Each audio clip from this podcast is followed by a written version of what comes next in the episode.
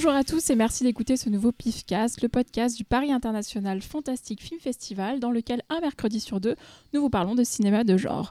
Aujourd'hui, c'est un podcast spécial que beaucoup d'entre vous euh, attendaient depuis longtemps. Nous allons parler des mythiques productions Hammer Film.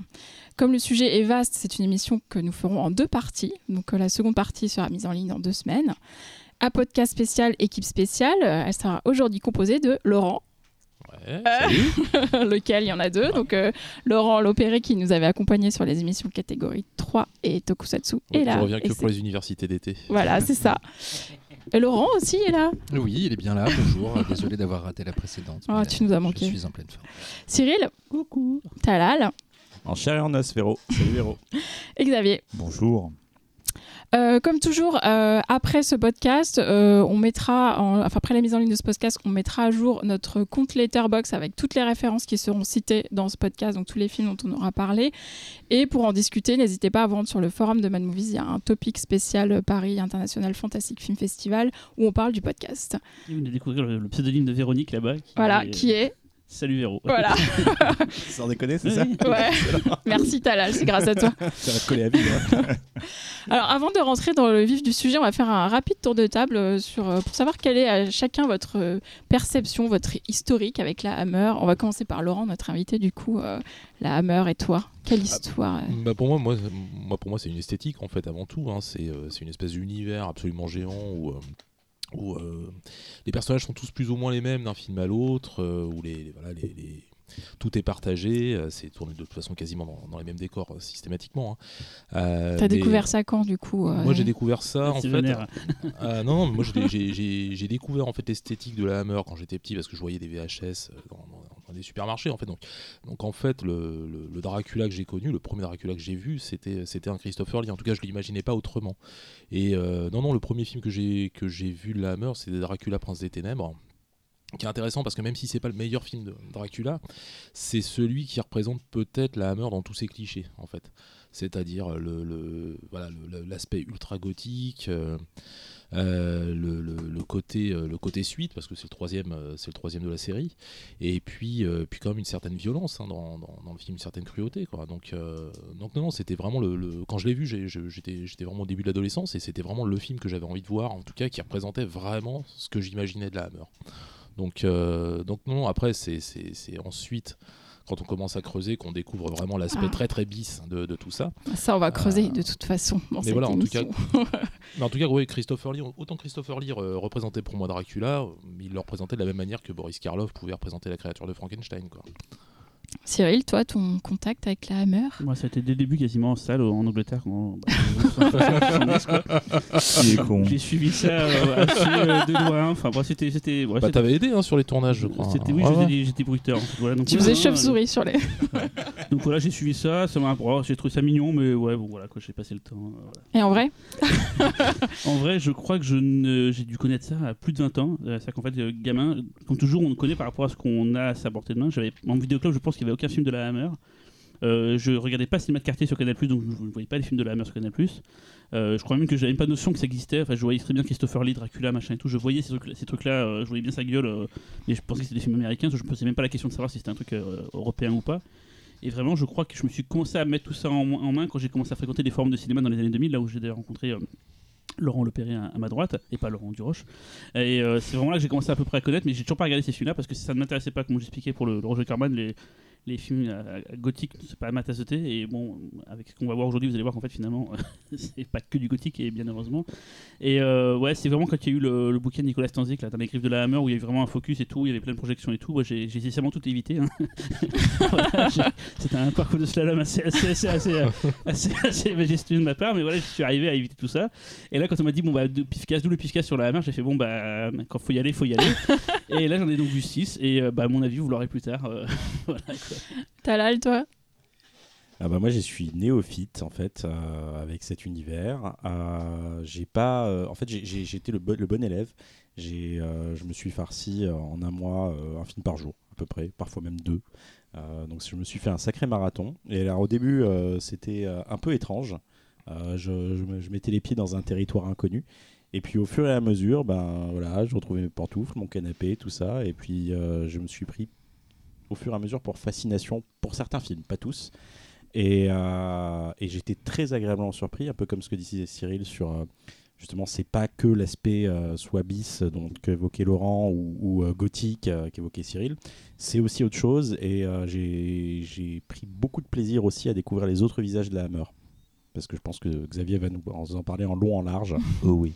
Donc c'était. euh, j'ai vraiment passé un super mois. J'ai l'impression que j'étais en vacances. Tu vois, c'est c'est très, très étrange. Et voilà, j'ai hâte, euh, j'ai hâte qu'on en parle. euh, Ça va être chouette.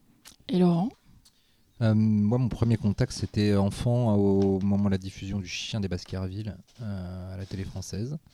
Euh, je sais pas, je dois avoir une dizaine d'années, un truc comme ça, je me rappelle plus de la date exacte.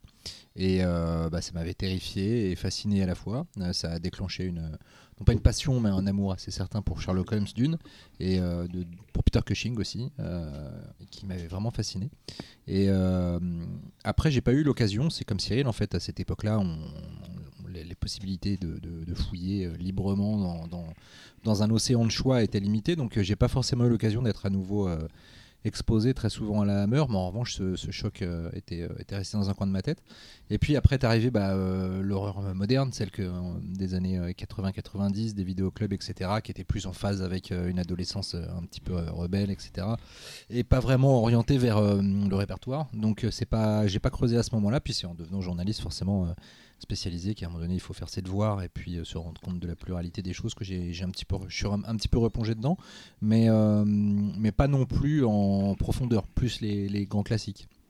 Et, euh, et c'est vrai que c'est vrai que finalement j'étais assez surpris de découvrir que ce sont des films beaucoup plus offensifs et beaucoup plus avec beaucoup plus de sous-texte et beaucoup plus audacieux que que l'image que je m'en étais Mm. fait et, euh, euh, j'aime beaucoup y replonger euh, fréquemment même si finalement euh, j'ai pas vraiment pas une, voilà, une connaissance encyclopédique de la Hammer. J'en ai une globale, parcellaire, puis ne serait-ce que bon par mon boulot, parce que je ne fais pas que écrire de Mad Movies, je corrige les textes aussi, donc des textes sur la Hammer, on en fait, on en, on en fait assez souvent, donc, donc forcément j'ai acquis ne serait-ce que par ce biais une connaissance certaine, mais je suis très content de- de replonger plus en, en détail avec ces deux émissions, surtout que euh, moi je me suis vraiment fait un point d'honneur à essayer d'aller chercher des films qui, qui, qui justement essayent de briser un peu les clichés de la Hammer, et finalement cette mère ça va être le sujet clairement de ces deux émissions, c'est que la Hammer ce n'est pas ce qu'on croit. je Mm. pense.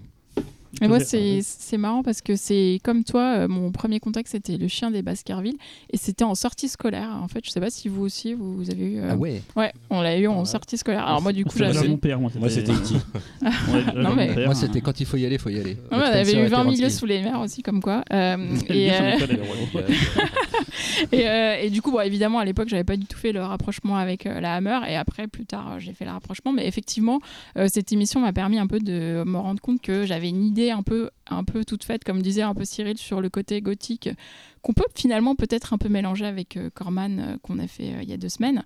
Et qu'en fait, c'est beaucoup plus varié et intéressant que ça. Et voilà, super. euh, je pense qu'on va bien s'amuser. Bah, j'espère, j'espère. Donc, du coup, on va rentrer dans le vif. Xavier, il dit pas d'où il a connu. Ah bah euh, oui, Ouais, euh, moi, moi j'en ai déjà parlé 12 000 fois dans l'émission. Il lui a euh, parlé enfin, pendant 8 heures pendant à cette Dijon, émission. euh, ah, c'est- non, mais Oui. c'est- moi, moi, en fait, c'est. euh, On a vu c'est- Dijon dans l'actualité récemment, hein, c'est chaud. quoi. Ouais, c'est vrai, ouais, ouais, t'as vu. hein. Donc, euh, me fais pas chier. Ouais, c'est vrai. Réouvrez la Ils ont vu les médiathèque. c'est ça. Euh, non, bah moi en fait c'est comme Laurent. En fait, moi le premier c'était un Dracula, donc euh, ce qui a fait que bah pour moi Dracula a toujours été et sera toujours éternellement jusqu'à ma mort Christopher Lee. Euh, voilà, il n'y a Bah, pas le choix. Il y a peu de concurrence au final. Ça, hein. parce que ça. même s'il y a eu de meilleurs films, euh, Gary Oldman, il Ben, sera jamais ouais. référencé Non, comme ça. c'est sûr, c'est Les sûr. Nielsen non plus. Euh, Eh, Bela- putain, c'est ce que j'allais dire. Bela Bela Lugosi. Nielsen, quoi. Mais même Bela Lugosi en fait. euh, Enfin, moi, moi, je connaissais pas la Hammer, j'ai- Mhm. c'est Bela Lugosi. euh, tu voyais Bela Le- Lugosi vraiment systématiquement à chaque fois parce que C'est c'était euh, l'imagerie que j'avais quand j'étais petit, quand je regardais les bandes annonces des films de Ah, Universal.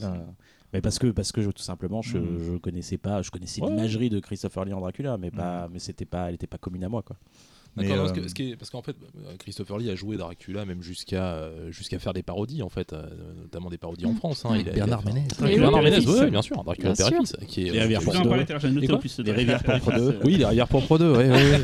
Oui, il a eu un gros passage à vide hein, quand même. Et encore. Sous vide. Mais mais du coup, voilà, enfin moi après je me situe aussi comme Laurent parce qu'après j'ai vu Le Chien des Baskerville qui, pareil, c'est l'amour de Sherlock. Et en fait, le truc qui est de marrant, c'est que euh, à l'époque, ce type de film, ça me plaisait. Et en fait, j'en ai vu plusieurs, mais sauf que j'ai mis très longtemps avant de faire la différence entre les, les Hammer et les Amicus. Et me rendre compte déjà qu'en Mm. plus, chacun faisait a une 8 unité particulière. C'est quoi la différence Et du entre coup, ça- ça Franchement, je, je- le, le Dracula euh, Prince des Ténèbres, c'était sur euh, FR3. Voilà, donc Ouais. si quelqu'un se souvient de la Le diffusion de FR3, Baskerville aussi, il me semble. et bah je, je l'ai vu aussi là. Et euh, enfin voilà, donc si quelqu'un connaît les FR3, diffusions, vous 22h30, saurez quand je les ai vues. Donc, FR3 22h30 a priori. euh, ah ouais, putain, c'est bizarre, moi il me, par- il me semblait que c'était en, en première partie de soirée. Attends, en Bourgogne, le- c'était peut-être pas la même. C'est comme c'est par région, du coup, c'est possible. Mais, le euh, dimanche bref. soir, juste avant le film de Boule d'M6. Mais en tout cas, on quoi- attendait, on attendait. Ça, par contre, je connaissais ça. Quoi quoi qu'il en soit, le le, côté. euh, Enfin, moi, le rapport que j'ai à la Hammer, c'est moi, c'est différent de vous, c'est que moi, c'est des films doudou. C'est vraiment des films doudou. C'est euh, si je suis malade, je vais me mettre un Hammer ou un Micus, ça dépend. Mais, euh, mais voilà, moi, c'est des vrais films doudou. Voilà. Même un mauvais Hammer, je vais le mettre devant, je serai. Voilà, tu sais, je me pelotonner avec un thé et tout. Même un Il y, a, une petite, Il y y a un quand même truc, une petite euh, nuance voilà, quoi. avec, euh, il y a une petite nuance. Je t'ai jamais vu boire de thé, j'y crois pas. Ouais, mais peu importe, ça me fait le même effet. Ah, Ouais, non, mais on en parlera. On, en parlera. Mais moi, c'est cet effet-là. Moi, c'est Ouais, un ouais. effet, c'est un effet doudou, tout simplement. Et avant que tu commences euh, notre- ton introduction sur la Hammer, je quand même tiens à préciser qu'on est tous autour d'une table aujourd'hui et qu'on est content, puisque on Oui. a quand même Ça doit s'entendre. Bah. Voilà. qu'ils l'entendent là. Ouais, ouais. Ils arrivent à nous qu'on est content ou qu'on est- euh, C'est d'ailleurs parce que franchement pour rebondir c'est vachement plus sympa euh, parce que d'habitude je voyais vos tronches en pixelisé ça donnait pas envie de parler avec vous alors que là c'est bien je- vous êtes radieux vous êtes beau Ah. C'était dur de rebondir. hein, On est tous allés chez le coiffeur, tout va bien. J'ai vraiment une belle coupe oblique magnifique Oblique. bah, Ah. Asymétrique. ah oui c'est vrai asymétrique. Bon, on parle pas des cheveux là, ça suffit. Euh, euh, du coup, Xavier, la Hammer, en fait, c'est quoi? Alors déjà, la Hammer, euh, bah, comme euh, vous aurez pu remarquer, c'est déjà quelque chose que tout le monde connaît, même si euh, on n'a pas une connaissance euh, absolue des films, même si on n'a pas vu les films, euh, c'est quelque chose qui, qui fait partie de la culture. C'est euh, la marque de film d'horreur la plus connue au monde. Euh, D'entrée de jeu, quand on parle de la Hammer, on va tout de suite penser euh, horreur explicite, on va parler, euh, on va penser au sang, on va penser au, sexe. C'est euh, c'est une icône de la pop culture et surtout ça fait partie de cette, invasion britannique euh, qui a eu dans les années 60 et c'est une icône de la, pop culture qu'on peut mettre littéralement à côté des Beatles, de James Bond. C'est super important. D'un point de vue euh, purement français, mais je ne m'étendrai pas énormément dessus, c'est grâce à la Hammer que Frankenstein et Dracula ont été euh, connus en France. Mais ça, c'est, euh, si vous voulez plus de détails, je vous renverrai au livre, à l'excellent livre Dans les griffes de la Hammer de Nicolas Stanzik, qui va vraiment vous parler de l'impact de la Hammer dans, la, la culture française. Quoi qu'il en soit, la Hammer Film, c'est une compagnie anglaise qui est, euh, on pourrait dire, un des plus grands représentants euh, d'un certain cinéma de genre. C'est elle qui, à une époque précise, a remis euh, au goût du jour l'horreur et contre vents et marées, malgré des critiques absolument assassines. La Hammer est très rapidement devenue une sorte d'empire et est devenue incontournable. Euh, ce qui est assez marrant, c'est qu'en fait l'histoire même de la, création de l'entreprise est, euh, est assez étonnante. C'est vrai que d'entrée de jeu, on, on miserait pas forcément un copec sur eux, et pourtant, et pourtant. Donc en fait, tout va commencer avec un immigrant espagnol qui s'appelle Enrique Carreras, qui va débarquer en Angleterre en, en 1913, et il est là pour, euh, pour réussir. Là-bas, il va acheter un cinéma à Londres. Et ensuite, il va réussir à créer une, chaîne de distribution qui va s'appeler l'Exclusive Film. En 1935, il va rencontrer euh, et s'associer avec un homme qui s'appelle William Hines, qui est à la base un comédien sans succès et qui, euh, lorsqu'il euh, il travaillait en tant que comédien, avait le pseudonyme de Will Hammer. Il travaillait sur la série Hammer and Smith. Hines, euh, même si c'était un comédien raté, était aussi un excellent businessman. Et en fait, il avait euh, créé sa propre société qui était la Hammer Productions. Donc, suite à cette association, ils vont commencer à, euh, bah, faire quelques films. Donc, on peut noter entre, au- entre autres la, comédie musicale Song of Freedom avec Paul Robson et aussi un, film à suspense qui s'appelle le, mystère de Marie-Céleste avec euh, Bella Lugosi. Donc ensuite, l'entreprise change de nom, devient euh, la Exclusive Film en rapport à la compagnie d'origine. Et à partir de là, ils vont commencer à produire d'autres films et qui n'auront pas spécialement de, succès, même si ça va permettre à la société de vivoter. En 1939, nous avons donc James Carreras, le fils d'Enrique, et Anthony Hines, le fils de William, qui vont intégrer la société. Mais ils arrivent juste avant la guerre et vont devoir repartir quasi aussi sec. Donc il faut attendre 1945 avant que les activités reprennent. Entre 1945 et euh, 1954, la Hammer euh, va se réorienter et va se mettre à adapter des séries radio de la BBC.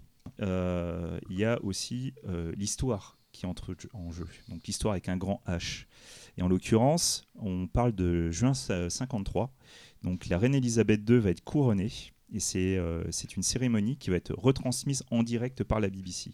Donc c'est euh, quelque chose qui est d'extrêmement important, puisque certes on connaît l'importance de la royauté sur le peuple britannique, et du coup arriver à pouvoir voir l'intérieur de, de être vraiment dans, les coulisses de ce qui va se passer sur le couronnement, ça va vraiment créer quelque chose d'historique, à la fois pour la grande histoire, mais aussi même dans le cœur des Britanniques. Et en fait, ça, ça va être permis grâce à la télévision. Et donc en fait, cette, euh, même si la télévision avait déjà commencé à intégrer les foyers à l'époque, ce couronnement va vraiment sceller le destin de la télévision. C'est vraiment à partir de ce moment-là que tu vas avoir un essor de l'ère de la télévision. Essor de la télévision qui, comme dans tous les pays où c'est arrivé, vont, euh, vont commencer à faire flipper euh, toute l'industrie cinématographique. Euh, il faut savoir qu'à l'époque, la Hammer, c'est 120 employés. Voilà. Et du coup, la Hammer va décider de, bah, de chercher une solution pour arriver à survivre. Il commence déjà à avoir des problèmes financiers et c'est à ce moment-là qu'il y a un jeune homme qui va arriver, qui s'appelle Nigel Neal et c'est lui qui va tout changer. Et là, je laisse la main à Cyril.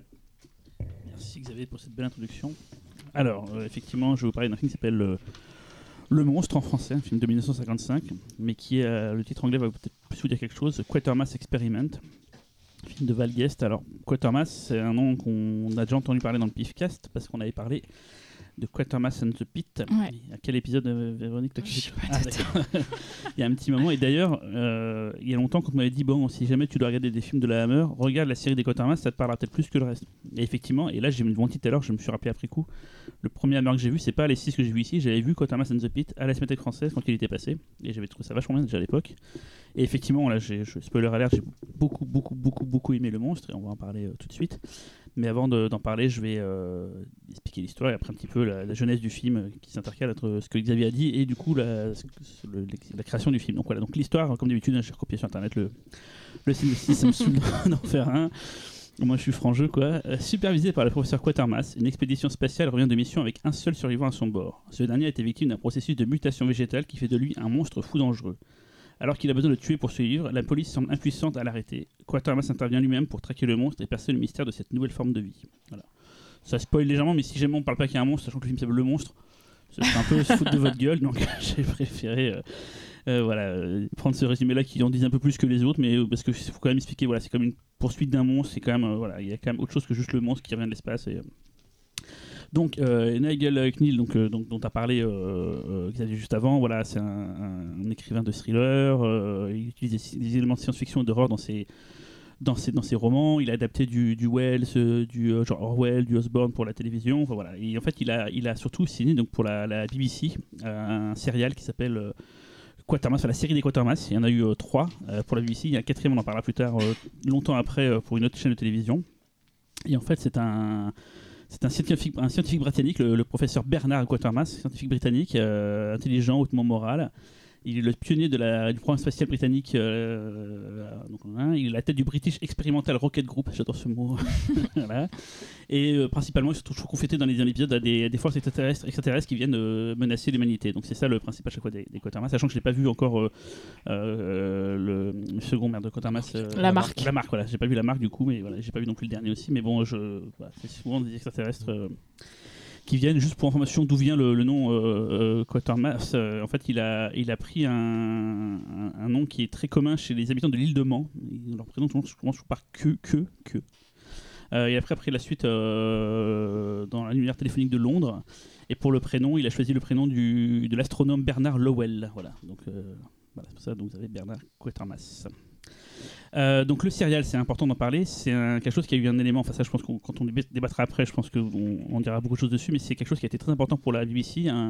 Ça a été donc un six épisodes d'une demi-heure qui ont été diffusés entre juillet et août 1953. À la base, c'était pour boucher un trou euh, vu que la programmation d'été de la BBC, euh, il manquait quelque chose, donc ils ont, ils ont commandé ça, cette fabrication de, ce serial. Donc c'est Ni- Nigel et Neil qui s'en est occupé. Et c'est donc la saga des, des, des Quatermass Experiment. Euh, et ça a traumatisé les spectateurs à l'époque, ça a vraiment été un, choc. euh, et ce qu'il faut savoir, c'est qu'à l'époque, c'était pas euh, enregistré, c'était joué en live en fait. C'était c'était comme une pièce de théâtre, c'était film, enfin, c'était joué en live. Et donc, voilà. Ce que j'ai cru vous lire en lisant sur internet, que apparemment, il y a que les deux, premiers épisodes qui ont été enregistrés qui sont actuellement sauvegardés par la BBC. Donc, il y en a deux sur les deux premiers et les quatre autres. Il n'y a plus de traces normalement de, ça, à moins que je dise des bêtises. Je sais pas, les autres. Non, Mhm. voilà. Euh, donc les spectateurs sont, voilà, ça les a fascinés euh, parce que ça parlait des craintes de l'époque, d'après-guerre, post-coloniale. Enfin, c'est vraiment des choses qui, qui marquaient les gens. Et on pourrait faire le rapprochement d'ailleurs avec une autre série de la BBC dont on a beaucoup parlé ici, qui est Threads, qui pareil aussi à marquer les spectateurs parce que ça parlait de la peur du nucléaire, des choses comme ça. C'est un truc qui vraiment euh, que font les, les Anglais dans leur dans leur fiction, c'est de mettre du politique et du réel. Et du coup, bah, ça, ça, ça, ça, ça- ça impressionne beaucoup et ça fait que les gens s'en souviennent longtemps après. Donc c'est quelque chose qui a été énorme. Euh, la a dit euh, qu'en gros, ce serait le genre de truc qui doivent produire maintenant, pas en masse, mais de plus en plus parce que c'est vraiment ce qui fonctionne. C'était les débuts de la télévision privée qui arrivaient en fait euh, en Angleterre, et même je pense partout dans le monde. Euh, et du coup, ils se sont dit voilà, c'est le, euh, c'est important, voilà que, que ce genre de truc, c'est voilà, c'est ce qui fonctionne et c'est ce qu'il faut qu'on fasse quoi. Donc il y a eu un dernier Quatermass en 79 euh, qui s'appelle Quatermass tout court ou Quatermass Conclusion pour la télévision, la Thames Television, et réalisé donc par Pierce Haggard et toujours scénarisé par Nigel Knill du coup. Et, et c'est on en parlait Xavier, il y a eu un remake euh, de la toute première série euh, sur BBC4 en 2005. Voilà quoi. Et c'est un personnage qui a apparemment été dans plein, plein de, de- de- d'éléments de la pop culture ou de la culture anglaise, dans des, des romans, j'imagine. Peut-être des apparitions dans des films, ça je pense qu'on en parlera plus tard et tout. Et surtout, il a inspiré, on en parlera tout à l'heure aussi, un autre personnage très important de la culture science-fiction euh, anglaise. Et là, Laurent, tu me regardes avec un air Ah, de. euh, bah oui, oui, on en, on en parlera un petit peu après. Donc, qu'est-ce que la Hammer a à faire là-dedans en fait Euh, Donc, la Hammer, euh, à l'époque, il décide de, de- de- justement parce que la télévision arrive, comme disait Xavier, et euh, ça commence à se sentir mauvais pour les salles de cinéma. Bon, comme toujours, ça, ça se répète. hein, la vidéo, c'est pareil, euh, Internet, c'est pareil, euh, Netflix, c'est pareil, le Covid, c'est pareil. Enfin, voilà, c'est un truc qui, qui met à mal le cinéma. Euh, le Covid plus déjà quoi. Et donc la, Hammer a adapté des, des, euh, adapté des, d'autres séries qui avaient beaucoup, beaucoup fonctionné euh, à la télévision anglaise comme Dick Barton ou The Lions. Euh, donc c'est quelque chose qu'ils ont déjà fait quoi euh, par le passé. Il se trouve que Anthony Ince, donc le, fils de William donc le, fondateur de la Hammer Film et donc le patron actuel de la Hammer Film, est impressionné par donc euh, Quatermass Experiment. Il en parle à James Carreras, donc euh, qui était à l'époque le patron de la Hammer Film. Ils font un deal avec la BBC et pour un budget de 46 000 livres sterling, ils, ils lancent la production de, euh, du, premier film adapté de, ce- de ce serial, euh, Quatermass Experiment. Euh, donc ils embauchent James Bernard pour la musique du film, qui fera du coup beaucoup d'autres compositions pour le studio. D'ailleurs, on, le retrouvera dans, certains de vos films, je crois celui de Xavier, il me semble, par exemple. Et, j'en passe. Et donc, c'est Val Guest qui s'occupe de, de réaliser le film. Donc, il a fait en tout 14 films pour la Hammer. J'ai compté que Quatermass c'était le septième qu'il a fait pour la Hammer. Il a aussi fait Quatermass 2. Et beaucoup plus tard, hors euh, Hammer, il a fait euh, le Casino Royale, la version avec euh, Woody Allen. hein. Euh, voilà. Mais donc pas la version avec, avec euh, je sais plus comment il s'appelle le dernier. euh, Daniel Craig. Daniel Craig, merci. Euh, donc il avait assez- aussi adapté beaucoup de, enfin plusieurs euh, céréales pour la Hammer, dont, dont The Lions. Et, euh, et même si de base il n'était pas super emballé, parce qu'en fait apparemment c'est pas un fan de science-fiction, euh, c'est pas ce qui l'intéresse, mais il a quand même été emballé par le scénario pour euh, pour euh, comment s'appelle tout le- l'aspect humain justement, on va dire. Attends, j'essaie de retrouver la phrase exacte. euh, euh, bon bref, il, a- il s'est emballé du coup quoi. Mais il n'a pas pu avoir Nigel Knill pour le scénario parce qu'il était sous contrat avec la BBC et du coup c'est Valgas qui s'occupait de faire ce scénario de son côté. Il a été rejoint donc par Richard Lando, euh, imposé donc par le par le distributeur américain Richard Lippert pour que Lando puisse euh, faire en sorte que le film puisse aussi être adapté au public américain. Ce que disait tout à l'heure Xavier, le fait que euh, le côté bicéphale de la Hammer, d'être à la fois européen mais aussi de viser un peu l'export. Donc ils ont essayé de, faire en sorte que le que le scénario soit au goût de tout le monde. Ils ont pris du coup pour le rôle principal Brian Donlevy qui peut-être pour moi est peut-être la seule faute de goût du film. Je le trouve assez euh, peu enthousiasmant ce, ce- ce professeur Quatermass, euh, mais bon, Le personnage est de toute façon. oui, euh, assez antipathique, Ouais. mais euh, bon voilà. le, su- le suivant est plus intéressant, j'ai l'impression. bah, est-ce que c'est est-ce que c'est Donlevy qui a fait aussi dans euh, Quatermass euh, and the Pit euh, Euh, ouais, il me semble que c'est lui qui reprend, mais c'est dans le deuxième où c'était pas lui. C'est pas lui, donc c'est comme les James Bond, ça peut sauter, ça peut revenir. Bon, il est, c'est un acteur euh, américain mais d'origine irlandaise. euh, voilà. Euh, D'ailleurs, ça n'a pas été du goût de, Nigel Knill qui a n'était pas content de la version de ce, de ce, de ce professeur Quatermass parce que le, le Quatermass était un peu plus humain, on va dire, celui-là du, de la, du céréal, alors que là, celui-là, c'est un scientifique qui dit bon, bah, on doit avancer coûte que coûte, qu'importe les dégâts. Voilà. Il y a un côté peut-être. plus, tranché sur la version filmesque de la, de la Hammer qui a beaucoup déplu du coup à, au réalisateur, enfin au- à l'écrivain à l'origine du personnage. Et la vraie réussite du film, pour moi, c'est. euh, bon, je continue à, à expliquer un peu l'histoire, mais c'est vraiment euh, Richard, Richard qui joue le rôle donc, du, euh, de l'astronaute qui revient sur Terre, du, monstre. Il fait flipper. Il est flippant et les maquillages, on en parlera aussi de Phil Lequier qui sont vraiment euh, voilà, qui font beaucoup même. J'étais très impressionné par ça parce que je m'attendais vraiment à du carton pâte, euh, même si ça me gêne pas. Franchement, c'est l'époque qui veut ça machin et tout.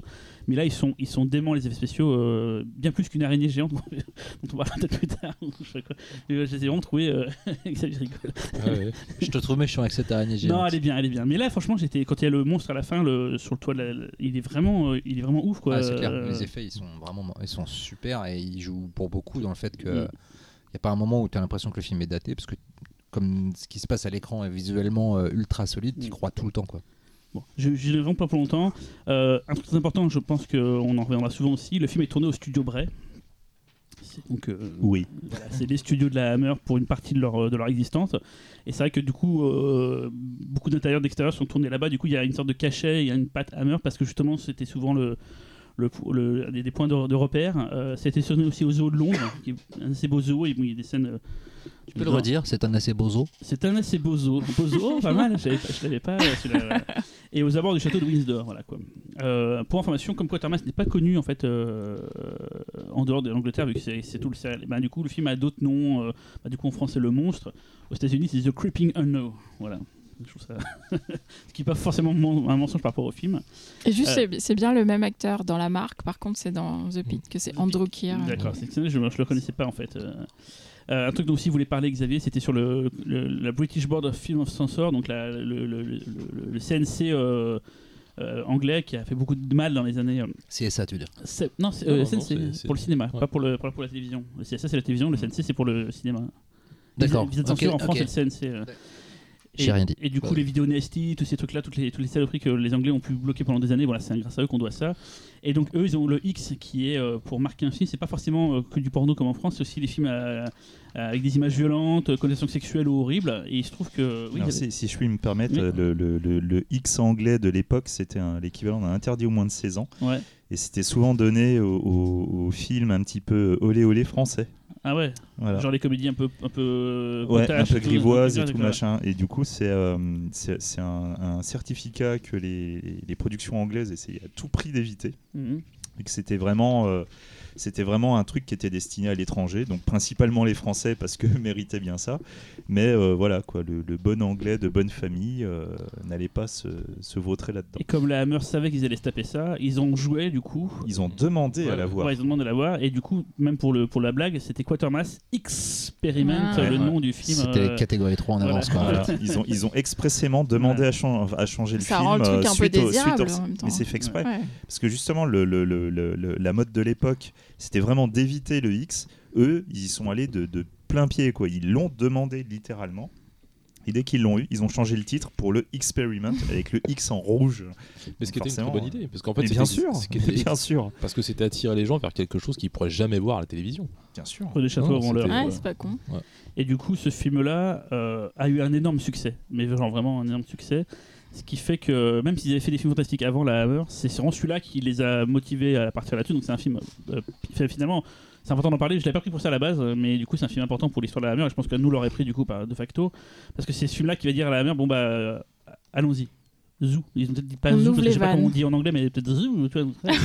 ils se sont lancés et tout quoi. Et euh, ils ont même d'ailleurs fait la suite euh, X The Unknown, qui est aussi une histoire un peu à la façon de Blob. De bébête et tout quoi. donc euh, vraiment ça a été voilà et, donc c'est important c'est un film important pour le pour la Hammer. Euh, donc voilà. Donc je l'ai découvert euh, pour le coup. Donc un film en noir et blanc ça je l'ai pas dit. Très beau noir et blanc une très belle mise en scène pas forcément euh, grandiloquente mais, mais euh, toujours efficace Euh, le film permet des fois des dig- des digressions un peu humoristiques à des moments mais globalement ça se tient bien ça dure 1h18 mais ça n'arrête jamais donc pour quelqu'un d'hyperactif comme moi c'est plutôt pas mal je tiens à le préciser euh, effectivement, on en parlait tout à l'heure, le professeur Quatermass, euh, a- c'est vraiment la jeunesse, la matrice de Doctor Who. Ah oui, Euh, ouais. C'est vraiment euh, ce personnage euh, tête sur les épaules. Qui, enfin, il est moins, il est moins euh, Alors, fou que. euh, C'est- le, c'est la matrice du personnage de la Mm. première des premières générations de Mm. Doctor Who. hein. En Ouais. tout cas, loin, euh, on, est, on est assez le, loin des, le- des le premier. Doctor Who, en plus, comme, euh, comme le personnage de Quatermass, il n'est pas sympathique. hein. Non. Mais même les, même les suivants. hein, oui, euh, oui. euh, il y a eu, quelques non, mais- persos euh, pas très sympas. Oui. Non, John Peel était encore à peu près sympa, Ouais, mais enfin, euh, Tom Baker, c'était, c'était inattendu quasiment tout le temps. Euh, non, non, c'est un personnage en fait qui effectivement des fois euh, pouvait, euh, pouvait avoir des accès de colère, euh, pouvait euh, parler de manière très péremptoire également. Euh, Enfin, c'était euh, non, c'est pas un personnage toujours sympathique. hein. C'est une figure même. paternelle hein, de toute façon. hein. Ouais, c'est, ouais, euh, ce euh, globalement le cas, je trouve, dans les productions de de toute manière euh, de, de l'époque. Ah ben de toute façon le, le héros de la Hammer c'est jamais le c'est jamais le, le- le jeune homme qui va séduire la, la- la jeune femme Euh, c'est-à-dire qu'il va aider éventuellement le jeune homme à s'en sortir mais c'est ça va être une figure paternaliste à mort Oui, c'est toujours le daron un peu, Ouais. euh, un peu rigoriste. En général, il y a Voilà, une moustache, Quatermass, enfin, c'est vraiment- c'est- non, il est c'est dans les sommets de ça. Quoi, ça m'a pas mal surpris ça justement parce Ouais. que j'ai- il y a enfin aujourd'hui on voit plus on voit rarement des, des, des héros qui ont 50 euh, Oui, 60 ans Déjà, même 40 ouais, ans vrai. ça n'existe plus et là pour le coup tu veux voir tous ces héros avec un certain âge quoi tu te dis putain c'est c'est cool quoi c'est c'est- Mais Mais c'est- D'ailleurs, c'est on toujours en parler dans mon film parce que euh, même si je dévoile pas encore, mais dans mon film c'est flagrant. C'est-à-dire, le Ouais. héros, il a, euh, il est à la retraite, se tape la jeunette qui, doit, qui, a, qui a 40 mois- balais de moins que lui, et c'est pareil, c'est un daron quoi. Et il y a un autre personnage de daron euh, qui lui est plus anglais, et alors lui il est encore plus daron, mais de ouf. Ah, là, je- c'est pour attirer le public jeune. Ouais. parce que c'est une émission sur la Hammer. Alors toi les jeunes Mais, ouais, mais- écoute mais l'émission d'ailleurs, par rapport à mais- son équivalent américain, un même type de film d'attaque de monstres, euh, là où les ricains, ça serait la, la démesure avec l'armée. Les... Là, c'est vraiment, euh, on est à minima, quoi. C'est la police est désemparée. C'est vraiment euh, comme une enquête, comme euh, tout à l'heure on parlait de, de Sherlock Holmes. C'est vraiment le Quatermass qui, bon, il a sa part de, de responsabilité, Mm. mais qui va à la, à la recherche de, de l'information et de savoir comment ça s'est passé et d'essayer de sauver le truc. Et avant de vous laisser donc euh, déblatérer, discuter tout ce que vous voulez sur le, sur film. Voilà, donc je voulais juste citer le fait que Richard Wolff donc est vraiment impressionnant. Vraiment, il a il a un truc dans le visage euh, et le maquillage est hyper bien fait quand il cache sa main. Enfin, quand on la voit d'ailleurs pour la première fois, c'est vraiment euh, marrant, enfin marrant, euh, saisissant. Ouais, marrant. Non, euh, pas marrant, saisissant. c'est Il y, a, drôle il y a une scène de, déca- il y a une scène de décapitation qui m'a aussi euh, beaucoup marqué euh, quand la poupée s'est fait couper euh, la tête et tout. Ça ça m'a. ok, bon, ok, bide. Euh, et, euh, dans les influences, euh, voilà, ça m'a- peut-être que moi qui ai remarqué ça, mais j'ai trouvé que l'intérieur de la fusée faisait beaucoup penser à la fusée dans le premier Voilà, c'est grand euh, Grand Day Out. Le côté très euh, appartement dans une fusée, voilà, ça m'a. ça m'a- Mais C'est surtout qu'en fait c'est un- c'est c'est une préquelle de Life Force. Ah, tu pour tu reviens, du coup. euh, Enfin, moi, j'y vois vraiment. Enfin, pour moi, Life Force, c'est un quatermass, euh, c'est un quatermass bis, mais euh, Il y a, y y de ça, les- effectivement. et, C'est vrai, ça c'est se vrai. passe déjà, ça se passe en Angleterre euh, et à Londres. T'as une ville qui avec des créatures qui viennent de l'espace, qui viennent euh, c'est tout surtout le scientifiques et militaires qui essayent de, de les en empêcher. Bah, tout le final de toute façon c'est un Et hommage tout- déjà à et Quatermass and the Tout Beat, hein. complètement. ouais. Mais oui, mais ouais. beaucoup de films, d'ailleurs, je trouve. Enfin, euh, j'ai du mal à citer un exemple précis, mais quand on voit le film avec ce monstre qui déambule, qui erre et tout, ça fait penser à beaucoup de films qu'on a vu après. Donc je pense que Ouais, le film a c'est- eu une influence sur beaucoup de c'est trucs. euh, c'est Mais- surtout, mais- c'est surtout Carpenter apparemment parce Mais que justement, ouais, Carpenter, c'est un de ses films, un préf- kiff, c'est un de euh, ses films préférés. de Ouais. Et en, en revoyant le monstre, et du coup, c'est c'est très marrant parce que du coup, petite anecdote, euh, la première fois que j'ai vu The Thing, euh, je l'ai regardé avec mon père. Et, euh, et du coup, en voyant le film, T'as dit, viens, on va voir la chose. non, c'est ouais. Je fais, ah, putain, c'est cool, il y a ce film-là, je veux le voir. Il fait, Ah, ok, si tu veux. Et en fait, quand il a fini le film, et il me fait, non, mais ça me rappelle vachement un film et tout, machin. Mais euh, c'était un mec, il, il fusionnait avec un cactus et tout, machin. Et en fait, Pas pendant, hein. Ouais, et, et en fait, euh, pendant longtemps, en fait, j'ai cru que c'était euh, c'était l'original de, de Oui, la chose. Ouais. Et en fait, pas du tout. Je me suis rendu compte qu'après, il, il me parlait du monstre. Et, euh, et en fait, en pensant ça, c'est euh, il me disait ça aussi à cause de la scène du zoo. Et c'est vrai que du coup, en revoyant le film, je fais putain, mais c'est il a raison, il a totalement raison. La scène du zoo, c'est la scène des chiens. ouais. Mm. C'est un truc de fou. Et même quand il tient sa main, on dirait tu sais, quand tu vois ouais. euh, un des mecs dans ce Mm, signe, bien sûr, est Celui qui- contagieux. ouais, Ouais, exactement. Il a la même position quoi. C'est marrant, on a tous une anecdote avec The Thing parce que moi, j'ai, quand je, je regardais le, le programme télé, je dis à mon père Ah, il y a la chose qui passe, je veux absolument le voir. Et c'était le téléfilm de, Steve- de Steven Spielberg. en fait. Ah, oui. Et Mais du coup, je l'ai vu. Mais Carpenter a déjà signé, euh, a déjà signé Bernard Cottermas en, en Ouais, pseudo. ouais. c'est- Ouais, un- de ses pseudos, ouais. Et en plus, on en a parlé dans une précédente émission, je sais plus lequel parce que je les confonds euh, les deux autres. Euh, Il y a un des deux qui, s'est- qui, qui a complètement inspiré Carpenter pour le Prince des Ténèbres. Bien sûr. Bien sûr. C'est The euh, Pit. Ouais, c'est The Pit, c'est le second ou le troisième Troisième. C'est le troisième, c'est celui dont j'avais parlé dans l'émission sur euh, le, le Arrêtez cinéma de me regarder, je vais chercher là. Parce que tu- Que personnellement, je trouve beaucoup moins bien que, je trouve beaucoup moins bien que le que le monstre. euh, Ah ouais, ouais, ouais, moi je je préfère, moi, je préfère Quatermass et The Pit, moi. Ouais. C'est deux trucs différents. Je trouve quand le, rythme du monstre est bien plus efficace. Moi, je trouve euh, ils, mettent un The temps, Pit. ils mettent un temps à chercher le The Pit, je le trouve un tantinet chiant quand même. Faut- faut- je le dis. Bah, le monstre est La dur. première partie, dur, t'es la- dur, t'es dur. Là, tu le monstre, pour quelqu'un qui est hyperactif, je vous le dur, dis, hein, le monstre, c'est vraiment du bonheur. Ça, ça n'arrête jamais. euh. Ah, mais le monstre, c'est mortel. hein. Et moi, dans Le Monstre, il y a vraiment une scène euh, que je trouve dingue. C'est une scène à l'hôpital où il y a deux personnages qui discutent et en arrière-plan, il y a la femme qui veille son mari, donc euh, celui Ouais, qui est ouais. atteint. Et il se passe quelque chose en arrière-plan et on n'écoute pas du tout ce qu'ils se disent en fait et on regarde ce qui se passe que le mec commence à se lever de son lit d'hôpital. Cette scène, elle est dingue et euh, je l'avais déjà vue a- quand on avait parlé de Quatermass and the Pit Ouais. dans l'émission. Je suis en train de chercher laquelle. Euh, voilà. Euh, J'avais vu du coup les deux autres pour avoir vu toute la trilogie et cette scène m'avait déjà marqué. Et là, en la revoyant, je me suis dit, mais j'adore. Enfin, c'est vraiment le, le genre de truc qui te marque après, tu la gardes. euh. Ah non, c'est clair. Quelqu'un a vu le quatrième, du coup, le, enfin, le, celui qui est fait beaucoup plus tard. euh, Amityville 4 alors, je sais pas d'où tu- je sais pas dans ton cerveau comment ça a fonctionné là. Je... C'est la bière. Ouais, je vois ce que j'essaie de comprendre pourquoi parle le chiffre 4. Non, mais c'est pas terrible, euh, le 4. D'accord. C'est pas terrible. Vaut mieux regarder les trois premiers et puis euh, voilà. Mais en tout cas sur euh, sur le monstre, euh, moi le truc que je veux ra- rajouter, après je vous laisserai parler, c'est que surtout il y a une, une manière de représenter l'horreur qui était vraiment inédi- inédite à l'époque. Tu as quelque chose d'extrêmement frontal. On n'est plus dans la suggestion. Pendant longtemps, il, est- dans le film, il te, il te, il te fait mariner tu sais, avec Par cette main que tu vois champ, jamais. tu vois, as beaucoup de hors-champ et tout. la- dans la forêt. Et, euh, le- Mais mais il y a un moment donné, euh, voilà, quand on y va franco, on te montre clairement les trucs. Et euh, putain, Bah, mais j'imagine la, la gueule des, Anglais. le, quand il tourne le visage et que le visage est creusé, c'est ouais. hyper beau. Mais imagine, euh, imagine la gueule des Anglais qui n'avaient pas Ouais. l'habitude de voir ça. Ils voient euh, un, mec, un mec qui est à moitié fondu dans un ascenseur, un mec qui se transforme en créature totalement informe avec des tentacules dans tous les sens. Une Mais ils ont dû péter un fusible à l'époque. hein. Ils ont pété un fusible. Et donc, c'était le podcast 45, effectivement, Anarchy in the UK. euh, Voilà. On parlait de cinéma. Je suis très déçu, Véro, que ça t'ait mis autant de temps à. Oula, Eh oh, c'est la reprise. Il va prendre cher Tu Cyril devrais, après. avoir- hein. tu devrais être letterbox à toi- à toi-même. quoi. Ah, quoi, quel mot, là, les gars. Euh, euh, Laurent, tu... on t'a pas beaucoup entendu Bah si, j'ai dit des Ah ouais, trucs. bon bah tais-toi alors. non, Voilà. Po, po, po. Non, mais j'ai pas grand chose à rajouter. en fait, le film est excellent. euh, c'est un plaisir de tous les instants. C'est le meilleur des 6, hein, de toute façon, c'est pas compliqué. C'est euh, c'est pas faux. Ah Non, Là, je fais Thierry Brognard dans le non, mais c'est, euh, on va dire que c'est le plus, c'est le plus complet peut-être. Mais en revanche, euh, les autres ont tous un. Ils ont de la couleur. Un pas truc, euh, mais- C'est peut-être aussi en revanche celui où finalement euh, il y a le moins de surprises. En revanche. Oh, dans le traitement. Mais euh, non, non, le film est d'une efficacité euh, redoutable. Il est euh, ultra bien mis en scène. Euh, la gestion de l'horreur, comme tu me disais, comme tu disais, Xavier, est vraiment euh, étonnante parce que tu t'attends pas d'un à ce que ce soit si frontal et deux à ce que ce soit si bien fait. C'est-à-dire que franchement, quand tu sais que tu, tu comprends que c'est devenu une espèce de gros truc euh, gluant et tentaculaire, tu te dis bon, ah, là je vais être déçu. Bah même pas en fait. La façon dont c'est animé, filmé, etc. Tu te dis putain, mais ça tient trop bien la route. C'est impressionnant. Non, jusqu'au bout, c'est un pur Et la fin euh, a inspiré Dans la mer 2.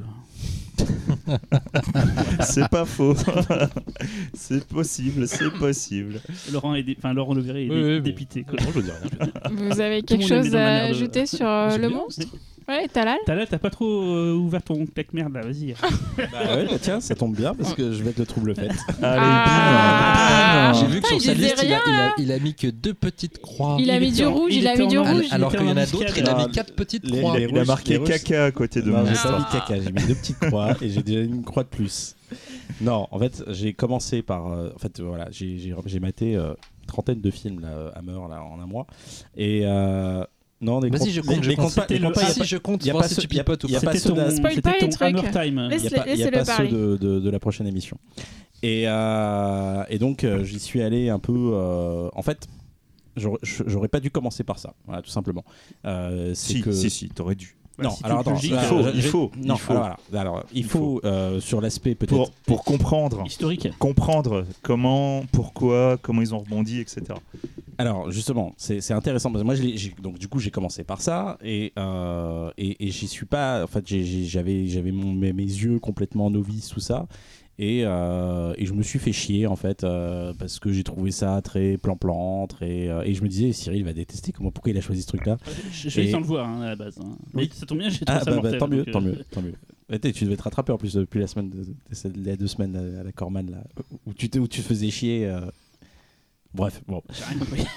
Non, tu te faisais chier pendant les films de Corman. Oui, c'est vrai, mais là, je suis. Enfin, je spoilerai, mais je me suis quasiment pas fait chier sur aucun des films des six. C'est cool. euh, C'est cool. Et donc, euh, et, en fait, ensuite, juste après, le, premier réflexe que j'ai eu, c'était, euh, je suis allé sur un site et je me suis demandé, euh, en me demandant euh, bah, par quel, quel, quel hammer commencer en fait. Et j'ai eu des recommandations. Alors, je suis allé sur le site de la BFI parce qu'ils en parlent beaucoup sur le site de la BFI. Euh, et euh, et, euh, et j'ai eu des recommandations pour me dire voilà ça c'est l'entrée en matière après tu peux voir ça et après ça c'est bien et si tu as envie de creuser tu peux voir ça et du coup ben euh, voilà je, je- je suis curieux, du coup, c'est quoi leur entrée en matière? Parce qu'en plus, BFI, c'est quand même plutôt. euh, Euh, from a Stranger. Ouais, bah voilà, c'est ça. Ouais, ouais, Non, vraiment? C'est vrai? Ouais, ouais, ouais, oui, il y avait Nevertech. Ah non, mais c'est un super pas- film. pas le un super oui, film. non, mais avait- on va en parler plus tard, mais avait- en avait- premier, c'est un peu raide. Après, c'est chaud. si, si- si tu veux, euh, il y avait, enfin, il y avait, il y avait plusieurs volets. Et il Ouais. y avait le volet horreur, et après il y avait les autres genres. Ouais, en fait. ouais, Donc, Never, Took- Never Take Sweet from a Stranger, c'est un thriller, donc euh, Ouais, bon, ouais. c'est un peu autre chose. Mais euh, oui, bah, il y avait, il te disait, bah, bien sûr, tu peux, tu peux commencer par Dracula, la momie, Frankenstein, Ouais, c'est ouais, c'est- ouais. c'est- c'est indispensable.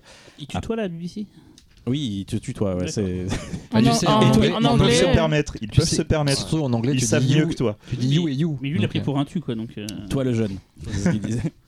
Et, euh, et voilà, bah, du coup, bah, j'étais. euh, je- je me- en fait, bien, mais pas top. En fait, voilà, je- c'est pour ça que je, c'est pour ça que je dis que en Hmm, fait, il, y a une entrée, il y a une entrée en matière. En fait, je Hmm. pense. Il faut commencer par des films peut-être différents et ensuite revoir ce film-là avec un œil historique. Ah, en non, fait, mais je, je, je vois. Toi, toi, toi, tu veux vraiment un truc qui t'accroche pour te donner envie de Tu voulais continuer. la couleur, euh, tu voulais du- ouais, du ouais. flash. tu En fait, voulais en du- fait, voilà, c'est ouais, ouais, juste ouais. entrer en matière. Bah, tu, tu rentres comme ça dans la Hammer. Si, Ce pour- qui- c'est intéressant T'as fait, qui. t'as fait qui- ton Cyril en fait quoi un peu. Non, J'ai- mais j'ai fait mon Cyril complètement. Non, mais en même temps- pensé à lui. hein. en même temps, il a pas tort parce que que ce soit Laurent et Ouais, moi, on a je commencé, on a commencé avec Dracula. Ouais, moi j'ai commencé avec Baskerville. Véro Moi aussi. Voilà. Donc, ouais. euh, tu vois, il y a un truc. Euh, Et, et à la base, Nous, c'était de la couleur. euh, c'est- Ouais. Il y a des surtout trucs qu'en qui étaient fait, déjà placés. quoi. C'est surtout qu'en fait, t'as une attente de cliché en fait. T'as as envie que ça corresponde bah à ce que tu t'en fasses. Et du coup, euh, C'est sur le Dracula En fait, Éternel, t'es c'était une parfait. Bah. C'était. euh, T'es une victime, tu voulais, Ouais. des couleurs, tu voulais des, un rebelle. tu voulais des des c'est vrai qu'en plus si tu t'attends à un folklore pour le coup le monstre c'est pas gothique quasiment pas. Bah, il est super éloigné de plein Euh, d'autres trucs. c'est euh. c'est- très réaliste je veux dire c'est un monstre qui est balancé dans le Londres euh, de l'époque où le c'est de la film est SF en tourné. fait. euh. T'es pas fan de de films de monstres, je crois.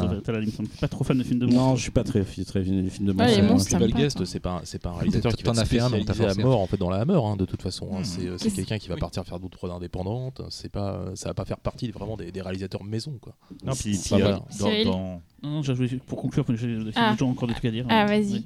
Non, Xavier, Ah, Xavier. Non, mais justement, le- le- il y, a- il y avait quand même des choses qui étaient assez intéressantes parce que même vis-à-vis des films qu'ils avaient réalisés avant, euh, d'entrée de jeu, euh, voilà, l'une des premières réactions, ça a été de se dire on va, on va filmer le film en mode, en mode documentaire, caméra portée. Donc il y a beaucoup de scènes qui sont en caméra portée. euh, ce que j'ai, moi, les, les premières fois que j'ai vu le c'est, c'est quelque chose qui m'avait assez étonné en fait. Film des années cin- 50 comme ça, euh, en mode docu. C'est marrant, euh, moi je retiens pas, j'ai j'ai aucun souvenir de caméra portée. Moi je me rappelle Ah, moi, de plan moi, ça- fixe, quoi. C'est surtout ça, quoi. Ah, mais si tu regarde-le, forcément, regarde-le euh, à nouveau, tu vas voir qu'il y, a- il y a- il y a- ouais. y a plein de plans qui sont caméra Alors portée, après, en fait. après entre temps, j'ai vu 30 films, donc euh, Ouais. le revoir aujourd'hui, peut-être que je le verrai d'un Maintenant, autre œil. maintenant, tu sais ce que c'est que les plans fixes. On va reparler, ça va. juste avant de laisser la place à la suite du, du discours par Xavier et tout, vu qu'on nous a demandé ça, je voulais dire donc les façons de voir le film. Parce qu'on nous a demandé euh, d'indiquer comment voir le film. Et ben avec vos yeux, voilà. Euh, Il y a un DVD sorti chez Metropolitan. Et je ne sais pas pour les Blu-ray, il y a forcément des Blu-ray américains, vu, anglais. euh, Est-ce qu'il y a un Blu-ray français Non, pas à ma connaissance. Euh, il- alors pas, oui, pas à ma connaissance, Ouais. il n'y a pas de Blu-ray français. Il y a le DVD métro qui se trouve encore euh, de Mhm. case, euh, si vous allez un peu sur Price Minister, des trucs comme ça. Il y a mais un Blu-ray la, copie est pas Jojo. hein. étranger, je sais pas, BFI, Alors, Arrow. Londres, enfin Londres, Angleterre, c'est sûr que vous allez trouver euh, parce que voilà, c'est là où c'est là où vous trouvez tous les Hammers. hein. C'est le trésor de la Hammer après. Ça, Il y aura toujours très 12 000 bon, hein. coffrets de présentation de la Hammer. Mais comme on nous a bien demandé de- d'expliciter comment voir les films, j'espère que vous y pensez aussi d'ailleurs pour, vos films respectifs. Oui, papa. Ah, parce que j'ai oublié, donc c'est ça que je le Non, mais tu vois, de- moi, moi par exemple, je ne l'ai absolument pas fait. En fait, je vais euh, secrètement demander à Véro Ah oui. de faire une recherche pour moi. Alors tu vois dans ma liste, Ça- moi, ça aura un prix, mais j'ai- ok. Dans ma D'accord. liste, dans ma liste, j'ai mis tous les trucs Je te donne tout. supports. Voilà. Ah, t'as des supports toi pour tous J'ai mis les supports pour Ah tous bah les il a, il a des supports. euh, Ah, bah tu, Tu- me tu- donnes un alors, ta tu travailles trop Mais- bien en fait. Que les films que j'ai vus. Vois, sinon, Mais tu vas sur le forum T'as mis le mien d'ailleurs. T'as là, je retire l'expression claque merde du coup. Tu as bien fait ton boulot. Ah, super, t'as mis Je, bien. je prends ces honneurs avec plaisir. Super. Donc je, je piquerai l'info à Talal et je dirais que c'est la mienne. Euh, tu voulais. C'est bon, t'as conclu du coup C'était ma conclusion, conclu, ouais. je rends l'antenne. Euh, Xavier, Ouais, je euh, que se passe-t-il après le monstre? Alors c'est pas tant euh, ce qui se passe après le monstre, parce qu'en fait, euh, avec tout ce qu'on a dit, euh, en fait, je voulais euh, préciser un truc, c'est que là, pendant une certaine période, je vais essayer de vous expliquer en trois étapes comment la Hammer est devenue la Hammer. Et en fait, le monstre en 1955, c'est la première étape. C'est l'arrivée de l'épouvante dans l'écurie Hammer. Donc c'est une étape qui est extrêmement importante, mais encore inaboutie, même si euh, évidemment le film a son succès et, euh, va amener euh, beaucoup de choses. C'est pas encore ça qui va installer la maison Hammer. Donc c'est un film, Le Monstre, c'est- un film transgressif. Et la volonté de montrer l'horreur frontalement, donc de montrer la dégradation physique d'un personnage jusqu'à sa transformation absolue en non-humain, c'est quelque chose qui a vraiment euh, marqué et choqué le public. Et du coup, euh, malgré, euh, malgré l'impact qu'a pu avoir la, télévision sur les productions de la Hammer, on peut dire que le monstre, quelque part, a sauvé la maison. Lorsqu'ils ont créé donc, le deuxième opus, donc toujours écrit par Neil et Guest, euh, le deuxième opus a aussi euh, énormément de succès et c'est à partir de ce moment-là que les majors hollywoodiennes vont commencer à s'intéresser à la Hammer. Euh, quelque part, on pourrait dire que c'est le, début de la création de ce truc mythique qu'on connaît tous. Donc, Heinz et Carrera, c'est des malins. hein, c'est, quelque part, c'est des commerciaux. les mecs, ils sentent le vent tourner.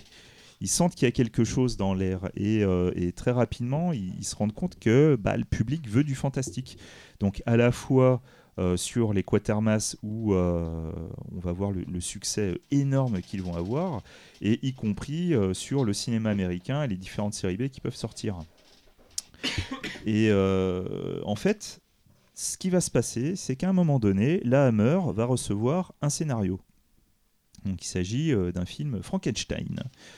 Et euh, le film Frankenstein, euh, ils se disent ah bah tiens ça peut être potentiellement une bonne idée. Parce que on, ne fait plus de films gothiques. Et pourtant on est en Angleterre et le roman gothique on peut quand même dire que c'est un peu né en Angleterre. Euh, et surtout dans le contexte de l'époque dans les années 50 les, les grandes figures de l'horreur qu'on a pu voir chez Universal sont en désuétude. Donc c'est sûrement, de mon point de vue, un impact de la Seconde Guerre mondiale, parce que dès la fin de la Seconde Guerre mondiale, l'horreur commençait déjà à, à- à plus attirer le public. Et très rapidement, dans les années 50, euh, les, les grandes figures de l'horreur étaient détournées, parodiées, et, euh, et en l'occurrence chez euh, Abbott et Costello, Oh. par exemple. Donc du coup, l'idée est plutôt intéressante. Revenir à quelque chose de plus sérieux, euh, revenir à un style euh, gothique euh, typiquement british. Et à ce moment-là, bah, ils se disent bah, pourquoi pas, on va se lancer, on va se lancer là-dedans. Donc l'idée à la base, c'est on filme en noir et blanc, on a un petit budget, enfin on essaie de reprendre un petit peu les ficelles de ce qui a fait le, succès du monstre. Et bah, comme forcément c'est la figure liée au personnage de Frankenstein, on va essayer de récupérer Boris Karloff. Cette fois, pas dans le rôle de la créature, mais dans le rôle de son créateur. Donc l'idée en, soi sur le papier peut paraître intéressante, sauf que très rapidement, la Hammer se rend compte qu'ils vont se taper un putain de procès s'ils font ça, car même si le roman Frankenstein est dans le domaine public, bah, la Universal a les droits de la créature. Et en fait, très rapidement, ils vont se rendre compte que le moindre élément qui pourrait rappeler le Frankenstein de la Hammer serait susceptible De la Universal, tu veux dire. de la, de la Universal, pardon, euh, serait susceptible en fait C'est nul, je me casse. je t'emmerde. Euh, donc serait susceptible des- de- de- d'amener des, des poursuites judiciaires. Donc du coup, contraints et forcés, ils vont essayer de créer quelque chose de complètement différent. Donc ils vont se creuser la tête et en essayant de s'éloigner le plus possible du film d'origine et surtout de créer une créature complètement nouvelle pour éviter d'enfreindre le copyright sur la créature. Bah, c'est surtout qu'en fait, ils vont faire un truc qui est, qui est, euh, qui est assez intéressant, c'est qu'ils vont, euh, au lieu de tout centrer sur la créature, ils vont le faire évidemment sur la, dans, la, partie promo, en fait, le film va se concentrer uniquement sur le créateur, qui va de- du coup, en fait, être vraiment le monstre, du, le vrai monstre du film, hein, de toute façon. Et, euh, et ça va devenir justement un des personnages amériens qui est, qui est de toute façon un peu inspiré par celui de Quatermass, c'est-à-dire une espèce de savant un peu retors, bon, là, qui a vraiment très très mauvais fond pour le coup. Euh, et qui va devenir donc le, le héros d'une série de films qui va pas forcément être ce- celle qu'on va retenir le plus hein, de toute façon euh, à l'arrivée. Mais par contre ça va être la, la- quasiment en fait la mise en œuvre de, de la Dream Team de la Hammer de l'époque. C'est-à-dire il y a Sangster au scénario euh, Terence Fisher à la mise en scène euh, il y a Cushing il y a, y y Christopher Lee. Enfin il y a clairement c'est il y a Jack Asher à la, comment, à la photo. Mhm. enfin on est vraiment sur le- le- la base de tout quoi à ce moment-là Ouais, c'est c'est exactement ça. Et la différence de Quatermass, euh, on a une sorte, c'est un peu une origin story, c'est le Batman Begins du Frankenstein. C'est un peu ça. C'est un peu C'est ça. un peu ouais. ça. Et, euh, et du coup, euh, ce, euh, ce Frankenstein, euh, du coup, va, euh, va se transformer, va évoluer, et on va rajouter plein de détails. Et en fait, on va arriver à la seconde étape qui va, euh, qui va paver le chemin du succès pour la Hammer, c'est l'arrivée de la couleur, qui a été une décision euh, qui, à mon avis, est absolument déterminante. Car ils vont avoir une euh, volonté de rester dans cette euh, horreur frontale. Et le fait de faire le film en couleur va amener un, choc encore plus important. On va voir la couleur du sang. C'est un, moment qui est, qui est historique. C'est, on, va, on va avoir une créature de Frankenstein qui n'est plus une sorte de robot boulonné. On va avoir une sorte de cadavre qui est, qui est composé de différents éléments de corps. C'est un patchwork de corps. Et le fait d'avoir ce, ce maquillage et la couleur, on va avoir quelque chose de suffisamment réaliste pour vraiment marquer les esprits. Le film ne va pas s'arrêter là. On, on- on va, on, va dans une étape encore supérieure dans les, dans les détails de l'horreur. On a des dissections, euh, le sang, la décapitation. Euh, Il y a une scène de malade où on va plonger une tête découpée dans l'acide. Enfin, pour nous, c'est euh, peut-être un type d'horreur pour lequel on, Pour nous, c'est le quotidien. voilà, non, mais on est habitué à ce type d'horreur. Mais imaginez le Britannique des années 50. Imaginez-le. Non, mais Le mec, il voit ça. non, mais l'américain, le français, l'allemand des années 50, il voit ça, il, flippe. hein, C'est un truc hein. de malade, quoi. Ouais. Donc vraiment, la... certes, on va parler de, de- de l'évolution de la violence et de l'évolution euh, de, de la manière de montrer l'horreur, mais cette étape de la couleur dans la Hammer, c'est vraiment quelque chose d'absolument déterminant. Et d'ailleurs, le public euh, va vraiment réagir à ce film et qui va être un succès absolument incroyable. C'est un film qui va s'avérer extrêmement original et c'est un film aussi qui va carrément péter les codes de la censure. À partir de ce moment-là, quand les petits gars de la Hammer ils vont arriver, et je peux vous dire qu'ils vont arriver très très souvent Ah bah, dans les bureaux des censeurs, pense qu'ils ont leur propre bureau là-bas. hein. ils, vont, ils vont avoir un petit surnom qui est quand même les sales gosses de la Hammer. Donc euh, voilà, c'est assez représentatif. Quoi qu'il en soit, ce côté euh, choquant et effrayant pour l'époque euh, va certes amener du succès, mais aussi va amener quelque part quelque chose qui va être euh, une marque de fabrique, on va dire. Alors nous, on va trouver que c'est plutôt bien. Ils vont se faire, à partir de ce film, littéralement défoncer par la critique, tout le temps et invariablement. Alors certes, à la base, euh, comme je l'avais expliqué avec le coup du certificat X, même si les, les- productions britanniques essayaient d'éviter le certificat X, on est aussi euh, dans un type de pensée de l'époque où on voulait quelque chose de très propre. Euh, de là à dire que la mentalité britannique, et je suis désolé pour les Anglais qui nous écoutent, la mentalité britannique de l'époque était quand même plutôt snob, euh, il n'y a qu'un pas. Quand tu vois que le certificat X, c'était un peu pour euh, la plèbe des étrangers euh, qui faisaient des trucs un peu, un peu coquins, un peu, un peu tordus et tout, mais nous on mange pas de ce pain-là.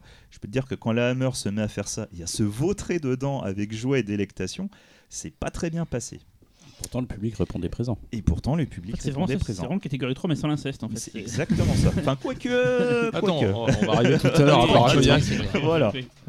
Quoi qu'il en soit, donc c'est un, un- Dommage un- que- c'est un triomphe com- com- com- commercial. Donc, certes, euh, comme Laurent l'a dit, on va créer une équipe, une, une sorte de dream team dont je vais reparler plus tard. Mais c'est aussi un trio artistique qui, euh, qui va devenir absolument légendaire. Donc, Terence Fisher, Christopher Lee, qui n'était pas très connu, et surtout Peter Cushing, qui lui, par contre, était déjà une vedette de la BBC. À partir de ce moment-là, la Hammer, elle a déjà, elle, sent le truc, elle sent le vent, elle sent, ça sent bon quoi. Elle a déjà compris qu'elle avait, elle, commençait à trouver la, recette, la technique pour amener le public. Et du coup, ce film a été distribué par la, par la Hammer et va avoir aussi un, succès colossal aux États-Unis. Grâce à ce succès, la Universal va accepter de laisser des droits de ces monstres mythiques. Et c'est là, en fait, qu'on va arriver à peut-être une, à un moment d'exception dans le, dans le cinéma que nous aimons et, euh, et qui va nous amener à la fameuse troisième étape dont je parlais dans la création de la maison. Donc il s'agit de créer un remake de Dracula. Donc l'équipe dont Laurent a parlé, qui est une équipe qui va être euh, euh, légendaire, elle va être, ça va être la même équipe sur, euh, sur un paxon de films, donc va plancher sur, ce, sur ce, remake de Dracula. Et l'idée, l'idée géniale, a été de créer un Dracula complètement différent. On n'est plus dans une figure de monstre, on est dans un, Dracula séducteur. Et surtout, on est dans un Dracula qu'on pourrait quand même qualifier à notre époque d'un petit peu prédateur sexuel. Accessoirement, c'est aussi le film pour lequel euh, on peut euh, donner les droits des canines euh, aux vampires, euh, enfin les canines des vampires au cinéma. Car à partir du, de, de ce film Dracula, tous les films avec des vampires vont foutre des putains de canines. Ah, c'était pas le cas avant. Non, non.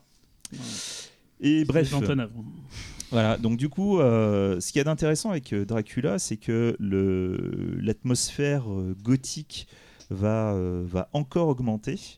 Mais le- le- la vraie chose intéressante, c'est que via ce personnage séducteur du vampire, on va amener la, la troisième étape du, du- du cinéma Hammer, qui va être le sexe.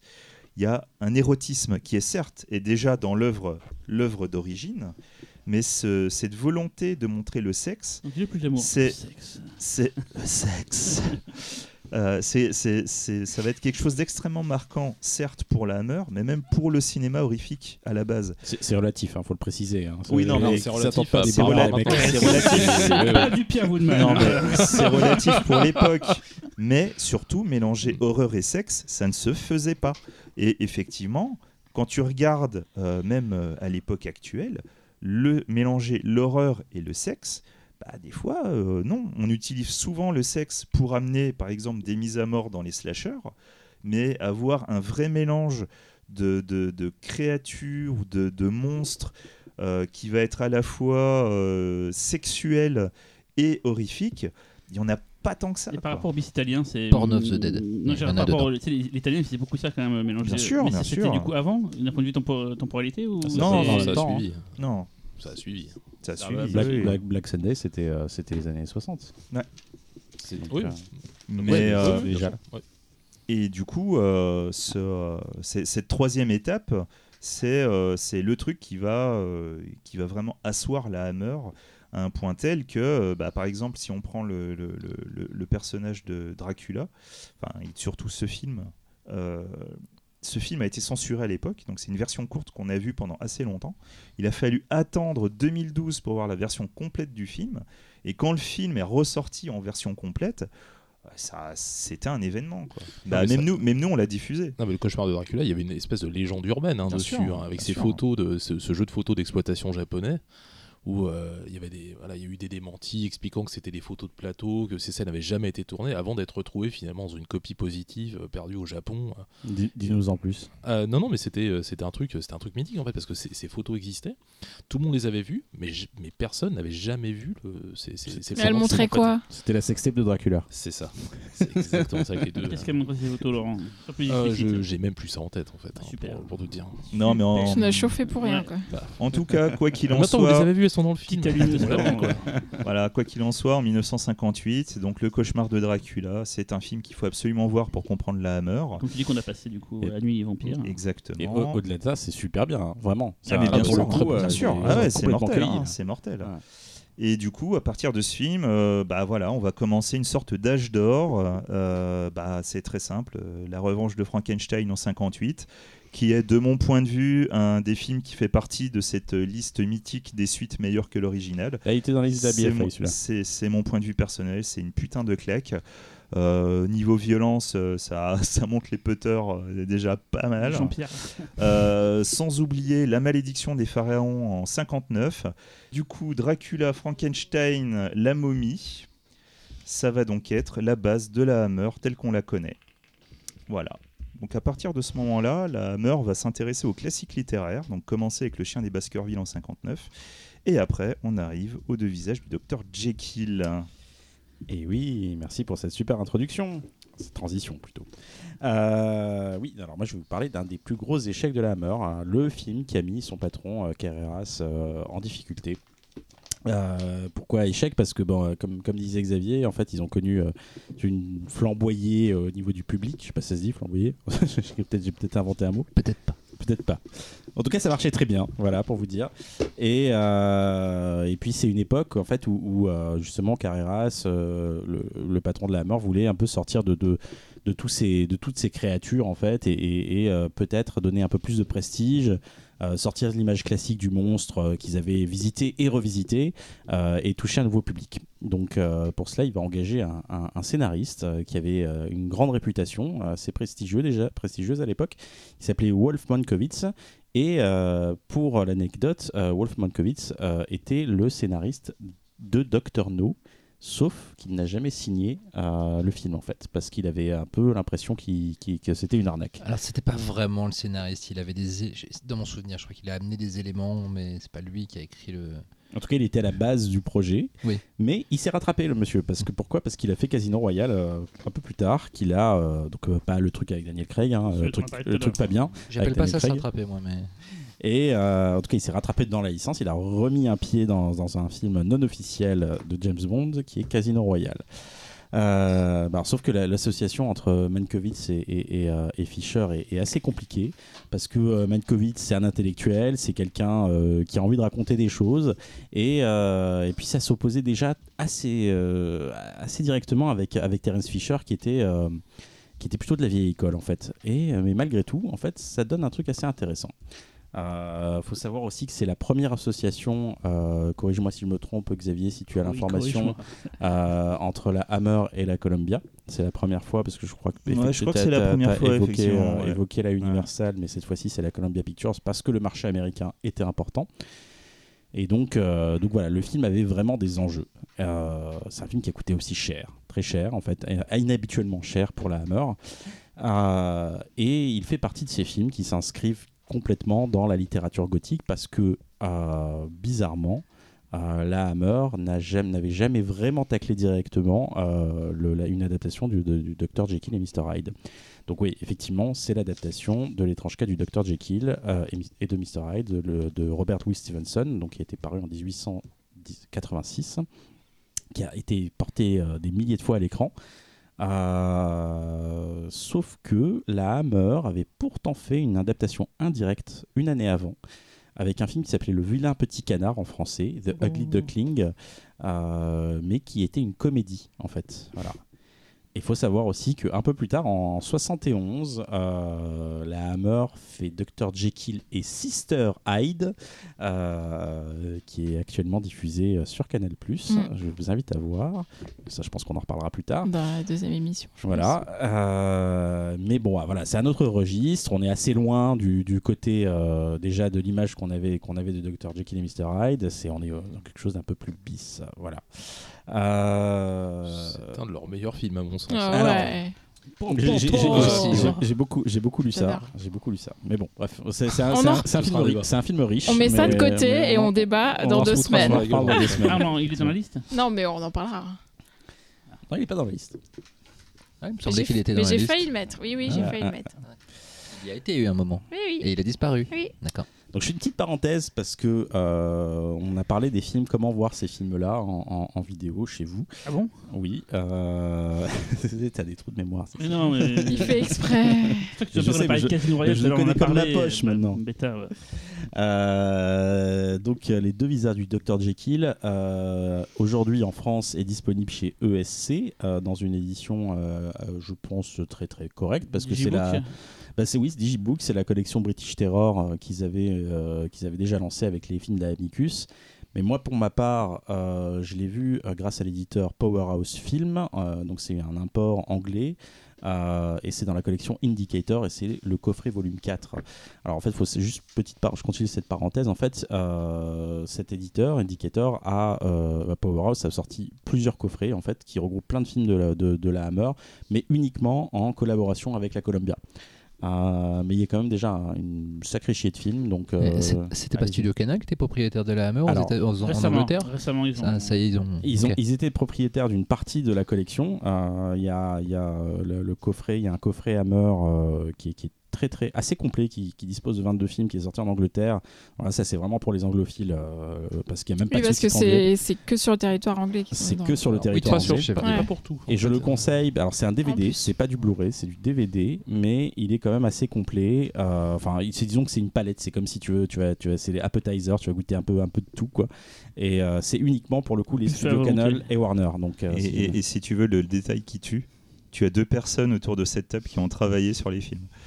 Ah putain, est-ce que je peux vous à lécher l'époque, hein, mais euh, C'est une autre époque. ouais, ouais. Vous Vous léchez Oui, j'aime euh, lécher parce que voilà, Laurent, je peux Laurent, pas les toucher donc. euh, non mais Laurent et moi avons travaillé. C'est pas très geste sur, barrière, euh, je trouve, mais bon. Sur une grande partie des Ah, films. ça Ils vont dépend se faire- Ils où. vont se faire pépo. Je me souviens plus. euh, C'est la a- on classe. avait bossé sur euh, Blood from the Mummies Tomb, Fear in the euh, Night. Fear in the Night, Ouais. Ouais. euh, et- Dr. Jekyll, historique, je ouais. Dr. Jekyll et Sister Hyde, Enfin, visiblement, vous avez tout je vais, oublié. je vais tourner. Bah, on en a fait un paquet, bouquin là. Mais Ouais. Sa Distribution, donc, qui est plus ou moins distribue beaucoup de films sur le canal pour la salle et la vidéo, euh, a récupéré beaucoup de, de, de Hammer, il me semble récemment, euh, Laurent. Je D'ailleurs, Ouais, ils en étaient censés faire un cycle même cet été Hammer en Ouais, mais salle. avec la Covid, tout mais ça. avec le Covid, la ça a Covid, été, oui, la- le Covid, je sais La Euh, Covid, non, ouais, mais l'Académie, c'est la Game. Boy en fait, Ouais. on sait jamais. Bon, je reviens à mon film. Ouais, vas-y. Oh, Allez. il va venir le. Oh là, le mec. Euh, bon, bah, Dr. Jekyll et Mr. Hyde, vous connaissez, hein, le thème c'est euh, la question de la dualité. Et, euh, et pourquoi ça intéresse la Hammer Parce que c'est un sujet qui est au cœur de la fiction, de la littérature gothique. Donc la question du double. Euh, qui est devenu un, sous-genre à part entière du cinéma, du cinéma de, de genre en fait.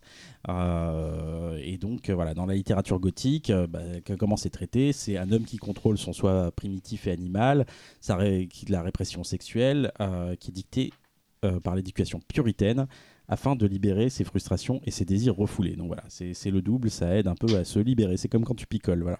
C'est un peu moi ce soir.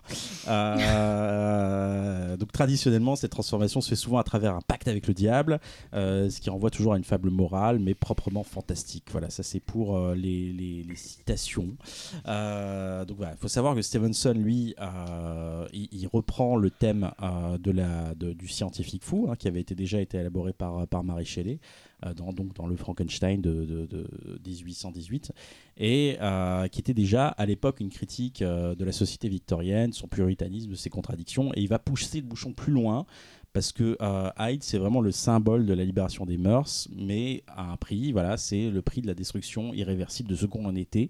Et, ça, c'est valable pour toutes les adaptations de, de- du mythe de, de- du Jekyll et Mr. Hyde. Donc, par contre, le film, là où la Hammer va apporter sa touche, c'est qu'il va être vraiment dans l'air du temps, de son temps en fait, parce que le film date de 1960, je ne sais pas si je l'ai dit, Euh, et il va euh, dépeindre assez frontalement euh, la société de son époque. Donc une société globalement assez hypocrite.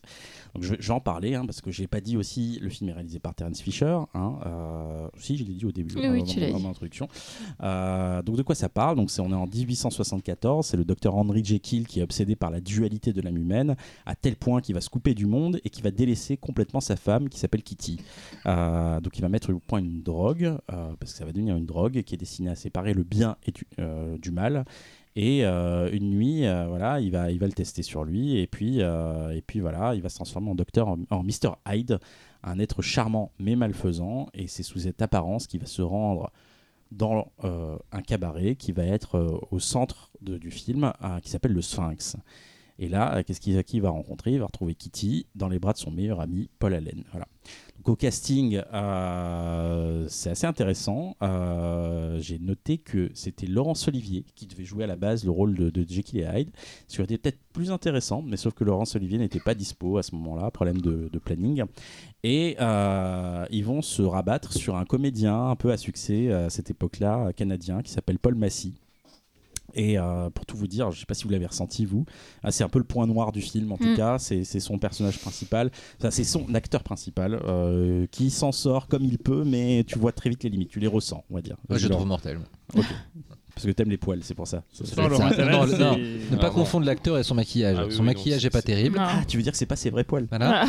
en revanche, lui, je le trouve super. Mais super, euh, après, en replaçant dans le contexte de l'époque, je veux dire, on n'a pas, euh, comment dirais-je, euh, la dualité, tu l'exprimais pas peut-être avec aujourd'hui les, les espèces de, de, de retenues qu'on essaye d'imposer pour pas avoir un jeu trop théâtral. Je trouve que dans la limite de la conception euh, peut-être un peu théâtrale qu'on pouvait avoir du jeu à l'époque, il s'en sort, mais super bien. Et, euh, et ces transitions entre Hyde et, euh, et Jekyll en, en une seule phrase, dans le même plan, etc., où il, va, où il fait des va-et-vient entre les deux personnages 3, 4, 5 fois, bah, je trouve ça bluffant. Ouais, je- Et, je- et- je- je- et- et ça rappelle le Batman de Nolan aussi. Complètement, ouais. À cause Entre de la voix. Et je pars. Ah Ça, ça, J'avais pas pensé à ça, j'avais pas fait le rapprochement. Par contre, effectivement, le responsable des postiches devra un jour répondre de ses crimes. hein. Sauf pour les sourcils. Ah, c'est compliqué, C'est ça, quand même, ouais, c'est c'est très ça, ouais. compliqué. Mais il y a tout un dossier à faire sur la Hammer avec ça, hein, parce que Christopher Lee a beaucoup payé aussi. Enfin, Ah, c'est- Ouais. Christopher. Lee, il a Ah, pris cher. Par contre, c'est quand même, enfin, tu vas peut-être le dire, mais c'est quand même très original d'avoir inversé le. Oui, ouais, complètement. Ouais. Ah, bah justement, on Ouais. de Christopher Lee. euh, c'est un peu le, le- le mec qui vole la vedette à tout le monde. Euh, il joue euh, le meilleur ami de, de- de- du Dr Jekyll, donc Paul Allen, et l'amant donc de Kitty. Et justement, Kitty, c'est Dawn Adams, une très belle comédienne sublime euh, qu'on pourra voir un peu plus tard en 70 dans un autre film de la Hammer qui s'appelle Vampire's Lover. Donc euh, voilà, c'est c'est intéressant parce qu'en plus c'est un portrait de femme libérée, mais ça j'y reviendrai plus tard. Euh, et un caméo, ou un peu plus qu'un caméo, c'est les débuts de Oliver Reed, dont on va beaucoup parler ce soir, je pense, qui joue euh, une sorte de brute épaisse. Euh, c'est peut-être son cinquième rôle au cinéma et, ses premiers pas dans la Hammer. Voilà, donc euh, le gothique est, plus présent via son univers visuel que par sa thématique, car nous sommes dans un, dans un film plus proche d'une interprétation baudelairienne. Pourquoi baudelairienne Parce que déjà Baudelaire était familier du gothique, euh, car il a traduit Poe, mais surtout euh, parce que euh, Baudelaire faisait une, interprétation de, de Paris, du Paris décadent en fait du XVIIIe siècle, parce que le film, en fait, on a, quand on le regarde, on n'a pas l'impression qu'il se passe à Londres. En fait, il se passe, on a l'impression qu'il se passe complètement à Paris. Euh, pourquoi? Parce que son décor et déjà, le, je parlais tout à l'heure du Sphinx, un peu ce, ce- ce sorte de cabaret euh, qui est Mm. au centre du film, qui, qui, qui fait plus euh, parisien, plus Moulin Rouge Ouais. que, euh, que anglais euh, dans, dans- dans la, dans la tradition de ce qu'on sent, en tout cas dans l'imagerie qu'on se fait de l'Angleterre victorienne. Voilà. Donc. Et même qu'on est plus proche euh, dans le ton euh, Wilde et du portrait de Dorian Gray, euh, plus que du docteur du Dr Jekyll et Mr Hyde. Euh, voilà. Ici, on n'est pas dans un film de monstre classique. On est dans, parce que Hyde n'est pas dépeint comme un monstre justement, Euh, et c'est ça justement qui Mhm. plaira pas au public parce qu'à l'époque, bah voilà, les gens, euh, ils avaient en parlé, bah, le, le, le Quatermass, le premier, ça a créé euh, des, des envies de, de monstres, de, de créatures. Le Dracula a suivi, Frankenstein. Et là, euh, en fait, les, les gens étaient déçus parce que on était dans quelque chose de beaucoup plus intellectuel. Euh, la, la, la- la Hammer déjà euh, était déjà de base euh, dans une imagerie. Euh, dans, une fascination pour le visage du mal. Et, là, euh, la sexualisation va être poussée. C'était déjà le cas avec Dracula, hein, qui était déjà très sexuel. Et euh, et l'histoire va du coup prendre un, un total contre-pied avec euh, le matériel de base. Parce que ici, Jekyll est laid, tu en parlais tout à l'heure, Véro. Euh, il est confiné dans son travail, il est frustré dans sa vie de couple. Tu peux redire Jekyll et Lé Ça fait un peu ukulélé, ça me fait rire. Jekyll, Jekyll est laid. Jekyll est laid. Le Shaquille O'Neal aussi. Euh, et voilà, et, et il va se dé- ainsi donner vie en prenant cette, cette, cette- cette potion magique, en fait, à, un- à un dandy charmant et surtout viril. Voilà. Euh, donc, Hyde est littéralement et frontalement sexualisé. Euh, Est- est monstrueux et impuissant, en fait. Mhm. Voilà, c'est vraiment le cœur du sujet. Euh, et, et- et le Sphinx, c'est- pourquoi j'en parle beaucoup, parce que euh, quelque part, c'est lui le reflet euh, du mal et le reflet de Hyde. C'est un cabaret, euh, un lieu de décadence où les personnages vont tous euh, se libérer et libérer leur alter ego en fait. Donc en premier lieu Kitty, donc la femme infidèle, parce qu'on va la découvrir pour la première fois infidèle dans ce décor-là. Et, euh, et, et son ami euh, donc euh, Paul Allen qui, qui, qui à la fois qui va montrer tous ses visages en fait voilà et je parlais de tout à l'heure, je disais que le, le personnage féminin était assez moderne, je le trouvais en tout cas moi pour, pour les, les années 60, euh, parce que le film ne juge pas son infidélité, justement. Mm. Et, et c'est là où je me disais, quand, quand le film démarre et que tu vois que, que l'héroïne est infidèle, tu dis, oulala, où ça va aller? Et finalement, tu te rends compte que euh, c'est un personnage de femme fort, indépendant, euh, complètement abandonné euh, Mm, par son mm. mari. Et finalement, bah, sa seule vraie dépendance, c'est l'amour, parce que je pense qu'elle est vraiment amoureuse de, de- de son amant, en fait. Euh, voilà, qui lui offre tout ce Il qu'il y a a. l'autre personnage féminin et qui est très bien aussi. euh, je sais Ouais, pas si le per- personnage de la charmeuse de serpent. Ouais. Bah, Vas-y, si tu veux en dire euh, quelques Bah, mots. je, je la trouve super intéressante aussi parce que c'est une femme euh, libre, aux mœurs libérées. Il y a une scène, j'ai pensé, je me suis dit, est-ce que Robert Rodri- Rodriguez s'est inspiré de ça? Parce qu'il y a une scène de danse Ah bah oui. avec son serpent. Je me suis dit, non, mais c'est la même, bah, c'est pas possible. Et euh, ouais, et du coup, elle, est, elle aussi, elle se laisse un peu prendre au jeu de Hyde, mais euh, globalement, elle est assez libre, elle fait un peu ce qu'elle veut et elle se laisse pas dicter les choses. Et c'est ça qui est fou, Ouais. c'est qu'on est en 1960 Ouais, et j'ai l'impression vraiment que vis-à-vis de- de- des personnages Mm. féminins, c'est peut-être l'un des films, que j'en ai vu pas mal. Bon, il y, en a- beaucoup hein, où, qui sont très modernes là-dessus, Ouais. mais, mais globalement, euh, c'est voilà, c'est souvent la femme objet, la femme Mm, mm. prétexte, tout ça. Et là, pour le coup, euh, c'est que des personnages de femmes fortes. Quoi. Mais c'est là où c'est plutôt malin parce que c'est quand même entre guillemets des femmes objets parce que la femme est danseuse et euh, elle est un peu prostituée, etc. Mais on montre qu'elle a un certain pouvoir elle Ouais. aussi de. de, de Bah, c'est dans son position. contexte Ouais, aussi. euh, voilà. c'est pas mal fait. Et, euh, et donc, euh, et donc euh, bah, moi, je- c'est un des personnages les plus intéressants pour moi, c'est Paul Allen, donc c'est Christopher Lee, parce que je le trouve juste hallucinant dans le film. Euh, voilà, il est double, c'est vrai, mais par contre, il est profondément humain, il a des, défauts, il les montre, et, euh, lui-même, bah, voilà, à plusieurs reprises dans le film, c'est lui qui va donner des limites, parce qu'il va se lier d'amitié avec, avec le personnage de Hyde, c'est lui qui va donner des limites justement au personnage de Hyde. En fait, c'est super intéressant ce personnage parce que c'est lui, il est la synthèse de Hyde et de Jekyll en fait. Il, Mm, mm. il est, il est- il est au milieu, il est, euh, il accepte ses, il accepte ses défauts et euh, il s'en cache pas. Mais en même temps, ça l'empêche pas d'être humain et d'avoir d'éprouver des, des- des sentiments d'amitié ou d'amour pour des personnages, d'autres personnages du film. Il est vraiment passionnant alors que sur le papier, euh, tu dis que c'est un personnage fonction et en fait pas du tout. Ouais. Dans son écriture, il suit vraiment bien. Et d'ailleurs, bah, justement, c'est grâce à ce personnage-là, en fait, ça va donner un des attraits les plus intéressants du film, c'est le triangle amoureux et les conséquences qui vont amener euh, le, personnage du Jekyll version Hammer à se détester pour ce qu'il est, un homme jaloux, un homme envieux, et, euh, en fait, on se rend compte à travers ce, tri- ce triangle amoureux que les personnages, au-delà du fait qu'ils sont incroyablement modernes, ils existent, euh, ils sont durs, ils sont cruels, ils sont très contrastés les uns envers les autres. Moi, je trouve ça très intéressant en fait. C'est pour ça que ce film m'a plu en- entre autres. Donc voilà. Euh, donc le film va, croiser la mythologie de Jekyll et Hyde avec la décadence sous-jacente d'une époque pour aborder la frustration sexuelle de la société. Donc cette société euh, anglaise, donc le miroir entre la société victorienne et la société un peu peut-être euh, puritaniste des années 60 euh, anglaise. Et, euh, et ici, en fait, on s'en fout complètement de, de, de, de- la science parce que euh, on va parler du cul, on va parler de cul, on va parler de la sexualité de, Jekyll et qui fait plus l'amour à sa femme. Et c'est ça, en fait, tout l'enjeu du film. C'est le cœur du sujet de ce film-là. Et c'est aussi ça que j'ai trouvé chouette euh, et moderne. D'ailleurs, cette sexualité est souvent évoquée, hein, ça passe souvent par des dialogues et, et beaucoup par le personnage de Christopher Lee, qui parfois le fait, euh, lance des pics euh, de façon sous-jacente et parfois même de façon assez explicite. Ça fait toujours mouche et, euh, j'ai trouvé ça assez, assez, assez chouette aussi, très moderne. Voilà, comparé et comparé à d'autres films de la Hammer, tu me corriges si je me trompe, Xavier ou même Laurent, hein, c'est vous les spécialistes. Le film, j'ai l'impression que le film est, est particulièrement riche en termes de transgression. On va parler de prostitution, de drogue, de suicide, de violence physique, de viol. Euh, Et, et- et- et j'irais même peut-être à dire que c'est le film le plus sulfureux de Terence Fisher. Je serais même tenté de dire qu'on parle même d'un viol au sein d'un couple. Ouais. Ça, c'est euh, déjà, déjà qu'à notre époque, ça, on n'ose pas en parler.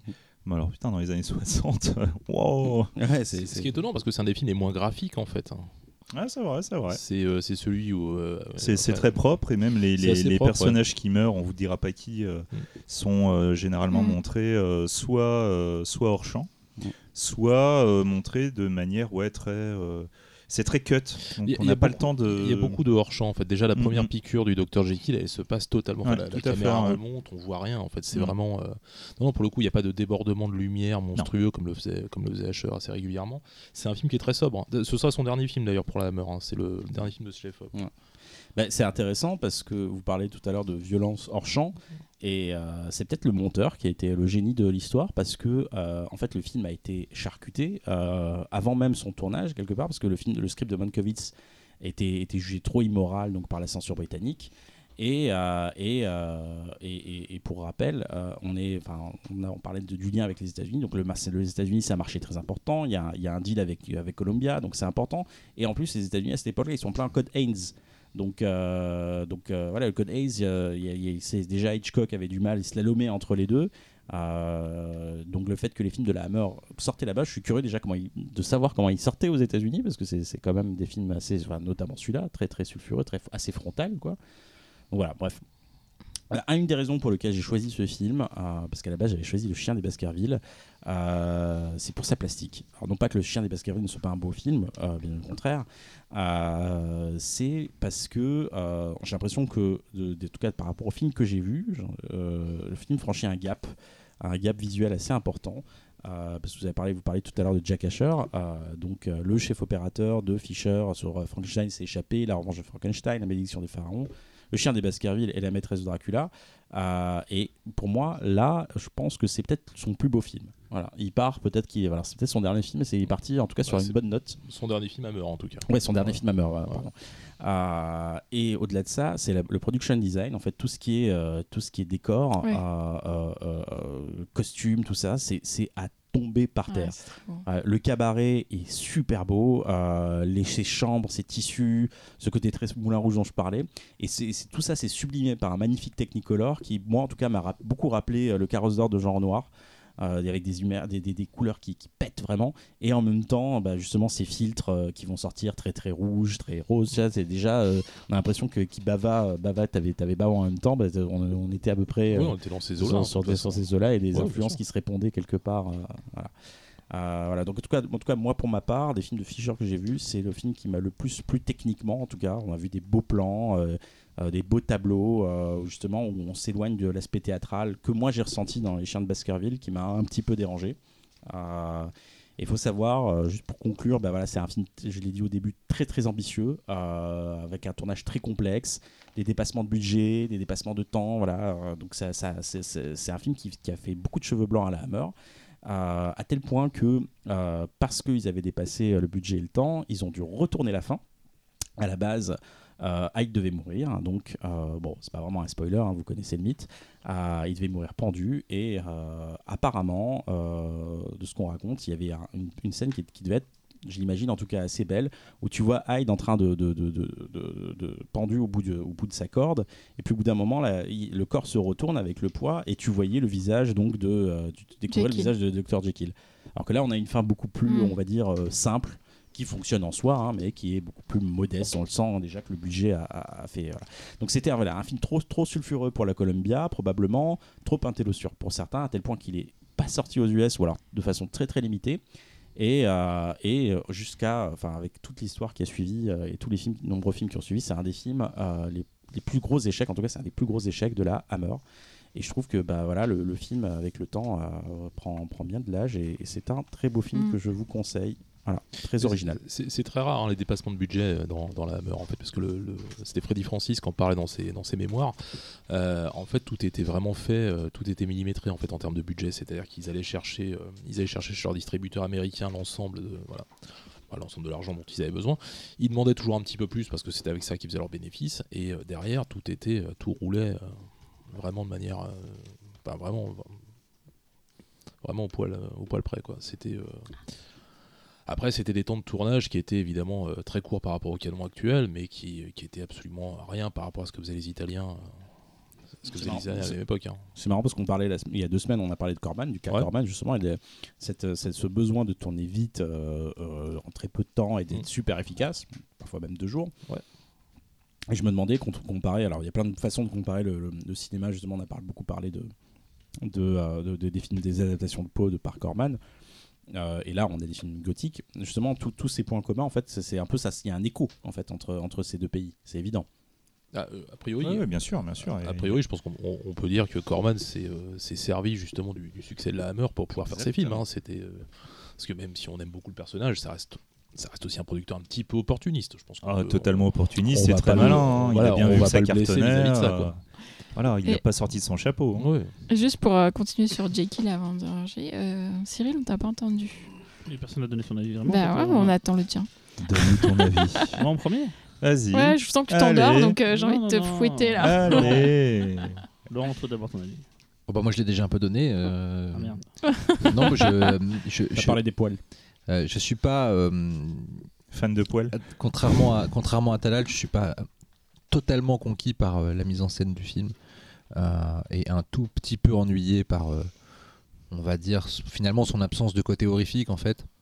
Je trouve que les conséquences et les, les, les- actes, enfin les actes et les conséquences de de Jekyll, enfin de Hyde pardon, sont peut-être pas assez viscéraux. Je demande pas du gore, hein, mais je te demande tu vois, de, l'enjeu dramatique. Ça met un peu de temps à monter, je trouve.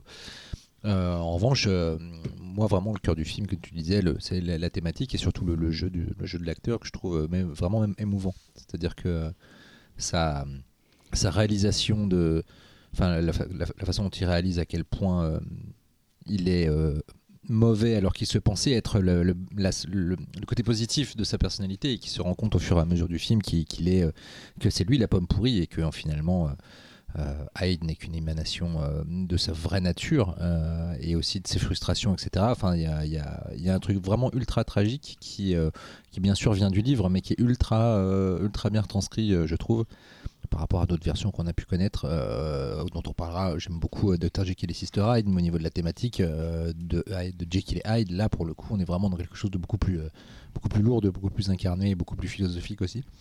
Euh, après, voilà, c'est pas mon préféré de la sélection qu'on a là parce que c'est peut-être euh, euh, un, voilà, un petit peu euh, pas chiant, mais euh, piano piano, voilà.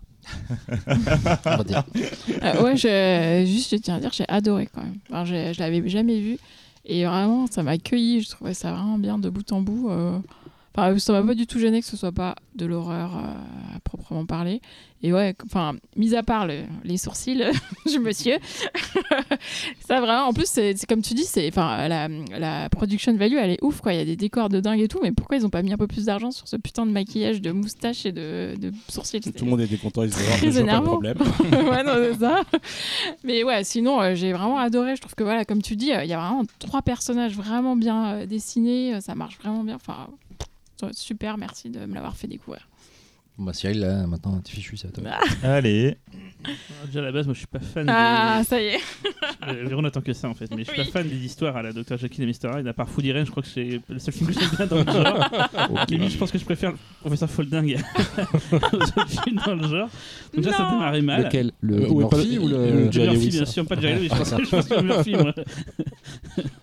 Histoire d'être pas classe, autant Oui, oui, je bah, Comment tu viens de oui. souiller le truc là Et donc, donc, je suis pas fan de ce style-là à la base. euh, donc voilà, et j'ai trouvé ça euh, très verbeux, ça m'a saoulé quoi. Et en fait, tout le passage au Sphinx, là, ça n'arrête pas. J'ai l'impression qu'on revenait constamment sur ce décor tout le temps, là, ça m'a ça m'a saoulé quoi. Et l'autre action serpent m'a cassé les couilles. Oh. Vraiment, ça m'a saoulé quoi. Je- J'attendais quelque chose et ça se finit, j'en pouvais plus quoi. Voilà, quoi. Bah, pour ceux qui nous écoutent, choisissez votre camp. Vous savez, euh, vous connaissez Voilà. les goûts de chacun. Voilà. Et vous savez que j'ai raison au final. Donc, euh, Laurent, Xavier, vous aviez. Bah, Laurent, vas-y. Euh, Ouais, moi j'aime bien, la- j'aime bien quand même le, le- le- le jeu d'acteur de le jeu d'acteur principal. Le, le fait en fait de jouer Hyde comme un enfant, je trouvais ça assez, euh, je trouvais ça assez malin en fait.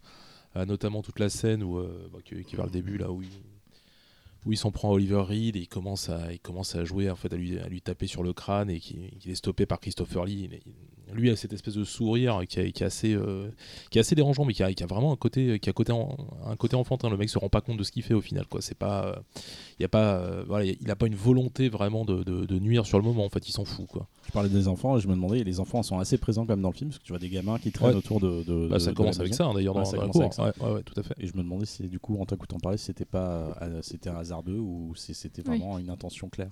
Euh, bah, c'est possible parce qu'en fait euh, au départ il, les- il, il explique il les observe euh, il me semble Ouais. hein. Oui, oui, c'est ça. Il, Ouais. les, il, il les regarde interagir entre eux pour voir comment effectivement on peut être méchant de, de manière naturelle quand Ouais. on est enfant. Et du coup, ça, ça fait quoi à la fin, en fait, euh, le côté psychologique du film. Xavier? Ben, moi, c'est un film que j'aime. Alors, euh, effectivement. euh, Y a-t-il un film que tu n'aimes pas ce soir au programme? Je suis désolé, euh, voilà. A euh, mais- mais, mais- mais- moins. non, mais effectivement, euh, moi j'ai une préférence pour euh, Dr. Jekyll et Sister Hyde, forcément, que, Ah bah. que- que je trouve forcément mortel. Euh, mais non, non, film, euh, film intéressant, euh, intéressant pour, euh, pour le, le jeu d'acteur de Christopher Lee qui, euh, qui montre quand même un petit peu l'étendue de ses, de ses capacités. Franchement, te, te, te, te faner euh, Dracula, enfin Frankenstein, Dracula, et ensuite tu le vois dans ce rôle-là, tu te dis, euh, ouais, quand même, le mec, il est, pas mauvais, quoi. Euh, non, non, après, il y a des choses que je trouve extrêmement intéressantes, mais je, vais y revenir un petit peu après. Non, moi, je trouve que c'est une, c'est une des, meilleures adaptations du roman de Stevenson. Voilà. De toute façon, pour moi, les deux meilleurs, c'est c'est les deux Hammer, quoi. C'est celle-là et Sister Hyde. Donc euh, voilà. c'est pas le pas le Anthony Perkins C'est fou, hein fou, hein. Gérard. Kiko. Bon, bah du coup, je vais continuer. Et du coup, euh, bah, comme on a parlé de, des deux visages du docteur Jekyll, on entre dans les années 60. Et euh, donc, euh, les les années 60, c'est un peu l'apogée de la Hammer. Et euh, vu tout ce qu'on a déjà dit sur le- le- les deux visages du docteur Jekyll, euh, une des figures maîtresses euh, de la maison Hammer, évidemment, c'est Fisher. Donc, il va euh, réaliser Les Maîtresses de Dracula, La Nuit du Loup-Garou, Le Fantôme de l'Opéra. Le style Fisher, c'est euh, un peu le style, euh, le style euh, Hammer euh, de base. C'est lui qui, qui va remettre au goût euh, du jour les, les- grandes figures euh, classiques. Et en fait, sa manière de les réactu- réactualiser, ça va être de, de créer une sorte de mélange, même si je sais que tout le monde n'est pas d'accord avec ce, ce que je vais dire, puisque pour beaucoup, il n'y a pas d'auteur dans la Hammer, même si oui, mais non. Enfin, voilà, on va en discuter, on va en Euh, discuter. J'amène matière. J'amène des pistes. J'amène des pistes. Et après, vous dites ce que vous voulez. Mais euh, voilà, c'est certes du cinéma d'exploitation. Je pense que tout le monde l'aura compris. J'ai pas besoin de repréciser. Mais dans le cinéma de Fisher, il a ajouté quand même des éléments euh, qu'on pourrait qualifier de- d'intellectuels. Il y a des choses vraiment intéressantes dans cette, euh, cette habitude qu'il va avoir de rajouter euh, un côté psychanalytique dans ses histoires. Ça, c'est un truc qui est extrêmement récurrent. Dans les deux visages du docteur Jekyll, c'est déjà présent. Et dans tous ces films, si vous regardez bien, il y aura des éléments psychanalytiques qui, qui l'intéressaient véritablement. D'ailleurs, si je ne m'abuse, Fisher, c'était pas un fan d'horreur. On est bien d'accord. C'est limite, Non, parfois, non. ça le faisait un peu chier. Ouais, ouais, Ouais. ouais. Mais Mm. justement, euh, très souvent, il y a beaucoup de réalisateurs qui n'aiment pas le cinéma d'horreur et c'est eux finalement qui ont un bon regard sur, euh, sur la chose. Et c'est lui qui, a- qui, qui a aussi euh, quelque part euh, appuyé sur certaines mécaniques qu'on va avoir sur la Hammer, c'est ce, ce côté d'humaniser les monstres et surtout euh, le- la, la découverte de, de leur mode de fonctionnement. Tu as très souvent une partie de l'histoire qui va te, te faire comprendre ses motivations, ses faiblesses. Euh, c'est tout ça qui va, qui va nourrir le film. Mais c'est pas gratuit, c'est pas. euh, même si effectivement ça durera pas tout le long sur la Hammer, mais ces éléments-là, Fisher les utilise pour d'autres choses. Il raconte des choses en sous-texte. Euh, beaucoup de films de, de, de Fisher sont quelque part des films humanistes. Euh, certains trouveront que je pousse le bouchon loin, mais je pense que ça reste des films humanistes. Et, euh, et pour certains films aussi, ce sont des films politiques. Puisque ce sont des films qui parlent des, mœurs de l'époque, des mœurs britanniques hein, euh, principalement. Il y a une sorte de, bien-pensance de la société. Et les créatures sont très souvent des, représentations de, de ce qui va à l'encontre de cette bien-pensance. Ils finissent pas toujours bien, ça c'est sûr, mais c'est pas toujours dans la joie et la bonne humeur. Donc euh, il y a des choses intéressantes à, à creuser. Ce qui m'a fasciné, en fait, c'est que bah, tu as toujours des postulats en fait, très B. Ouais. Euh, tous les sujets sont hyper casse-gueule. Mais au-delà de la mise en scène, ce qui rattrape souvent euh, la qualité des films, en fait, c'est le jeu des comédiens. C'est enfin, bon, c'est pas pour c'est c'est pas un, secret pour personne. le- les, le- les comédiens anglais sont les plus forts. euh, sont les comédiens ils sont les plus forts aussi parce Ouais. que à aucun moment ils sont dans l'ironie. Ils Ouais. sont Ouais. toujours dans un sérieux absolu. Ouais. Ils sont Ouais. imperturbables. C'est c'est en ça qu'ils sont beaux. Mais c'est surtout c'est ça qui est étonnant de la part de quelqu'un comme, comme Christopher Lee qui a eu une vie de maboule en fait avant de avant de devenir comédien. C'est c'est, euh, quelqu'un qui a été euh, apparemment qui aurait fait partie des, des, des forces spéciales, qui a Et- été chasseur de nazis, euh, enfin qui a fait qui parle, plus- ouais, qui parle plusieurs Alors langues. ça, euh, ça- ça, c'est euh, la légende et c'est à cause de ça euh, l'anecdote sur le Seigneur des Anneaux Ouais. où euh, c'est lui qui a fait changer le scénario sur les, les- les personnages qui se font poignarder. Où à la base dans le scénario ils hurlaient et c'est Christopher Lee qui leur a dit mais tu sais un homme que tu poignardes dans la Ouais. poitrine il ne hurle pas quoi ça, fait un Non, mais pas voilà, quoi. sur le Seigneur des Anneaux, c'était la seule personne qui avait déjà rencontré Tolkien. C'est euh, Et Jésus. avant.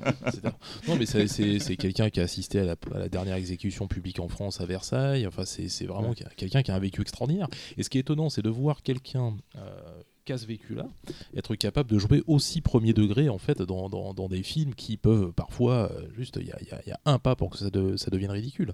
et surtout il y a aussi beaucoup de films de la Hammer où clairement ça, ça lui cassait les burnes Mais il a refusé d'en parler pendant des années. mais bien sûr et pourtant, euh, autant certes des fois il est pas dans le film, comme par exemple quand il, il refuse de jouer Dracula, mais il y a des fois il va reprendre même son rôle de Dracula, ça le fait chier, mais il le reprend, Oui. Bah, ça se voit pas. Il va le chercher chez, il, il va aller le reprendre chez Jess Franco hein, quand même. hein. C'est, euh, le mec, il a quand même été frayé avec un peu la, la racaille de la série B dans les Ah, années On va se 70-80. faire hein. tuer par les euh, francophiles. euh, Moi, je l'aime bien, hein. Les Nuits Dracula, j'aime Franco, bien, Mais, mais- on va se faire tuer par les francophiles. Mais en tout cas, quoi qu'il en soit, voilà quoi, le- il y a, il y a un aspect assez intéressant dans, dans, dans le cinéma de, de Fisher et dans la Hammer. Certes, tous les réalisateurs euh, qui vont travailler à la Hammer n'ont pas forcément cette, cette optique, mais si vous cherchez un, un- un- des films politiques ou des films sociaux, vous en trouverez à la Hammer. Des fois, pas forcément volontairement, puisque des fois, ça peut être tout simplement un contre-coup euh, d'une euh, d'une tendance sociale ou d'une idée sur la société euh, de l'époque.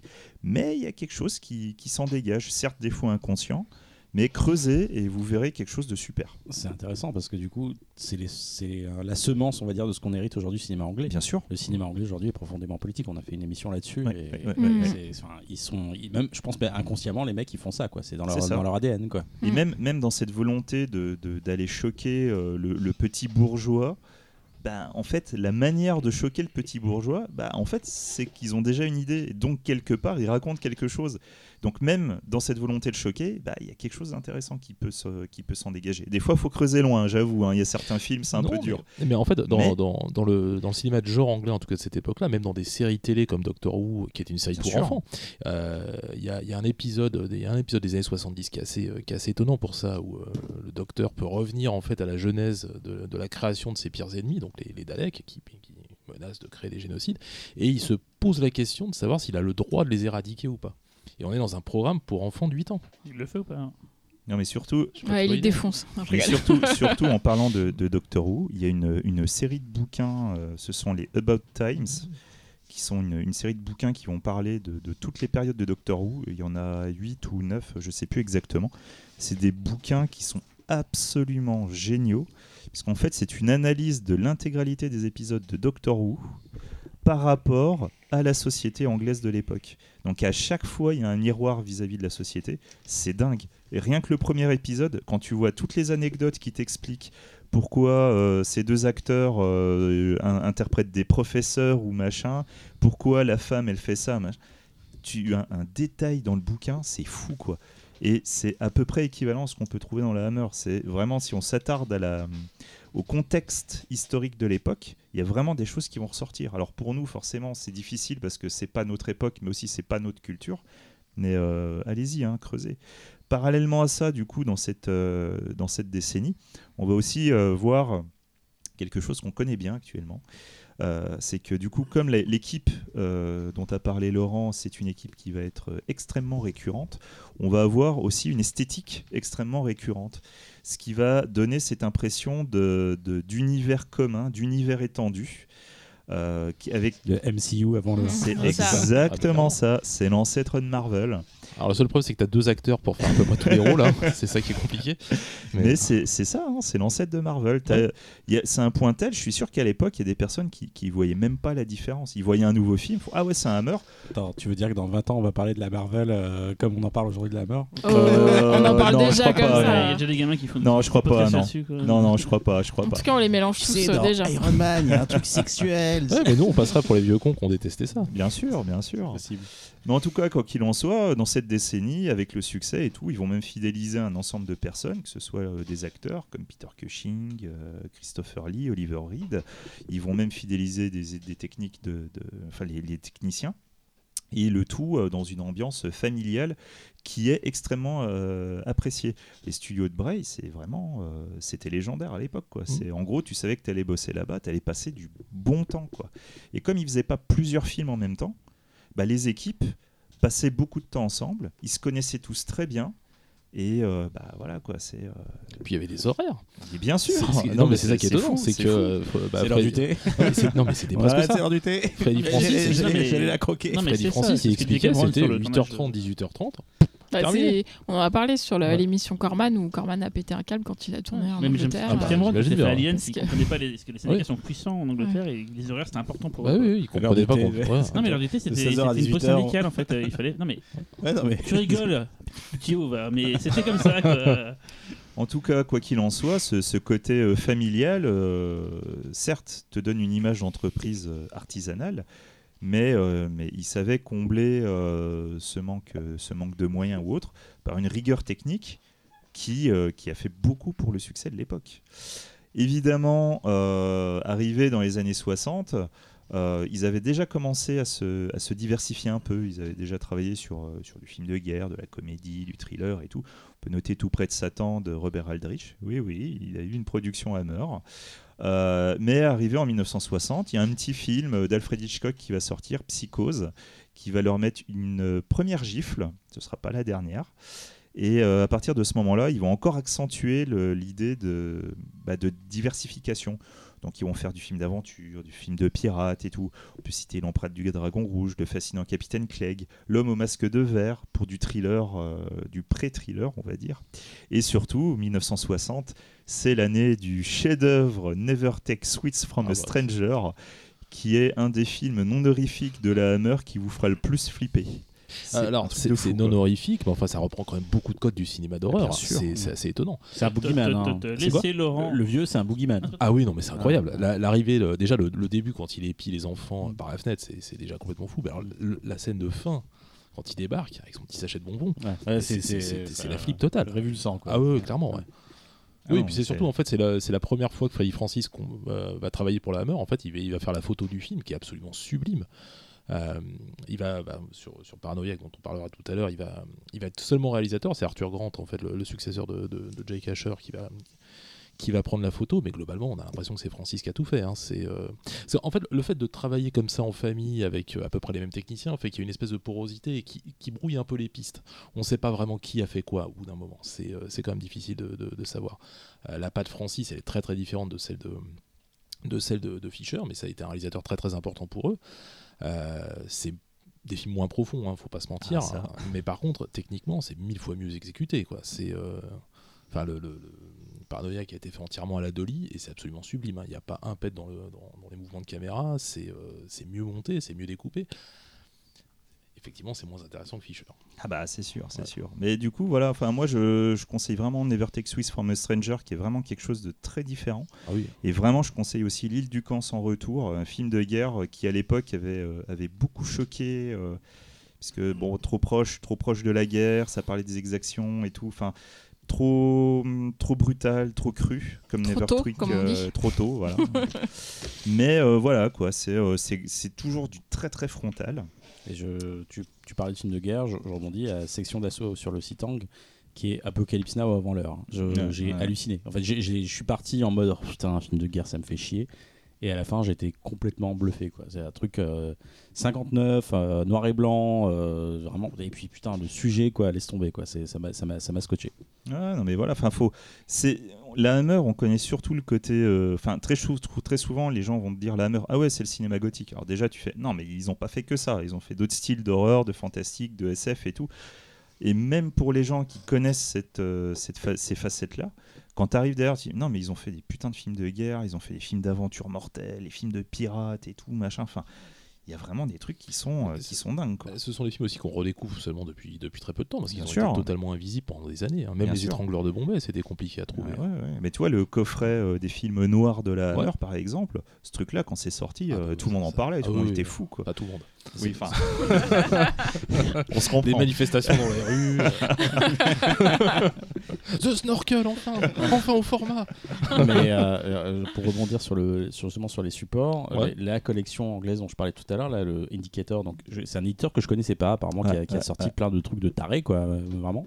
Euh, ils ont, ils ont, ils ont sorti les Ray Harryhausen, les Ouais. William Castle, et, euh, et, et c'est- ces, ces coffrets Hammer sont des bijoux, vraiment. Je vous les, je vous les recommande. Les, les masters sont à tomber par terre, vraiment. C'est super beau. Et, et Never, Take Swiss- Never Take Swiss from a Stranger, putain, c'est dur à prononcer. Euh, c'est euh, c'est- c'est- c'est- ce noir et blanc est il magnifique. Il est incroyable. C'est Ouais, ouais. sublime. Mm. Le scope, il est parfait. Enfin, c'est vraiment. euh, Non, non, c'était vraiment de la belle exécution, hein, de toute façon. Mais voilà, enfin, en tout cas, euh, cette volonté de se diversifier suite au succès de Psycho, ça a donné des choses qui sont assez intéressantes. Je pense que ce qui les a sauvés aussi, c'est euh, c'est, euh, les Beatles, étonnamment. Parce que les, les Beatles, euh, Love Me Do, c'est en 1962, donc euh, gros carton euh, bah, dès, dès la sortie du, du titre. Et en fait, la, la Hammer et, et les Beatles, c'était un peu les pendants musique-cinéma de l'époque. Le, le Beatles, et les Beatles, c'était la musique pour les jeunes. La Hammer, c'était les films pour les jeunes. C'était un peu transgressif, c'était un peu quoi. interdit, c'était voilà quoi. C'est il y avait quelque chose. Et quand tu vois l'évolution de la carrière des Beatles jusqu'en 64 où ça a eu du succès aux États-Unis, tu te dis que bah, finalement euh, la Hammer, voilà quoi, qui, qui a entraîné l'autre? Euh, Je pense qu'il y a eu un truc quoi. Quoi qu'il en soit, les Beatles, c'est le début de l'invasion britannique à travers le monde. Ça a été un, événement de la pop culture euh, indéniable. Et la Hammer en a fait partie. Donc je pense que voilà, ça a beaucoup aidé dans les années 60. Les, les- je- les Beatles et Gilbert Montagnier. Et quoi qu'il en soit, certes, on va pas revenir sur Roger Corman, donc des années 60 avec Ah, son, bon, son cycle Corman, de la Hammer, euh, son cycle de euh, voilà quoi, c'est, euh, on en a parlé, euh, Ouais. voilà, ça, Peau ça belle, claquait. quoi. Mais, mais, le fait est que le style Corman et le style Hammer, c'est pas du tout le même style. Vous- on pourrait croire, si vous voyez, si vous connaissez assez peu, vous allez vous dire c'est du gothique ou c'est pareil. C'est pas du tout les mêmes Mm. films, c'est pas les mêmes traitements, c'est pas, c'est pas les mêmes idées derrière. C'est deux styles gothiques complètement différents. Pour moi, la Hammer est plus gothique déjà que Poe, enfin que Poe, que, Ah ouais que Corman. Ouais. Ah ouais. Ouais, pas la même ouais. dentelle en fait, c'est pas la même chauve-souris. Ah, mais c'est un- mon point de vue. Ouais, je sens que je vais avoir une grande discussion Il y a avec, un euh, avec le Véro qui la chauve-souris. Les, les, les chemises à chapeau, c'est pas les mêmes en fait, il y, a un- il y a un truc quoi. Mais surtout, euh, voilà, c'est cette volonté d'aller chercher autre chose, cette volonté de changement, ça va aussi se ressentir même dans le cinéma fantastique de la Hammer. C'est là qu'on arrive au damné en 1963 de Joseph Losey. C'est Laurent qui nous en parle. C'est moi-même. Euh, alors c'est marrant parce que de tout ce que tu disais sur euh, sur euh, Là c'est faux. Non, c'est pas que c'est faux, c'est qu'en fait Les damnés c'est un film qui à la fois contredit les évolutions de la Hammer et en même temps en inclut Exactement. certaines. Euh, c'est un film vachement du coup super atypique globalement dans la dans la Hammer, globalement. Et, et je me permets même de te dire que c'est euh, c'est un des, des premiers à avoir cette caractéristique. Ouais. Et euh, alors ça tient certainement euh, déjà à son réalisateur puisque Euh, donc Joseph Losey, réalisateur américain, exilé en Europe suite au, au macartisme, puisque c'était un réalisateur aux, convic- aux convictions communistes. pour plein de raisons, des raisons personnelles, il a grandi dans une famille assez puritaine et assez aisée. Et il avait pas vraiment, euh, il a grandi un peu sans connaître vraiment la, réalité du monde, mais quand la crise de 29 est arrivée, euh, il y a été, euh, il a été confronté de plein fouet et ça a complètement, ça l'a, traumatisé, ça a changé sa vision du monde. Et à partir de là, il s'est politisé et du coup, bah forcément, il est allé vers l'extrême inverse, donc vers le communisme. Et quand est arrivé euh, la chasse aux sorcières et le macartisme, il a, il a choisi de, il a choisi de quitter, de quitter l'Amérique et donc il est allé, il est allé en euh, tourner en Angleterre essentiellement, mais aussi un peu en France, en Italie. euh. Alors du coup, est-ce que c'est, je me trompe, ou est-ce que c'est le seul réalisateur dans l'histoire de la Hammer qui a eu une Palme d'Or à Cannes?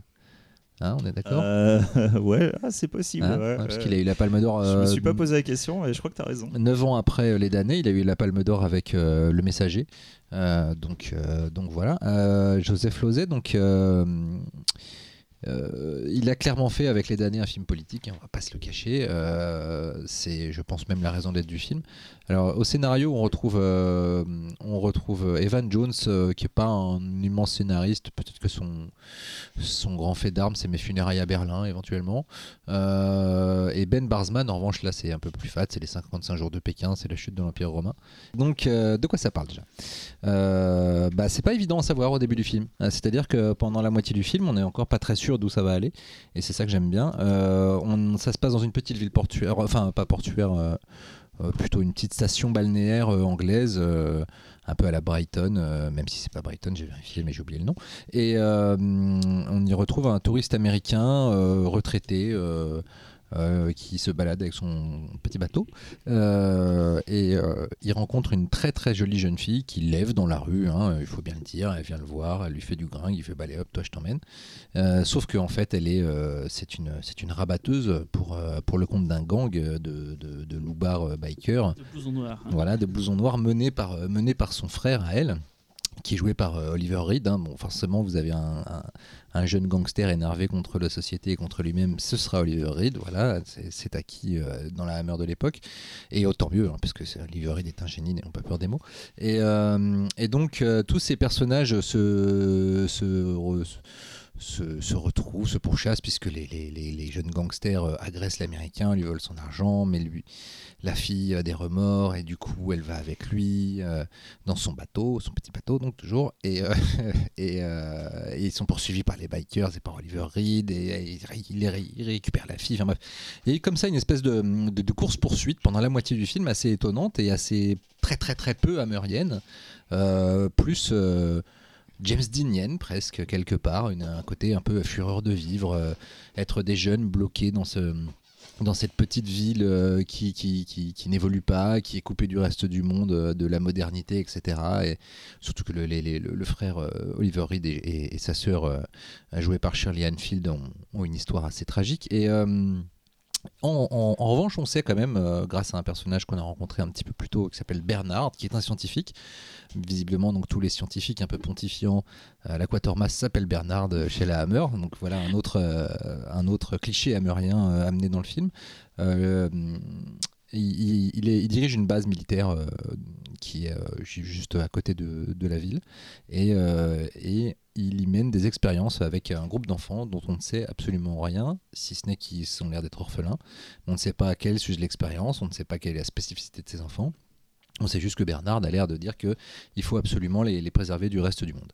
Et, euh, et finalement, tous ces, les, les personnages du début, euh, le, touriste américain, le biker, euh, sa sœur, etc., vont se retrouver à, devoir se, cacher dans cette base secrète et à rencontrer les enfants. Et c'est là qu'on va comprendre un petit peu la, la nature de ces enfants. Donc, c'est un scénario très étonnant parce qu'il met un temps absolument étonnant à révéler son cœur. Euh, à tel point que je trouve ça même quasiment suicidaire en fait. Euh, et en même temps, c'est ce qui est passionnant. Euh, parce qu'on n'arrête pas de se demander pourquoi ces personnages existent et pourquoi, pourquoi ils, sont voués à se rencontrer. Il y a, comment dirais-je?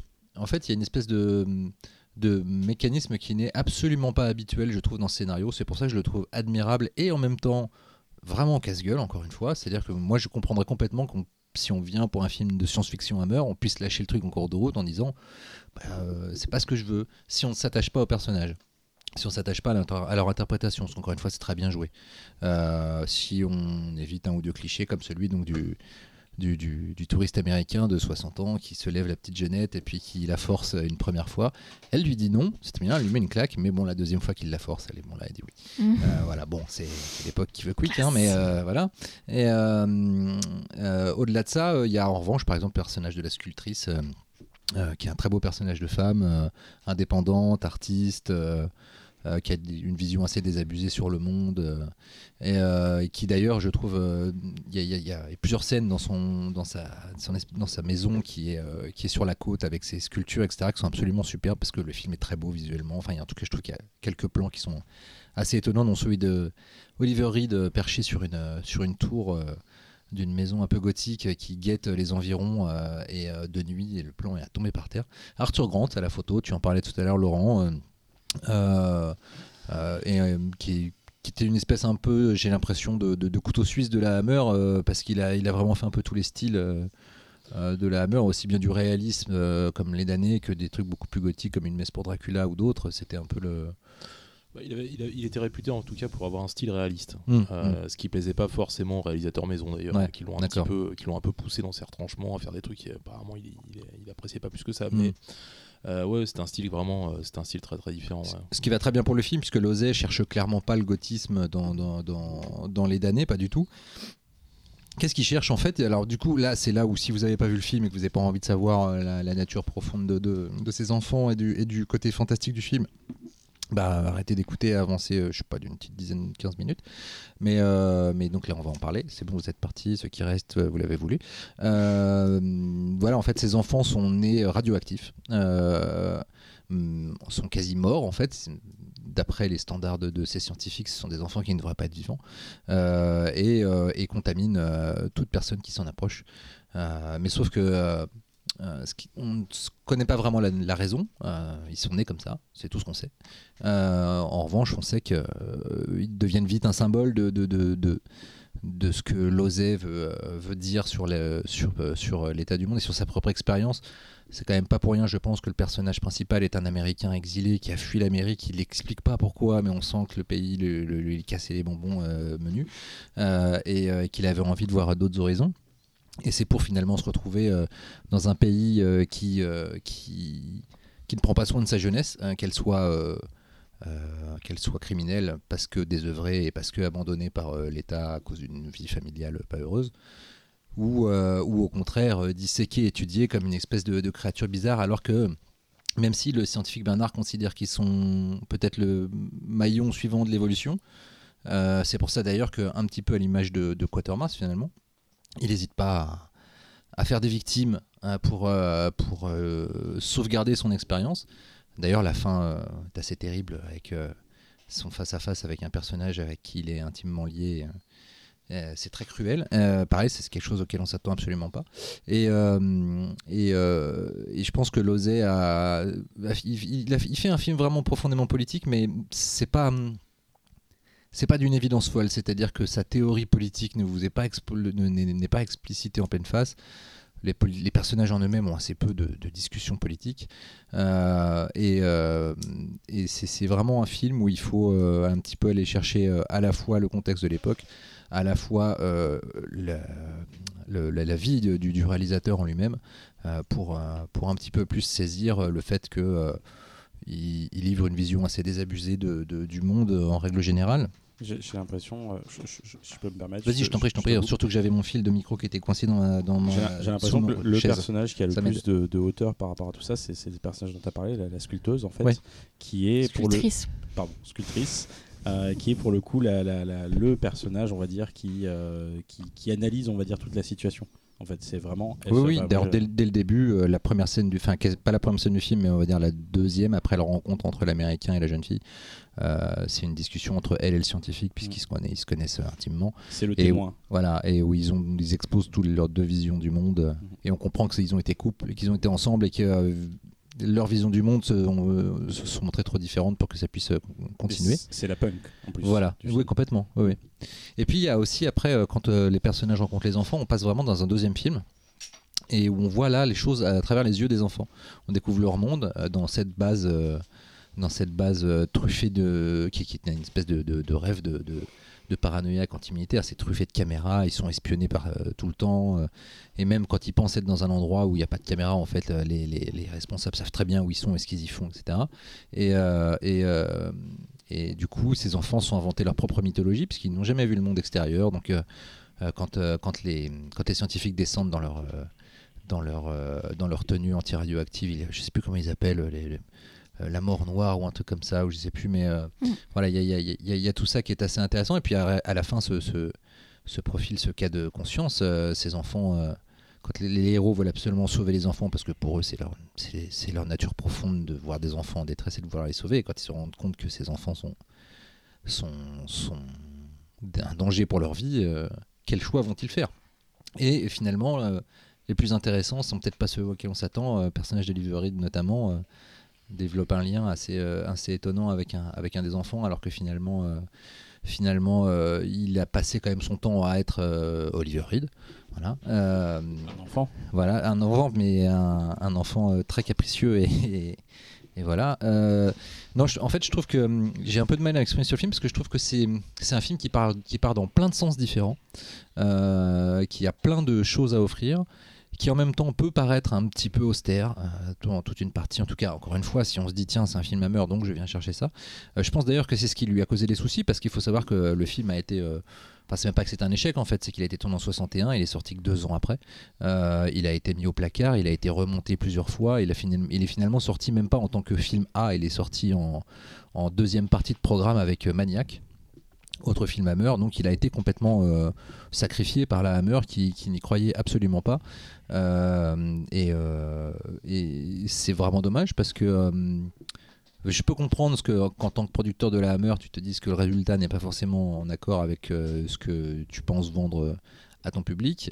En revanche, le film a une, a une, une charge politique et aussi des personnages extrêmement attachants et surtout une approche assez originale qui fait que au moins son audace méritait, je pense, d'être d'être soulignée. Mais bon, après, les dirigeants de la Hammer sont aussi des sont aussi des, hommes d'affaires et, euh, et comme tout homme d'affaires, euh, ils, ils font des choix. Euh, le film a été coupé, mais rassurez-vous, si vous découvrez le film aujourd'hui dans une des copies disponibles, notamment en France chez ESC, dans, les, dans le digibook de la collection dont on parlait tout à l'heure, c'est la version intégrale. Euh, à ce niveau-là, ça a été restauré, pas de souci. Euh, que dire d'autre Euh, Pas grand-chose, si ce n'est que j'aime trouve que la- le personnage de, de, de Joanne, la, la fille, la, la jeune, incarnée par Shirley Anfield, qu'on reverra dans Le Voyeur de Michael Powell, qu'on a vu avant dans le, le, le Voyeur de Michael Powell. Je, je dis pas de c'est 60, hein, le Voyeur. hein. D'ailleurs, elle fait référence à un moment donné. Oui. J'ai l'impression dans le film. Euh, il me semble que c'est 60. C'est soit, je crois, c'est ça. Mm. Ouais. Euh, elle est vraiment, euh, au-delà d'être très belle, elle, elle joue vraiment super, euh, su- super bien. Elle est très très touchante, ingénue, forte, en même temps consciente qu'elle est dans un monde d'hommes et que et que c'est pas facile de trouver sa place à ce niveau-là, puisqu'elle à la fois elle suscite le désir et en même temps elle a envie de choisir qui elle-même a envie de désirer. Elle s'émancipe complètement. Ouais, ouais, c'est euh, et, euh, et, et puis le, le- son, sa destinée avec ça. Même si moi, c'est- c'est le- pour moi, c'est le problème du film, ce couple avec ce touriste américain Mm. euh, de 60 ans, euh, bon, à Cat Borest, hein, mais bon, euh, se dire, c'est pas pour rien s'il a fini, s'il finira, l'acteur finira par jouer trois- dans 3450 épisodes de Des jours et des vies. Euh, c'est qu'il a quand même le, le physique pour, on va dire. Des Et- jours et des vies, Days Over Life, hein, le, le- le- le- la sitcom, euh, enfin pas la sitcom, le, le soap opéra Mm. le plus long de l'histoire de la télé américaine euh, dans lequel joue Joe, Et, Joey et- Tribbiani. et Friends. accessoirement un des meilleurs soap opéra, soap opéra existants. Voilà. Je Car jure. tu as vu tous les épisodes, n'est-ce pas Non, mais j'en ai vu, Je j'en te, ai vu je te beaucoup. lâche là-dessus. hein. Non, Je non, non, non, parole. non. Je me permets, non, non, À je me permets, je me- spécial Des jours, non, des jours et des vies. Trouvez-moi un soap opéra où il y a des soldats génétiquement modifiés, des sorcières, une invasion extraterrestre, l'apocalypse, Plus belle la des vie. sorcières. Plus belle la vie. J'allais dire plus belle la vie. Ouais, mais plus plus, c'est les cigales. hein, donc, euh, Ah. Non, mais des jours et des vies, putain, ils ont fait ça depuis longtemps, quoi. Tu me sors plus belle la vie. mais tout, euh, tout ce que tu as dit, c'est va, réparti sur combien d'années à 5. S'il Bah, faut en se fait, taper t'as- 10 t'as une- ans, t'as une 10 ans idée de par sitcom Moi, quotidienne pour un des- un des- un arcs-. Non, un des arcs les plus intéressants, Ah c'est quand t'as un tueur en série qui commence à désinguer l'intégralité Non, mais du casting Et en fait, Cet homme souffre. le... le coup de théâtre, c'est quand tu te rends compte que le casting n'est pas mort, mais a été envoyé sur une île où en fait la ville a été recréée pour recréer Putain, c'est une vrai. autre C'est société ça, c'est là-bas. le. Ça, c'est le scénariste un peu fatigué qui a fait Je veux, je veux un, et bio- c'est- un biopic de ta vie pour savoir comment t'as pu découvrir ces Et, films. et en surtout, oui. C'est-. En même temps, t'as des enfants quand même. Enfin, c'est- c'est- il y a hein longtemps, a longtemps. Non, mais Xavier, c'est- il a, il a- il a plusieurs vies, c'est pas possible. agent secret. Et C'est mortel. Des jours et des vies, c'est mortel. Regardez. Dans je- agent secret, Je savais pas que c'est ça. déchaîner les enfers les des vies. je- je- Non, je mais suis tu sais qu'un un- un Et des donc, métiers a pour- été de vérifier les épisodes des Feux de l'amour, mais j'y prenais aucun plaisir. Hein. Non, mais Feu de l'amour, euh, Se faisait c'est des naze. C'est naze. Ah ouais, des jours et des c'était- vies, c'est simple. Pour moi, au niveau, c'est Sunset Beach. Sunset Beach, bah, Ouais. pareil. quoi. Je Vous me allez- plus vous allez excité trop par loin, la hein. Hammer que par des jours et des vies, personnellement. Je reprends la main. Voilà, j'en merci, profite. merci, Ouais. merci. J'en profite. Euh, Qu'est-ce que Mauvais j'avais à dire d'autre? Euh, J'avais à dire Donc d'autres, oui, euh, le des défaut, choses. c'est un peu cet acteur euh, qui- Voilà. auquel tu crois pas trop. euh, quoi. en revanche, euh, je sais pas si vous avez reconnu le général Gogol dans Ah le film. Voilà. Ah non. Le général le Gogol. bah, Gogol c'est le- l'acteur qui jouait le général Gogol dans tous les James Bond avec Roger Moore, qui jouait le général russe. C'est lui qui James joue le militaire.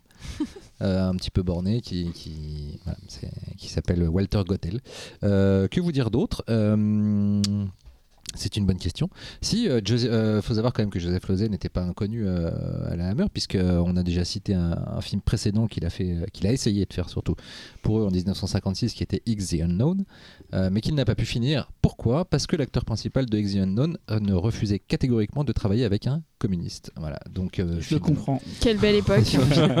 finalement, même en, même, fait la même. même Ah en oui. quittant, même en quittant, euh, même en quittant l'Amérique pour euh, pour l'Europe, euh, il a retrouvé les mêmes problèmes. Et je pense que c'est aussi un peu de ça que parle, euh, même beaucoup de ça euh, que parlent euh, les damnés, euh, puisque finalement on, comprend qu'on a un Américain qui a quitté l'Amérique pour parce qu'il n'aime pas le pays et qui se retrouve dans un pays dont la situation finalement n'est pas n'est pas brillante. D'ailleurs, une autre petite anecdote. Tous les prénoms des enfants dans le film sont euh, des prénoms de la famille ro- de famille royale, de la famille royale anglaise. Et ça aussi, je pense que c'est pas pour rien. Peut-être toxicité dans l'air, je ne sais pas. Voilà. Métaphore pas très fine, quoi. Voilà. Euh, bah tiens, Cyril, Ah, qu'est-ce que voilà. tu en as pensé Dernière, non, Ah, dernière anecdote que j'ai oubliée, pardon. C'est Si le film, si le film s'appelle The Damned en anglais, euh, les damnés en France, et, euh, et aussi These Are the Damned, euh, c'est un autre titre anglais alternatif, c'est parce que euh, il est sorti plus ou moins en même temps que le village des damnés et que la Hammer s'est dit oh bah tiens c'est avec des enfants euh, chelous euh, On va essayer d'en justement, profiter. Je me souviens d'une affiche où t'as as la petite fille et avec les yeux euh, avec des poupée, yeux- avec ouais. des yeux vides. Ouais. Et en fait, avant de voir les damnés, pendant très longtemps, je croyais que ça faisait partie de la, de la trilogie Ouais, ouais. du Mhm. village des damnés, et en fait, pas du tout. Pas du tout. Et à la base, c'était pas le titre envisagé. euh, Il y avait euh, Out of the Brink, je crois, et euh, The Abyss. Euh, voilà. euh, qui- Mais finalement, bon, euh, le sort et le marketing en auront décidé autrement. Et donc, C'est- je, je vas-y. donner mon avis en premier. Ah Parce que c'est le film que j'ai préféré de la sélection. euh, Yes. voilà, je trouve ça vraiment. C'est pas de chauve-souris.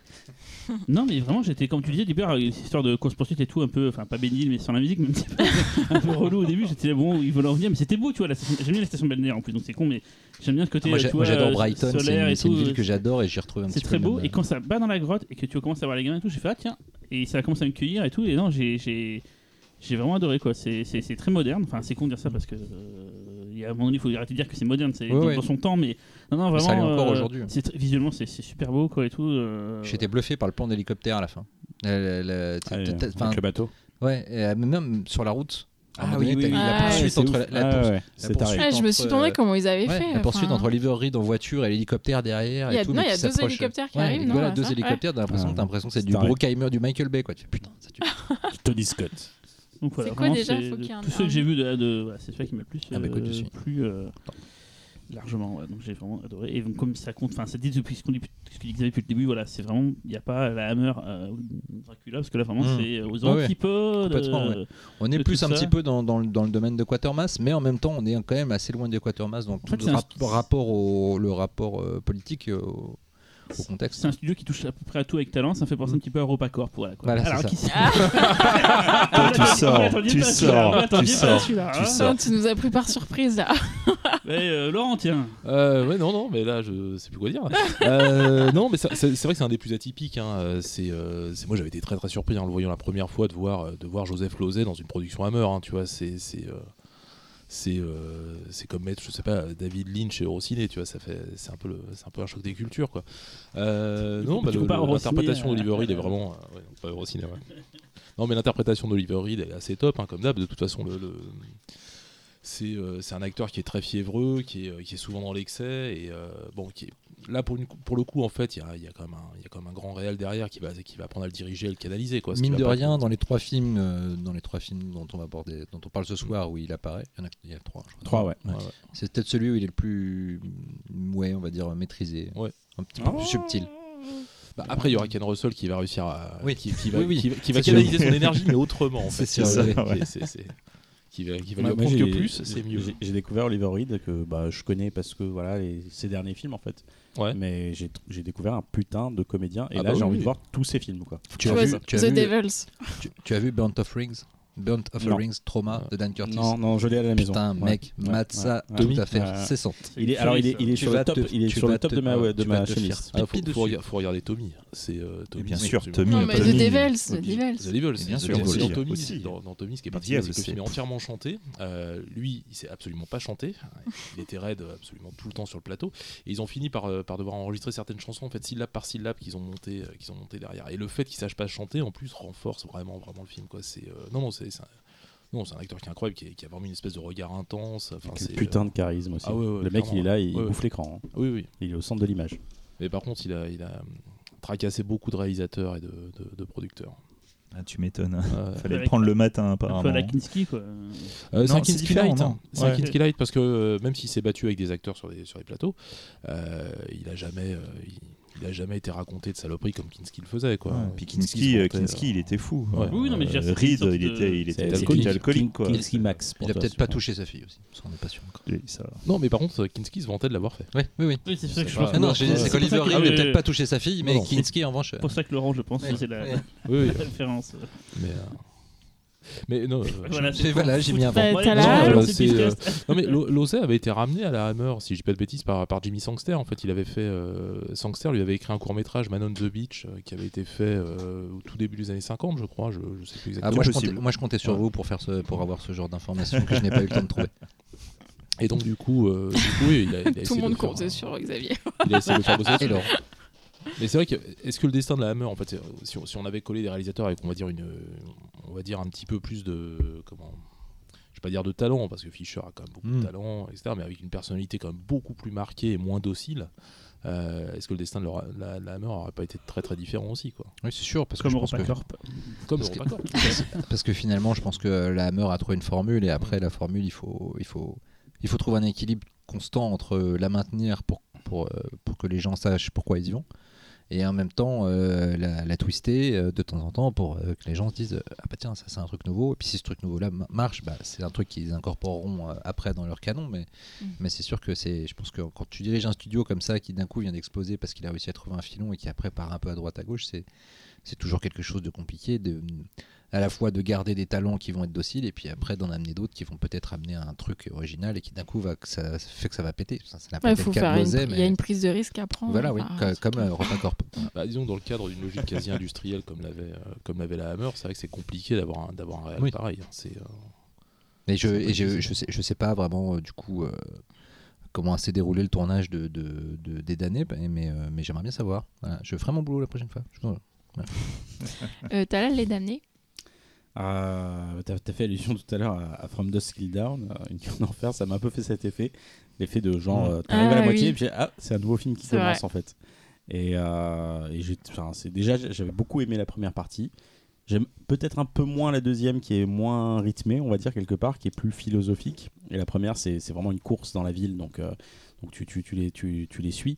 Et la deuxième est dans, un, autre ton même, euh, avec une vraie sensi- sen- sensibilité. En fait. Et c'est ça qui m'a touché. En fait. Tout le lien entre, euh, Oliver Reed principalement et, les gamins, parce que c'est vraiment le truc le plus voyant en fait, euh, est très touchant en fait. Il y a quelque chose de très juste, de très fin. Et, euh, c'est cette personnage de la sculptrice. Ah, je l'ai bien dit cette fois, qui, euh, qui, euh, qui, voilà, qui un peu euh, est là pour, euh, pour euh, superviser, enfin superviser, non, c'est qui, qui, a, qui a un regard un peu au-dessus de, de toute cette situation qui est, qui est, qui est très intéressant aussi. Enfin, j'ai trouvé le film est une curiosité, c'est un vrai ovni. Alors, je suis moi sûrement le hasard euh, de- de- des choses, parce qu'il il y a pas longtemps, j'ai parlé de, de de McTiernan, et, les blousons noirs du, de- du film de McTiernan m'ont beaucoup fait penser, en fait, et ce côté un peu errant, en fait, tu sais, ces fantômes qui errent dans le film de McTie. Et ces personnages-là, en fait, qui se téléportent d'un endroit à l'autre, bah, t'as un peu l'impression. euh, Enfin, ça m'a, ça m'a, ça m'a beaucoup fait penser. Voilà. J'ai, beaucoup aimé le, le film, euh, malgré justement cette, cette rupture et ce, ce changement de ton. Ouais. Non, ouais, c'est vrai que c'est hyper euh, inattendu comme film. J'aimerais bien réhabiliter le mot loupard. Donc, il y a, il y a des, des loupards dans ce Ah film. bah oui, tu as bien raison. Non, Loubar, elle a raison. C'est mieux. Non, mais c'est vrai qu'il y a tout ce début avec euh, donc les loupards, la love story. Et en plus, ça se passe en extérieur, en plein jour aussi. Ça, elle Mm. ça tranche quand même avec euh, ce, ce dont on vient de parler, puis la plupart des films. Et, euh, et, puis, euh, et puis le film ne dure qu'une heure trente. Alors que quand tu te dis après tout ce qui s'y passe, euh, enfin, c'est quand même fou. Quoi. Je serais curieux du coup de voir d'ailleurs la version euh, coupée par la Hammer qui est sortie parce que je crois qu'ils ont enlevé quasiment 20 minutes. Alors, Ah ouais alors, je Ouais, vais vraiment. reparler de, de, de- Mm. de cet éditeur anglais, encore une fois, Indicator, parce que tu as, tu as euh, deux montages, voire peut-être quatre montages, ce qui est enfin un faux quatrième montage, parce qu'en fait, Moi, t'as moi, le... j'en connais trois, mais quatre. euh, ça, Oui, je sais. Ah, moi ok, aussi, En fait, tu as j'en le film avec le titre euh, They, These t'as are the damned. Are the These are damned. the damned et The Damned, et puis aussi le montage américain dans une galette, et dans une autre galette, le montage anglais. Donc, Mm. euh, voilà. Parce qu'en D'accord, fait, tu as, le, t'as l'intégrale, tu avais une Ouais. version, ils avaient retiré 10 minutes. c'est ça. Et une autre Et, version, et- ils ont retiré et 10 l'autre de plus. version, ils ont retiré 10 de plus, mais pour faire un double programme. J'ai dit une ânerie, euh, trois, trois Mm. montages. t'as c'est ça. Et j'aimerais bien, du coup, je serais curieux de voir ces, ces montages euh, plus courts pour voir ce qu'ils ont enlevé, voir ce qu'ils, voir ce qu'ils ont plus appuyé. Forcément, je pense que euh, le but était, euh, était d'atténuer une des deux parties pour, pour avoir. euh, je pense que, à mon avis, c'est la première partie qui a dû morfler pour aller plus sûr, vite avec les sûr, enfants, etc. sûr, mais, euh, mais, je- mais ça doit tellement changer en même temps la, la- la- la lecture du film et les, les liens entre les personnages et l'attachement que tu peux éprouver pour eux que ça, ça doit être assez handicapant. Moi, je, suis, je suis sûr qu'ils ont, ils ont coupé euh, cette, cette discussion euh, qui te fait suggérer un possible euh, désir incestueux euh, de Oliver Reed. Il y a des Pour chances. sa sœur. ouais. qui, euh, euh, qui, est, euh, qui, qui- qui est quand même quelque chose. quoi. C'est c'est là aussi que tu te dis quand même que les comédiens sont parce que c'est juste quelques lignes de dialogue, Mm. euh, deux personnages qui se regardent même pas, c'est un plan fixe. Et quand tu, tu es là, tu, tu fais. Là, on est en train de me raconter autre chose. Là. Ouais. Je- Ouais. Ah, même, même sans en parler. Enfin, c'est clair, quoi. De, quand il lui, Ouais, comme mais il lui court après, quoi. Ouais, mais tu vois, c'est. Il y a à la fois ce truc que tu, que, qui est suggéré par euh, le, le- le- le- le film de manière générale, par euh, les- les- ce qui se passe et tout. Mais cette scène-là, je trouve qu'elle est- elle est encore plus, euh, plus devant dérangeante parce que tu as l'impression que la, la sœur, elle le sait. Et elle le dit clairement. C'est vraiment, je, je sais, je sais, t'as envie de me baiser, je sais. C'est celle devant le tir au canard Non? C'est une autre Parce qu'il y a celle du tir au canard où il y a un- au début où il y a un de Il y ses a potes, ça aussi, ouais. où un de ses potes qui parle de Moi, sa sœur et lui parle- dit ouais tu parles pas de ma sœur comme ça. euh, non, sens moi je parle, de, je parle justement de la scène où, euh, où elle lui dit Mais toi, t'as jamais connu Mm. de femme, Oui, tu sais pas ce voilà. que c'est l'amour, Mm. euh, machin. Oui bah c'est sûr, tu, tu sens clairement qu'il y a une ambivalence entre d'un le fait qu'ils sont orphelins tous les deux et Mm, que mm, du mm. coup il, il a développé une surprotection de, de sa sœur et qu'en même temps euh, il est tellement tellement été habitué à veiller sur elle que d'un c'est sa chose, c'est sa c'est- elle n'appartient qu'à lui et de là il y a un transfert. euh, Il y, a, il y a un côté très, euh, très Peter Pan hein, dans l'histoire. hein. Enfin, Ah, ces, bien ces mecs qui C'est veulent vrai, pas ouais. grandir au début et puis Mm. euh, les, les vrais enfants, en fait. hmm. En tout cas, euh, voilà, moi c'est un film que, que j'aime beaucoup, Les damnés. C'est euh, voilà quoi, son style euh, naturaliste tranche énormément et c'est c'est vrai que ça fait euh, c'est étonnant, ça fait du bien. euh, c'est euh, moi je trouve que c'est un film euh, injustement boudé. Alors qui clairement ne plaira pas à tout le monde. Je comprends tout à fait qu'on n'aime pas le film, qu'on puisse le trouver mais chiantissime. Enfin aucun problème.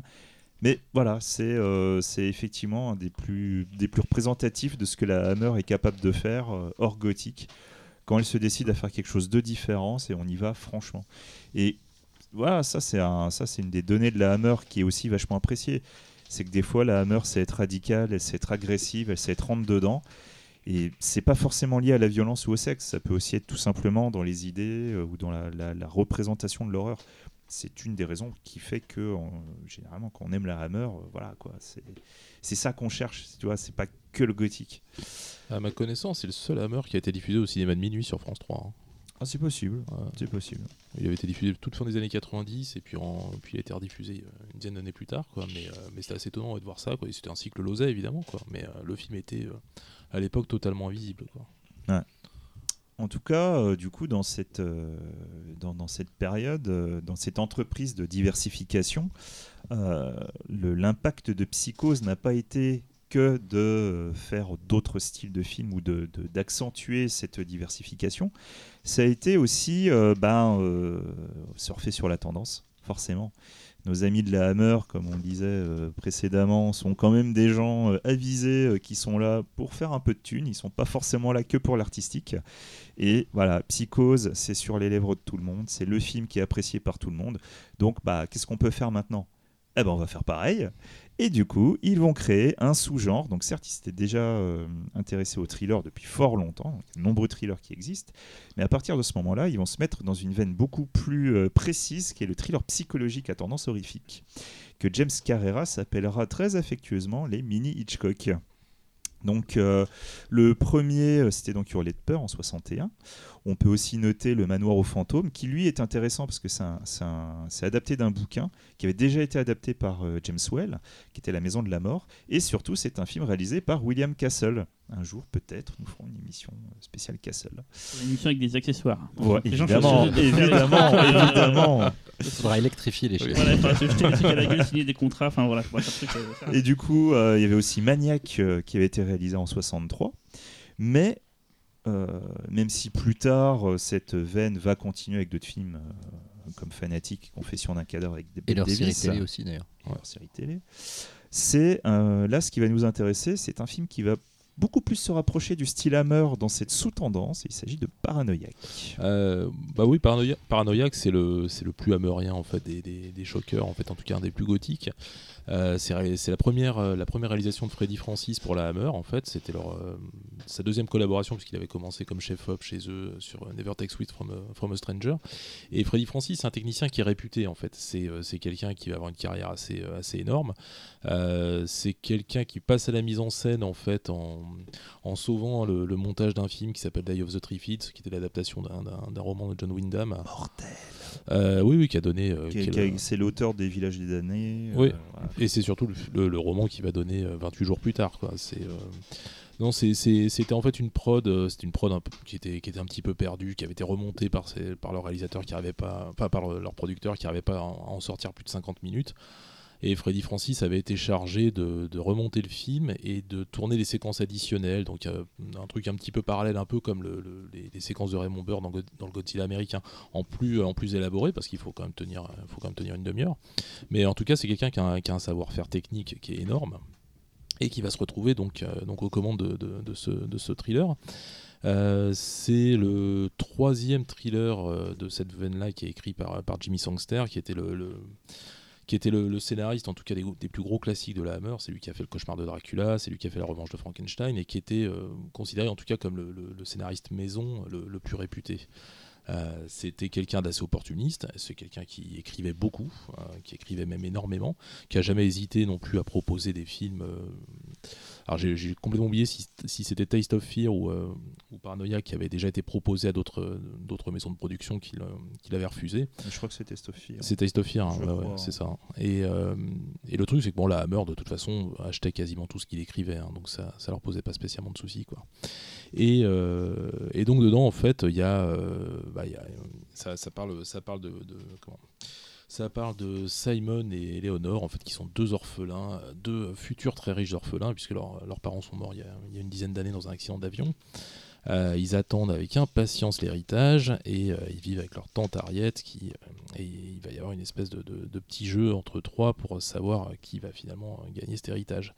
Euh, Il y a le, frère de Simon et Eleanor qui s'est suicidé trois ans après la mort de ses parents qui va mystérieusement qui va mystérieusement revenir et là on va rentrer dans une intrigue euh, dans une intrigue à tiroirs euh, avec des tiroirs qui contiennent d'autres tiroirs et euh, avec euh, ouais, avec beaucoup d'éléments alors on peut spoiler je, je pense que ça fait deux fois mais là c'est Ah, difficile c'est difficile de dépasser les 20 premières minutes du film sans spoiler hein, quand même hein, de toute façon Donc passez Donc, si vous ne l'avez pas donc vu. voilà, vous passez, euh, bah pareil, euh, un petit, un petit 10 minutes. hein. Euh, donc en gros, le, le frère, euh, le frère Tony va revenir, euh, va revenir dans la maison.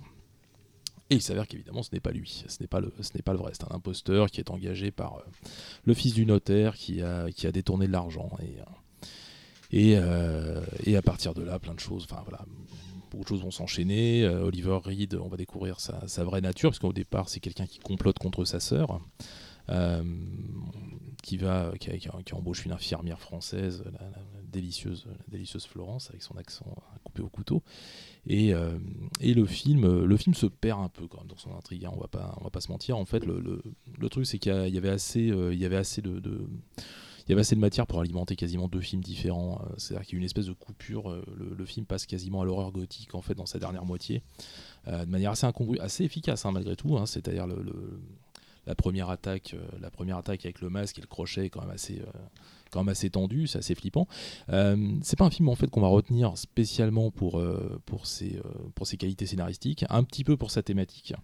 Euh, C'est-à-dire que évidemment il va plonger, il va plonger dans la dans la nécrophilie, dans l'inceste, enfin dans des dans des choses qui sont qui pourtant va- il va essayer de désamorcer dès le départ. hein, c'est ça qui est étonnant quoi. Ça fait très euh, gothique italien. En fait, Ouais, il y a un côté gothique italien, Ouais, je suis d'accord. Mais par contre, nettement mieux exécuté. C'est euh, parce que la, la magie de Freddy Francis, ça. Oui, voilà, la British. C'est la, la magie de Freddy Francis, c'est que techniquement, le film est juste impeccable. Euh, c'est le film, euh, au bout de 5 minutes, on sort un cigare et un verre de cognac et on est bien quoi. Le noir et blanc est juste sublime, hein, mais vraiment sublime. Les mouvements d'appareil qui sont on va pas se mentir aussi, chez Terence Fisher, c'est parfois un petit peu hésitant, les, les panneaux sont un petit peu légers, etc. Là, c'est fluide, c'est juste parfait, quoi. Euh, Freddy Francis, en fait, c'est quelqu'un qui va avoir une, grosse, grosse carrière de chef-op. Il va être, euh, bah, il va être choisi par David Lynch, notamment pour faire la photo d'Elephant Man, euh, pour faire la photo de Straight Story. euh, c'est lui qui a fait la photo de Dune. Bon, c'est peut-être un petit peu moins mémorable, mais malgré tout, c'est pas, c'est pas rien non plus, quoi. Et ça va être quelqu'un d'extrêmement réputé techniquement. Ça va être le deuxième réalisateur, peut-être le plus important de la Hammer en fait. Troisième, je pense qu'on peut mettre Howard Baker, mais qu'on abordera plus dans dans la deuxième partie, parce que c'est plus, plus cette partie-là. Mais, mais Francis, ouais, va continuer un petit peu sur les traces de, Terence Fisher comme, euh, comme une espèce de, de bon exécutant en fait. C'est-à-dire c'est quelqu'un qui va pas forcément euh, s'impliquer émotionnellement dans le film, qui va pas forcément mettre une énorme patte, hein, là où Fisher en fait savait appuyer les éléments de scénario qui lui plaisaient et, euh, savait un petit peu minimiser ce qui lui plaisait pas trop. C'est que c'était quand même des gens qui suivaient vraiment la feuille de route du film hein, de toute façon. Mais, euh, Francis, oui, voilà, ne digressait pas trop, faisait un petit peu ce qui était, écrit, et puis, euh, puis tout se passait bien derrière. Quoi. Qu'est-ce qu'on peut dire de plus dessus Euh, bah, le, le jeu d'Oliver Reed, hein, qui est en total roue libre. hein, faut- faut Ouais, génial. Et il est mortel. Il est mortel, il est hyper intense. Euh, bon, il joue déjà un jeune alcoolique, ce qui évidemment euh, de- devait bien lui faciliter la tâche, hein, a priori. Moi, j'ai beaucoup aimé le, le- le faux frangin. Le faux frangin est très bien. Il- ouais. il est Ouais, génial. ouais. Je- Ouais, ouais, il est très Je sais pas qui est ce mec-là, j'ai pas cherché après, mais Euh, J'ai trouvé il n'y a pas eu de carrière monstrueuse derrière, j'ai l'impression non plus. Super. Quoi. Ouais. Ouais, ouais, non, lui, il est très très bien, très impliqué. Enfin, c'est. euh, ça, ça crée une, euh, une- un vrai contrepoids euh, par rapport au personnage d'Oliver Reed qui, Ouais. est, qui est hyper extraverti Oui, et oui, lui oui. qui est beaucoup plus dans la retenue, dans le contrôle. Bah, ça s'est mal passé bon. entre les deux euh, entre les deux comédiens sur le tournage. ça Ils m'étonne se- pas. Mais ils sont bastonnés parce qu'ils avaient tous les deux, euh, ils avaient tous les deux des vues sur. Sur Janet Scott, voilà, Eleanor. euh, euh, et donc, je pense que globalement, la- la- la- la- l'acteur qui jouait Tony a dû, être un petit peu calme. A priori, Oliver Reed devait s'énerver un peu plus facilement.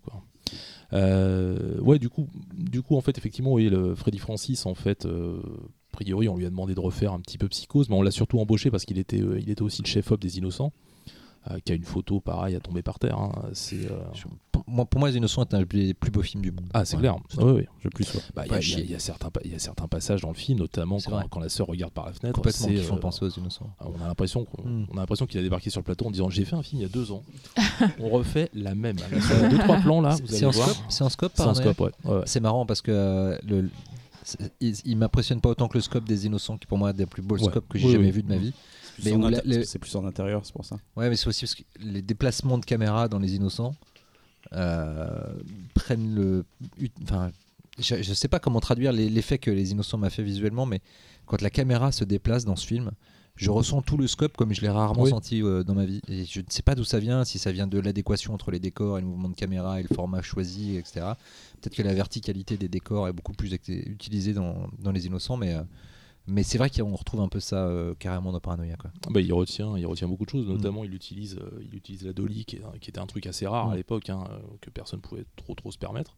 Euh, ce qui lui permettait de composer des plans, en fait, c'est-à-dire de laisser sa caméra tourner et puis de pouvoir récupérer d'autres valeurs de plans au montage, alors que c'est la même prise, quoi. Mm. C'est non, non, c'est un film qui est très très efficace pour ça, quoi. Et puis c'est vrai que tu retrouves Les Innocents, tu retrouves Psychose, tu retrouves, tu retrouves du gothique. C'est un film qui est vraiment au carrefour de, au, car- au carrefour de plusieurs, euh, de plusieurs tendances Et- horrifiques. Et les diaboliques. Parce les que- diaboliques et- aussi. et- Les diaboliques, par ouais, contre, là, c'est important de, Ouais. de parler de diaboliques parce que c'est. euh, certes, dans, dans toute la, la- la série des mini Hitchcock, la référence c'était Psychose. Mais Pour son mystère, c'était les- diabolique. Mais les diaboliques, par Mm. contre, ça a influencé énormément des thrillers de la Hammer. Mm. C'est un truc de fou, Et ne parlons pas de, des thrillers italiens. évidemment. Euh, J'allais dire un truc et je l'ai oublié. Et c'est Ça arrive des fois. Oui, oui, arrive. oui. euh, c'est, Surtout euh, quand t'as des connards qui arrêtent pas de te couper. Mais non, mais pas du tout. Enfin, mais, mec, Euh, et- Allez, Cyril, debout. Ah, c'est toujours moi qui. qui, qui- non. Allez. Non, ça y est, j'ai donné mon avis. Ah, c'est euh, alors c'est celui que j'ai le moins aimé de. c'était le mien. Non, tiens, il était plus pourri, mais. Euh, mais celui de Laurent, je l'ai encore moins bien aimé en fait. Il va le dire pour chaque film. Non, non, non, non, non, non, non. euh, Il y a une gradation, mais euh, dans les six, euh, chacun se vanne et tout. Mais, mais- Ah si, si, il y a quand même un truc à souligner. Les effets optiques sont parmi les moins dégueux quand même de, de ce qui a été fait dans la mer, parce qu'on parlera de The Devil Rides Out tout à l'heure. On en parlera tout Euh, à l'heure. j'ai On pas en eu l'araignée, parlera. hein, On en parlera. qui fait saigner des yeux, quoi, mais... euh, Non, en fait, le truc, c'est que euh, peut-être parce que le, le cinéma moderne fait que j'ai déjà vu ces histoires paranoïaques euh, en fait en mieux, tu vois, des, des délires genre euh, Monsieur Guns qui est même peut-être pas si loin que ça d'un point de vue de.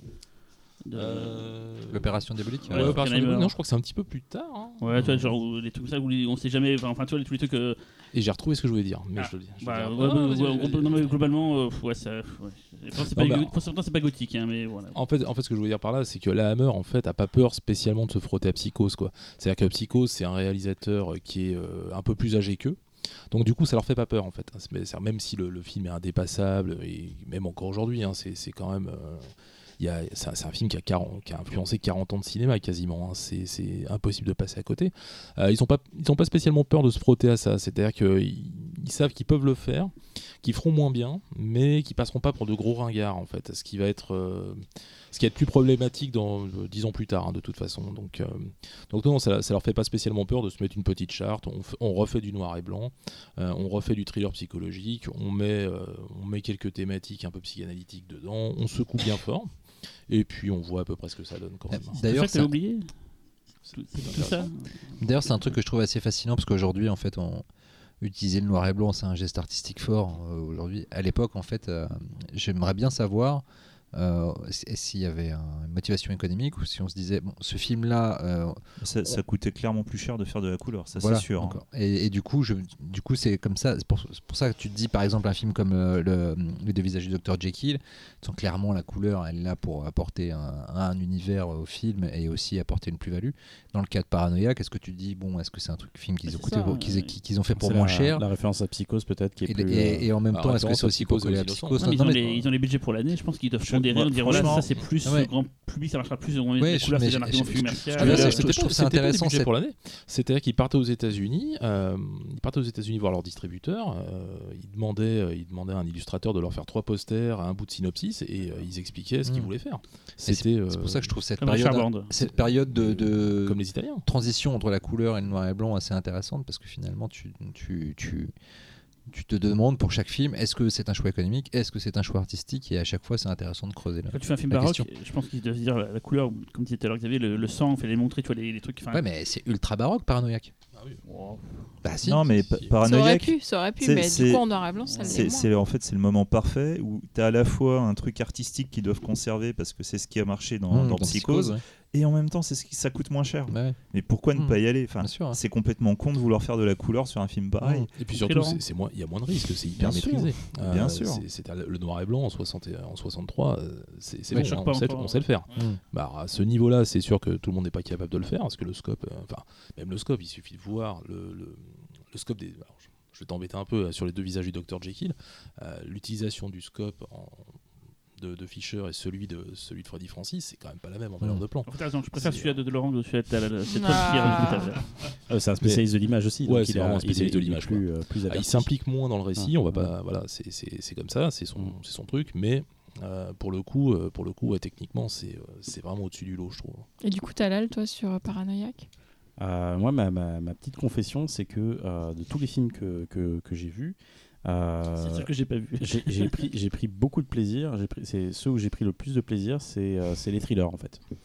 Euh, et je me suis aperçu que en fait c'était pas juste des, des sous Hitchcock, c'était vraiment il y avait des trucs de- du niveau de, des Hitchcock les, les, les plus corrects on va dire. Bah, Même- mieux, ouais. Et, et voilà, et je me suis pris d'amour pour Test of Fear, c'était c'est vraiment mon préféré. Je, suis tombé sur le cul à tel point que je me suis à un moment donné, j'avais déjà choisi les, deux visages du Dr Jekyll, j'allais envoyer un message en disant ah j'ai envie de faire Test of Fear et, et non je l'ai pas fait parce que ça aurait été trop trop de changements. Mais c'est pour moi c'était c'était une bombe Test of Fear, c'est le truc que le film euh, que je n'ai pas vu venir du Alors, tout. Très honnêtement, moi j'avais hésité avec Taste of Fear que je trouve mieux écrit, euh, tout simplement parce qu'il se perd pas, il se perd Ouais. pas entre plusieurs intrigues. Mais Il est euh, pur hein, là-dessus. esthétiquement, je, je préfère Paranoïaque. Mm. Et puis, euh, puis c'était l'occasion de parler de Freddy Francis aussi Mm. parce que ça Mm. reste, ça reste un des piliers de la, ça reste un des piliers de la Hammer quoi. Mais effectivement, en termes de scénario, c'est très très au-dessus, hein, Ouais. of Fear. hein. Ouais, ça, ça se paume pas et ça va jusqu'au bout. Ah c'est mortel, c'est vraiment, mortel. Tous les personnages en fait, enfin les, les personnages de Christopher Lee qu'on- qu'on- voilà, sur lesquels on a quand même une espèce de de- de- d'avis au départ Mm. qui va finalement euh, Ouais. ouais, qui- tout Ouais. va serpenter. Enfin, c'est vraiment non, c'est Putain, incroyable putain de film. Ouais. Euh, Dans la même collection Indicator aussi, je, je- je le dis parce que c'est c'est vachement bien. Euh, et sinon, j'avais vu euh, dans, les, dans, les, dans, les- dans la même veine, j'ai vu euh, bah, donc, euh, Never Take Sweet from a Stranger, qui, a- qui est un putain de thriller, mais j'ai- j'ai j'ai adoré Cash on Demand, euh, qui, qui, est, qui est vraiment, putain, pour le coup, prenant, à tel point que je me dis, putain, euh, aujourd'hui tu fais un remake de ce film-là, je sais pas si tu, tu, le- tu l'adapterais au système bancaire aujourd'hui, je sais pas comment ça marche, mais en tout cas, c'est un scénario à tiroir, en fait, tu sais pas où ça va t'amener, tu te laisses emporter, et c'est vraiment surprenant, et, et bon, après, c'est c'est plus traditionnel, on va dire, dans, Ouais. dans, dans- dans la mise en scène, mais, mais par contre, en termes de script, c'est brillant, et en termes de jeu surtout, avec un putain de Peter Cushing.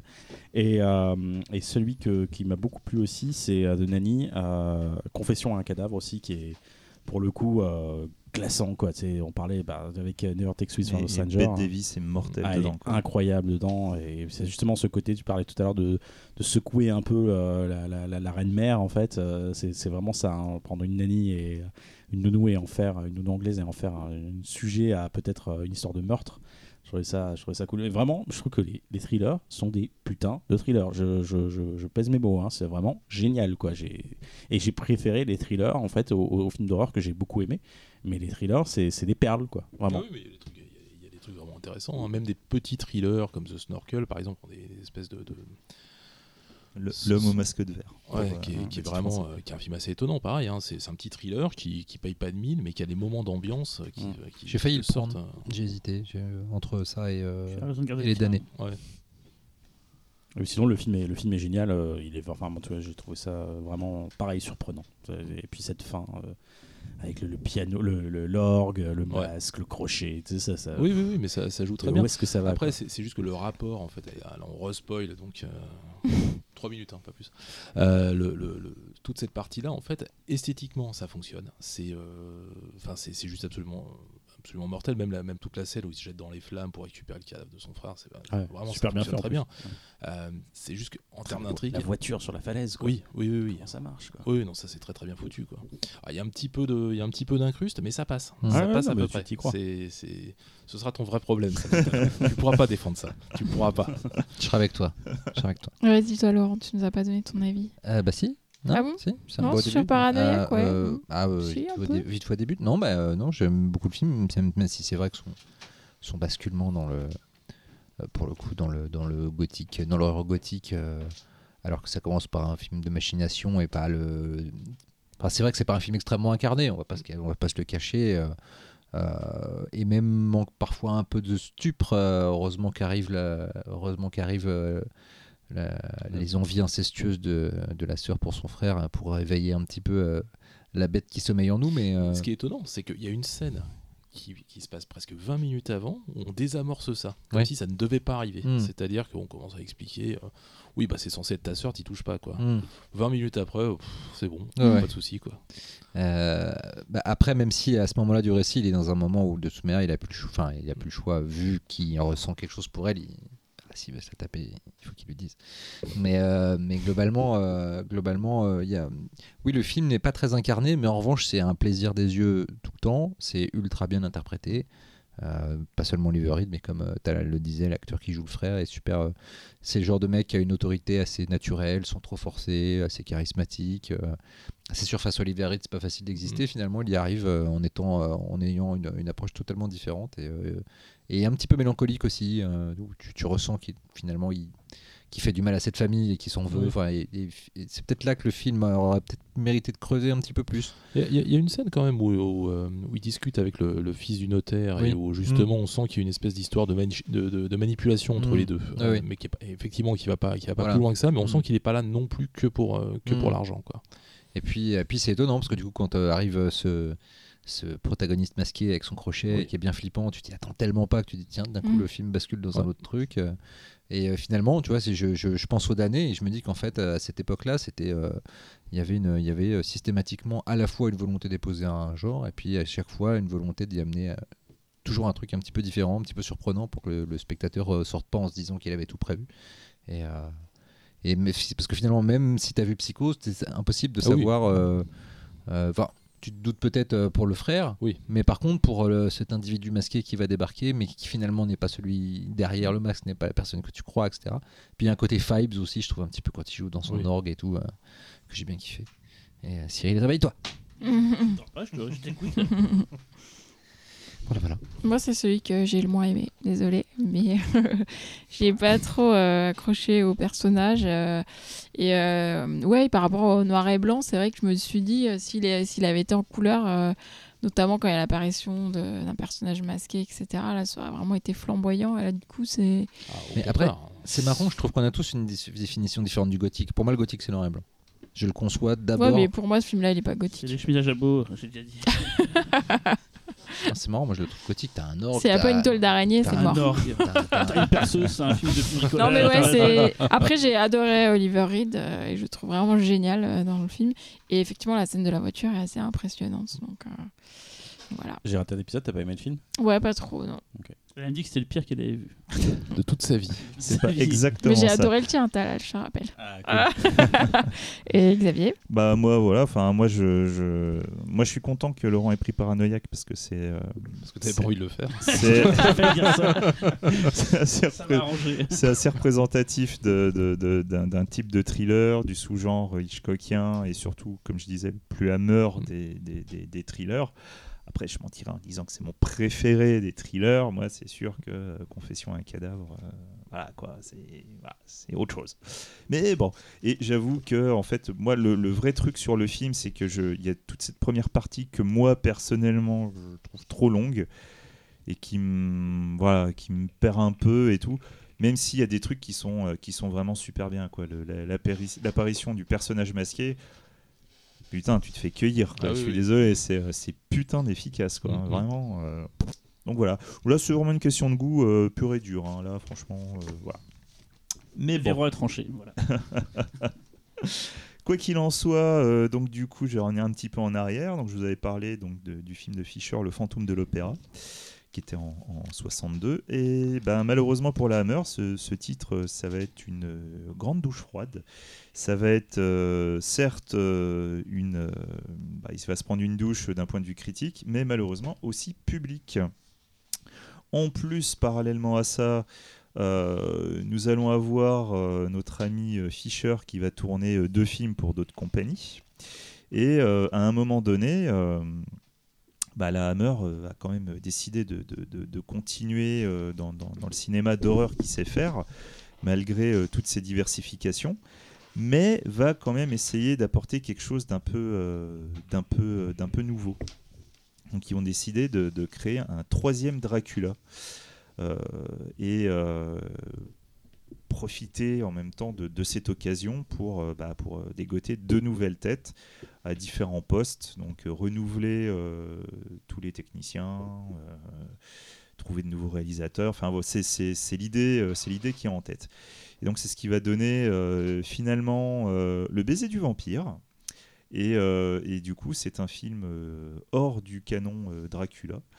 Et c'est un film de vampire qui va apporter une sorte de, renouvellement qui, est, qui fait plutôt plaisir. Si depuis le début, vous avez décidé de regarder de la Hammer un peu dans le sens chronologique, vous avez commencé à vous taper du Dracula euh, au fur et à mesure, je comprends que vous en ayez marre au bout d'un moment. Franchement, se taper le baiser du vampire, c'est vraiment une petite, euh, voilà, une petite bouffée d'air frais qui est vraiment sympatoche. Puis il y en aura d'autres après. euh, Bien sûr, bien sûr, bien sûr Dont on parlera. on parlera, on en parlera. Et, mais évidemment, dans cette volonté qu'ils avaient de faire un Dracula, même s'ils ne le font pas, ils vont quand même donner des suites à, leur, à leur principale série. Donc l'empreinte de Frankenstein et, la- et le- et les maléfices de la momie. Dans le cas de l'empreinte de Frankenstein, ce qui est vraiment intéressant, c'est que du coup Fisher ne va pas s'en occuper, et donc on a Freddy Francis qui va s'occuper d'un pur film d'horreur. Évidemment, il va être méga attendu au tournant, et euh, il va même oser faire de, ah, je vais pas dire de l'anti-Fisher, faut pas déconner non plus, mais du fait que la Universal euh, apprécie le travail de la Hammer et apprécie énormément le travail de la Hammer sur leur, euh, le- les figures euh, sur lesquelles ils ont déjà travaillé, la Universal autorise enfin la Hammer à s'inspirer de leur film. Donc du coup, Freddy Francis, lui, va carrément s'inspirer du travail de James Whale pour, pour faire son film. Et on va avoir des choses qui sont, qui sont vraiment intéressantes. Il y a, il y a des, caractéristiques communes, donc on en parlait, donc tu as le thème du double, toujours la, satire euh, sociable, mais euh, voilà, il y a plein de codes qui vont être détournés, et en l'occurrence euh, la Hammer Girl, parce que c'est vrai qu'on n'avait pas encore parlé de ce, type de rôle. Et c'est vrai que d'habitude, c'est la petite, la petite nana naïve, tout effacée. Ça va pas vraiment être le cas. Voilà, donc c'est des éléments qui sont un peu particuliers et qui vont fonctionner, qui vont aussi être un succès. Mais voilà, donc du coup, ces tentatives, euh, ces tentatives bah, de faire autre chose, d'innover et tout, euh, c'est bien, mais la Hammer a un autre problème sous-jacent et euh, là-dessus, on en parlera avec le film de Véro. Du coup, mon film, c'est La Gorgone. C'est un film de 1964 euh, réalisé par Terence Fisher. Alors, qui est Terence Fisher Non, je rigole, on en a largement parlé. Et la Hammer.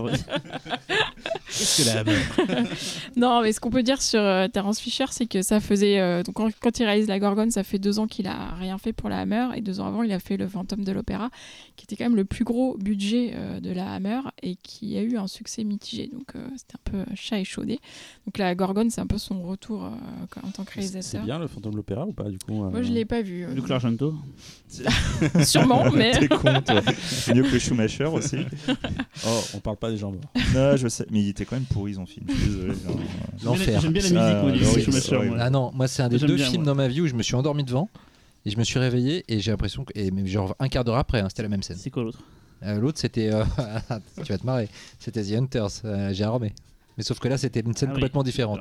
Je me suis endormi dans The Hunters, t'avais des gens qui parlaient dans la forêt, je me suis réveillé, t'avais un mec Qui parlait dans la forêt. Ah, non non, t'avais un mec torse nu qui Non, dansait en pas, jogging en se touchant la bite devant une devant une, une étagère pleine de têtes coupées dans une cave. Bah, je me merci suis pour dit, le spoiler. changer de film. Ok, donc un film à voir. Voilà. euh, voilà. Ah oui, The Hunters à voir. Alors, merci pour cette digression. Euh, on va revenir à mon film, merci. Euh, donc, du coup, c'est aussi euh, le retour euh, pour un film à mort du grand trio qui a fait le succès euh, de, la, de la boîte de prod. C'est euh, le trio, donc Fisher, Peter Cushing et Christopher Lee, qui, fait, euh, qui constitue du coup un argument euh, marketing de taille. Au scénario, c'est John Gilling, qui en fait un, un habitué de la Hammer, qui a écrit sur plusieurs films, qui a aussi réalisé certains films. Là, il voulait réaliser La Gorgone, donc il était assez frustré euh, de pas le faire, de pouvoir le faire, et, et, surtout, il n'est pas satisfait du résultat par rapport à ce qu'il avait écrit. Mais du coup, deux ans plus tard, il va réaliser La Femme Reptile, qui, est, qui, qui est à peu près la même histoire a priori. Je l'ai pas vu, mais Xavier confirmera. On est un peu plus Euh, chiant. On Par va- contre, c'est on pas va, lui on qui. va en a- reparler un peu. Moi, j'ai vu contre- la fin reptile. Oh J'ai bien aimé.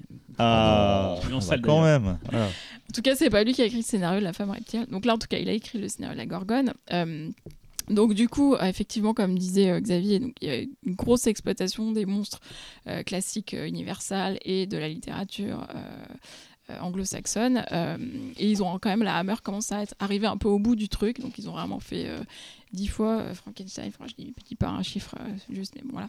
Euh, Frankenstein, euh, Dracula, les loups-garous, euh, Jekyll, la momie, etc. Euh, et voilà, ils se sont essayés aussi au thriller. Euh, or, en fait, la Hammer avait aussi un contrat de distribution avec la Columbia pour les États-Unis.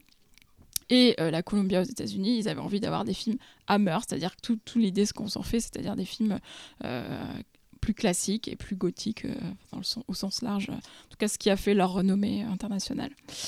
Euh, du coup, bah, ils vont faire la gorgone et ça va être euh, l'idée, en fait, ça va être de piocher dans le vivier des montres, monstres de la mythologie grecque pour faire une espèce de croisement entre le gothique et euh, toute cette mythologie. Euh, et en plus, ils vont, ça va être l'occasion pour eux de euh, reboutiquer en fait des, des corps d'autres euh, productions, et notamment l'empreinte de Frankenstein, parce que le château qu'on voit dans la gorgone, c'est le même que dans l'empreinte de Frankenstein.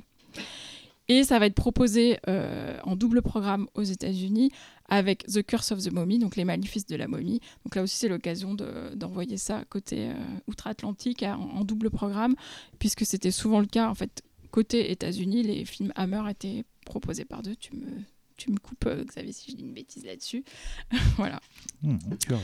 Euh, c'est le premier monstre euh, féminin, qui a déjà eu des personnages féminins, tu en reparleras a priori. Donc voilà. Là, c'est un monstre euh, féminin, donc une gorgone que dans le film en, version originale qui s'appelle Mégère. Or, c'est une, une erreur puisque la Mégère n'est pas une gorgone dans la mythologie, c'est une Irini ou une déesse infernale. Les gorgones en fait s'appellent Mé- Méduse, Euryale et Sténo. Elle tape bien à la machine. Euh, et, euh, et en fait, en VF, euh, comprendre.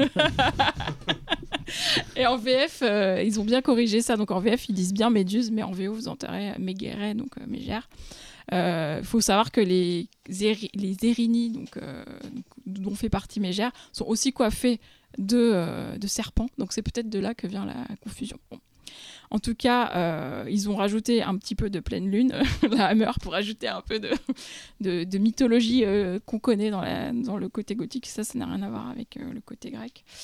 Et puis ils ont gardé donc l'origine de la Gorgone, qui euh, donc des, femmes à l'allure vraiment repoussante, des femmes laides. Et donc un seul coup d'œil sur elles suffisait à figer d'horreur les gens qui les regardaient. Justement, l'histoire de la Gorgone, en fait, euh, ça se passe dans un petit village allemand. Et depuis euh, plusieurs années, il y a des corps qui sont retrouvés euh, mystérieusement, pétrifiés, donc vraiment transformés en statues de pierre. Et suite à un décès d'une jeune femme dans ces conditions, il y a un, un jeune homme, un artiste de passage dont elle était la maîtresse, qui est accusé du meurtre. En plus, il est retrouvé pendu. Donc le père de ce jeune homme vient euh, dans le village pour savoir euh, ce qui s'est passé. Il assiste à un, procès où son fils est accusé du meurtre, mais il, se doute qu'il y a quelque chose qui ne va pas. Donc il va commencer un peu à enquêter et en fait il va euh, se rendre dans un château où il va lui-même pétrifié. Du coup, son autre fils, donc juste avant de mourir, il va envoyer une lettre à son autre fils pour lui expliquer ce qui se passe. Et son autre fils va arriver dans le village pour enquêter. Il va s'apercevoir qu'un euh, docteur du village, donc le docteur Namarov, qui est joué par Peter Cushing, euh, a l'air d'étouffer un peu euh, les histoires autour de ces meurtres. Je vais pas, pas trop en dire. Et en même temps, on va être obligé de spoiler, mais c'est pas grave, vous verrez. C'est un hammer qui est souvent considéré comme mineur, en fait, parce que, enfin, à cause euh, de sa créature, donc la gorgone elle-même, parce qu'elle n'est pas très spectaculaire et les effets spéciaux sont franchement ratés, euh, puisque c'est en gros une perruque avec des espèces de serpents euh, semi-mobiles qui sont accrochés dessus. Euh, et le film lui-même est pas très rythmé, pas très divertissant. Et, euh, il faut à peu près 24 minutes pour, voir le, pour avoir une première C'est précis. à peu près 24 minutes 30 pour, euh, pour voir à la première apparition du monstre. Donc effectivement, c'est pas forcément dans les codes de, des films, enfin ce- ceux dont on a été habitué. Mais euh, la réalisation de Terence Fisher vient sauver euh, tout ça, puisqu'en fait, il arrive vraiment à ménager un mystère. En fait, ce qui est intéressant, c'est que ce film-là euh, joue sur ce qu'on appelle l'ironie dramatique, c'est-à-dire que nous, en tant que spectateurs, on, sait assez rapidement tout ce qui se passe dans le film, mais les personnages ne le savent pas. Et en fait, Terence Fisher, par sa réalisation, arrive à ménager ce mystère pour ses personnages, mais pas forcément pour le spectateur. Il arrive aussi à, cacher en fait l'aspect assez piteux de la créature, aussi par sa mise en scène. Et à part un plan vraiment terrible, à la fin, on en reparlera. euh, globalement, ça va quoi. La première apparition est mortelle. Ah ouais, la le première. reflet, là. euh, Ah, la première, c'est pas un reflet. Ah, hein. c'est pas le reflet. Ouais, non. Ah, c'est de loin. Ouais, c'est de loin, elle sort de l'ombre, euh, le ouais. reflet est cool. Euh, et en fait, ce qui est assez intéressant dans sa mise en scène, c'est qu'il joue de, cadrage et, euh, euh, de ce qu'on sait aussi, nous, de cette mythologie, justement, avec les miroirs et les reflets, pour, en fait, pour un peu faire un clin d'œil aux spectateurs et pour nous raconter ce qui se passe ou ce qu'on est censé savoir déjà. Par exemple, il y a une, manière en fait dont il va révéler le- l'identité de la créature, parce que c'est quelqu'un qui a une double identité, hein, parce que tu disais Xavier, ils vont beaucoup jouer là-dessus ensuite. Euh, le- donc le second fils qui vient euh, dans le village pour, euh, pour, enquêter sur la mort de son frère et de son père va rencontrer l'assistante de Namarov et en fait cette scène elle est quasiment filmée de la même manière que la, scène dans laquelle son père va visiter le château et tomber sur la Gorgone. Donc c'est hyper intéressant, c'est vraiment fait de la même manière. Moi, je trouve que de toute façon, comme le dit Talal, les apparitions de la Gorgone, elles sont vraiment réussies. Donc la première est superbe, elle sort de la lumière, hyper beau. Euh, de toute façon, toutes les scènes dans le château sont très très belles, c'est très bien éclairé, euh, les lumières sont magnifiques. Et, euh, et en plus, ce qui est intéressant, c'est qu'il y a ce contraste et qui, qui parle un peu aussi de où en est la Hammer à ce moment-là. C'est-à-dire que ce contraste entre ces scènes dans le château flamboyantes, mystérieuses, et des scènes beaucoup plus rationnelles de discussion. Il y a un procès quand même, on a jamais, enfin, j'ai pas l'impression qu'on ait vu ça jusque-là. Donc voilà, il y a vraiment ce, scénario finalement qui peut apparaître un peu ennuyeux d'un premier abord, ne l'est pas justement parce que voilà, il y a ce- cet entretien du secret dans la communauté. Euh, il y a quand même un sous-texte hyper moderne justement euh, grâce au personnage de Peter Cushing, du docteur Namarov, qui tient en fait secret l'identité de la Gorgone puisqu'il la connaît. Euh, je spoil, attention, mais bon, vous le saurez assez rapidement. C'est son assistante Clara. Et en fait, ce qui est intéressant, c'est que c'est quand même un personnage assez manipulateur au fond très paternaliste, voire assez ambigu euh, dans son rapport avec son assistante. Euh, et c'était vraiment le, l'homme qui a une emprise sur une femme et qui veut garder cette emprise sur elle, qui, qui veut la contrôler et l'empêcher finalement d'être ce qu'elle est vraiment.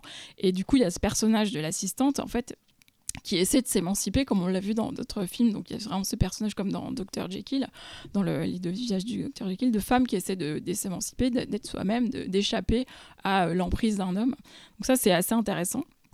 Mais euh, je trouve quand même que le film ose pas aller au bout du truc parce qu'il est quand même un poil encore euh, trop conservateur parce que la femme en fait est quand même globalement euh, passive et victime de son état et son- en fait son état de monstre n'en fait pas un monstre actif comme le peut être par exemple Dracula. Ça en fait quand même une victime puisqu'elle est un peu d'ailleurs elle est victime d'une malédiction on dirait à un moment donné l'autre originali- originalité du film, euh, ah oui, et l'autre détail de, ce personnage féminin, c'est qu'il n'est pas du tout sexualisé, enfin, il n'y a pas du tout de sexe dans ce film, à part au début, on voit une femme un peu dénudée qui, sert de modèle, donc c'est la première victime qui sert de modèle pour le peintre, mais euh, pour le coup, il n'y a pas du tout euh, de. Enfin, cette femme-là, elle n'est pas du tout sexualisée, même euh, du fait de sa relation ambiguë avec, euh, avec le docteur Namarov. En fait, il y a vraiment, là, je trouve qu'il y a une pudeur, euh, autant sur d'autres films, euh, ils, ils osent un peu plus aller dans l'ambiguïté, même l'inceste, etc. Là, je trouve que c'est assez prude euh, pour le coup. C'est parce qu'il y a les serpents, et ils sont phalliques. C'est ça. Elle a déjà tout ce qu'il faut sur la tête. Euh, et du coup, euh, l'autre originalité, donc c'est le personnage de Christopher Lee qui, qui, une fois n'est pas coutume, est un gentil, on va dire, donc un justicier. Alors pareil, il arrive très très tard dans le film, c'est à peu près dans la dernière demi-heure qu'on va le voir. Euh, par contre, euh, bon, bah, là aussi on a un problème de moustache parce que c'était pas possible. C'est pas possible, On a hein. un C'est- énorme problème de c'est moustache. c'est- Dieu c'est sait que j'aime les moustaches, mais là c'est pas C'est possible. Et j'ai l'impression que ça lui donne des ailes et qu'il cabotine un peu. Il est pas excellent dans ce film-là. Il on pense pas qu'on va se pas le reconnaître. hein. Ouais, bah pourtant. Ça- c'est pas moi. On te voit, Christopher, derrière cette moustache. Non, mais il avait perdu un pari ce jour-là. C'est pas possible. C'est pas possible, ouais. Euh, D'ailleurs, euh, Christopher Lee est pas très fan du film. Il a souvent critiqué euh, la fin du film, qui est donc là où il a un des maquillages les plus nuls, on va dire, euh, est très visible et pas très bien filmé. Non, mais Il je suis d'accord. il est assez- vraiment pourri. Ils sont vraiment pourris les, les effets spéciaux dans ton film. Vraiment. Non, mais juste suis Non, non, là. t'inquiète pas, Xavier, t'inquiète pas. On va attaquer le tien.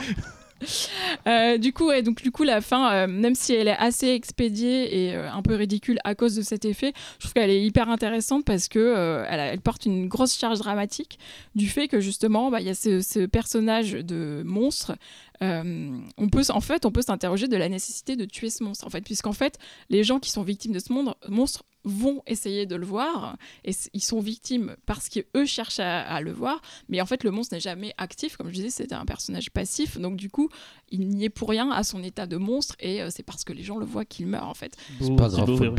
Non, mais Donc, non, mais du coup, euh, c'est, c'est, c'est- ça pose quand même une question de, euh, du regard qu'on porte, euh, notamment sur les femmes. Là, c'est, c'est- du coup, en plus, c'est un personnage féminin, donc c'est quand même pas anodin. Et la Gorgone était un personnage Si les femmes pétrifiaient les garçons quand on les regarde, il y aurait, je pense, beaucoup moins de rire dans la Déjà, rue. elle baisserait les yeux un peu. Euh, et, et en plus, ce qui, ça est, ce qui est terrible avec cette fin, euh, c'est quand même la phrase de Christopher Lee, euh, qui est assez euh, mélancolique, qui dit Elle est enfin libre. Et c'est terrible, c'est-à-dire qu'une femme, pour se libérer, va devoir mourir, c'est-à-dire elle, elle essaye de s'émanciper et tout, et finalement, la seule issue possible pour ce personnage, ça va être la mort. J'ai bien spoilé, mais bon, c'est pas grave. Euh, c'est quand même assez triste, mais bon, moi, je trouve ça quand même très beau. Et juste avant de vous donner la parole, La Gorgone est sortie en Blu-ray chez ESC en 2019. C'est sûr, parce que si tous les mateurs de Paris euh, pétrifiaient toutes les filles euh, dans Paris, euh, elles, elles seraient toutes en pire. Ce Non, serait- c'est plus ce serait plus l'inverse. grave que Merci, l'inverse. silence. Ce serait plus grave que l'inverse. Ah, Il y a un le silence. ouais. Alors, qu'est-ce que je pensais du film euh Dis-moi donc. Voilà, Je vais m'auto-lancer. Mais non, t'es dernier à parler. T'es le dernier à parler, donc dans l'algorithme de Véronique. c'est Non, non, ouais, c'est toi, vas-y. C'est toi qui t'as parlé. Non, euh, eh ben, c'est celui que j'ai moins aimé. Euh, euh, je l'avais déjà vu quand j'étais Tu veux qu'elle pleure, c'est ça tout jeune. Euh, J'en gardais un souvenir ému parce que j'adore le personnage de la Gorgone, c'est mon personnage de la mythologie euh, grecque euh, préféré. Mais euh, et alors, je, pour le coup, je trouve que certes les effets spéciaux sont rudimentaires pour la, surtout pour sa chevelure, mais la façon dont c'est filmé, la photographie, etc., font que euh, le personnage reste quand même impressionnant et flippant. Et notamment, comme tu disais tout à l'heure, la première apparition est mortelle. Euh, oui, certes, euh, cette petite décapitation à la fin, c'est pas, elle, est pas- Aïe, aïe, aïe. elle est un peu vite fait, mais bon, on peut dire, voilà, c'est la gorgone quand même. Non, mais au-delà hein. de ça, en revanche, je trouve que le, je trouve que le, c'est la structure du scénario que je trouve assez chiante. Euh, Finalement, les apparitions de la créature sont, sont assez éparses et entre, entre, on a vraiment l'impression de voir du remplissage dramatique. Parce que comme tu le dis, en fait, on est tout le temps en avance sur les personnages. Alors, il y a des films. euh, dont euh, tous les éléments euh, artistiques impeccables font que c'est pas un problème et puis il y a les films où il y a d'autres trucs problématiques qui font que bah, Mm. problème sur problème au bout d'un moment donné on commence un peu à s'en foutre Mais je me suis Euh. demandé si c'était pas une volonté un peu méta de la Hammer de dire euh, on fait un film Hammer, vous savez qu'il va y avoir un Mhm. monstre, donc finalement on va prendre notre temps ailleurs parce que vous savez qu'à un moment donné vous aurez le monstre. Je me suis, enfin c'est Mais ma- le problème, c'est que là où tu hein. prends, prends son temps ailleurs, c'est pas foncièrement intéressant. Surtout qu'ils ont quand même un monstre qui a un fort potentiel euh, graphique, dont la première apparition a vachement marqué, est vachement belle, et t'as qu'une envie en fait, c'est qu'elle revienne. Et à chaque fois qu'elle revient, elle est un petit peu moins bien mise en valeur parce que plus dévoilée et on voit plus les limites euh, techniques. Donc il y, a- y a un vrai problème de Mhm. structure. Et puis c'est vrai que ce mec qui meurt, son père qui vient, son père Ouais. qui meurt, son frère qui vient, je dis, putain. Ah, et- J'étais perdu à un moment Ouais, donné. le chien va enquêter à un moment, qu'est-ce qui se passe quoi C'est euh, ouais, euh, dommage. Il y, avait tout pour euh, pour que ce soit un des plus excitants et, et finalement euh, et autant j'avais adoré que quand j'étais gamin, et là je suis retombé de haut mais assez fort. Laurent? Bah, moi je l'aime bien en fait. hein. Euh, non, j'aime bien l'ambiance. Je trouve que le, le- le film se suit plutôt pas mal. Enfin, c'est c'est pas. euh, J'ai pas été trop trop choqué non plus par les effets spéciaux. hein. De toute façon, tout à l'heure on parlera de bien pire. Euh, mais euh, non, non, pour le coup, euh, Une pour, le, secrète. pour le coup, je trouve le film intéressant parce que c'est euh, c'est un film en fait. On, on sent qu'effectivement il y a une volonté de, de- de retrouver un bestiaire en fait qui est pas du tout dans leurs habitudes, qui est pas du tout dans leur code, et de le plier quand même aux règles de la Hammer parce que le, le- le personnage de Christopher Lee quand il débarque sur la sur la fin, euh, c'est vraiment le personnage hammerien par excellence, Mhm. c'est-à-dire euh, hyper paternaliste. Il va guider le héros, euh, il va choper personne, puisque de toute façon il est pas du tout dans la séduction, c'est pas du tout son. c'est- est ce pas là sera pour difficile- ça. Et puis ce sera difficile. Puis avec hein. cette moustache, c'est pas C'est possible. pas possible. Putain mais faut que je revoie des photos. Cette moustache elle m'a pas choqué. moi. ah, c'est un vrai problème. C'est un vrai problème. c'est pour ça. Non, mais elle a, elle a été taillée dans la barbe de, de, de Hyde, de Jekyll. Hein. Ouais, ouais. Enfin, Ah, c'est franchement, D'un ours mort depuis trois semaines, enfin c'est c'est juste pas possible. Ah oui c'est vrai. Non c'est vrai. Ouais. Il ressemble un petit peu au, au- au pro- au professeur de hum, du Polanski de- Mais- du bal des oui. vampires. C'est pas faux. ouais. Mais il y a un côté, euh, je trouve que la fin a un côté mélancolique que beaucoup de beaucoup de Hammer vont pas forcément avoir, en tout cas pas dans les pas dans les films de monstres purs comme ça quoi. C'est euh, c'est il y, a- il y a une volonté aussi de, de- de garder quand même les codes de la tragédie antique avec euh, euh, le- le- l'amoureux transi qui va mourir également avec son avec sa bien-aimée. Oui, C'est vrai que et, le euh, monstre et- est tragique et qu'il Ouais. y a au moins ça. Mhm. et le, le- le- la petite phrase de fin de Christopher Lee qui va être effectivement qui, qui va plonger un peu le film dans la mélancolie quoi. Mm. Après pour le reste oui ça reste un petit peu mineur par rapport à, par rapport à leur grande réussite ouais mais euh, mais il y a une lumière que, que je trouve quand même très belle. Euh, Ouais. Pour le coup le jeu des reflets est vraiment vraiment euh, vraiment très réussi. C'est qui le chef op Michael Reed, je crois, mais euh, à part des films pour la Hammer et un peu de télé, il n'y a pas. Il n'a pas été réel, Michael Reed, après? Ça me dit quelque chose. Tu comprends que Michael Mann, je pense. Michael C'est J. ça, Fox, acteur. Non, mais en tout cas, tu as raison. ouais, euh, Ce qui est vraiment bien dans le film, c'est le, c'est l'ambiance, euh, Je sais que j'ai raison. l'ambiance visuelle. hein, vas-y. Euh, voilà. Après, je comprends, je comprends qu'on n'aime pas parce que c'est vrai qu'il y a, il y a, hum, bah, typiquement, comme tu as parlé tout à l'heure, des, des films porte d'entrée. euh, la Gorgone n'en est absolument pas un pour la Hammer. Ah non clairement pas. Euh, commencer par la Hammer, ça va être très compliqué pour vous si vous aimez pas. Euh, non, non, c'est ouais, il y a une ambiance particulière. Enfin, faut déjà aimer le style Hammer, faut déjà aimer le cinéma gothique de la Hammer, mais faut aussi aimer euh, bah, les tentatives de faire autre chose de la Hammer. Donc, faut déjà s'en être enquillé un certain nombre avant de regarder la Gorgone et de l'apprécier euh, à sa juste valeur. Après, faut pas négliger qu'il y a aussi un petit côté. Ça va aussi dépendre de votre humeur au moment où vous allez regarder, parce que si vous voulez regarder un film d'action ou un truc un peu, un peu tétanisant, Ah, ça. prenant, c'est pas ça non plus. Quoi. Faut, faut être pisse pour le regarder. Quoi. Faut être pisse, puis avoir une, une envie de se taper un truc tragique, mais, mais doucettement tragique. voilà. Ah oui là c'est Bah oui. bon. Enfin, voilà. Mais après, la Gorgone, moi j'aime beaucoup le film. hein. Je, je trouve ça vraiment super. Quoi. Juste la fin qui est dommage. Quoi. Bon. Cyril? Moi, j'ai pas mal aimé en fait. Ah ouais, Ouais, ouais. Je suis hyper surprise. Euh, je le reverrai pas parce que ça- c'est bon, une fois que je l'ai vu, ça suffit. Quoi, mais, mais, euh, Jamais de ma vie. Non, non, mais c'est fait long d'avoir un personnage féminin en, en personnage prin- enfin, principal monstre. et tout. C'est déjà c'est un film de monstre, c'est ça que j'aime bien ça, donc ça m'a fait plaisir.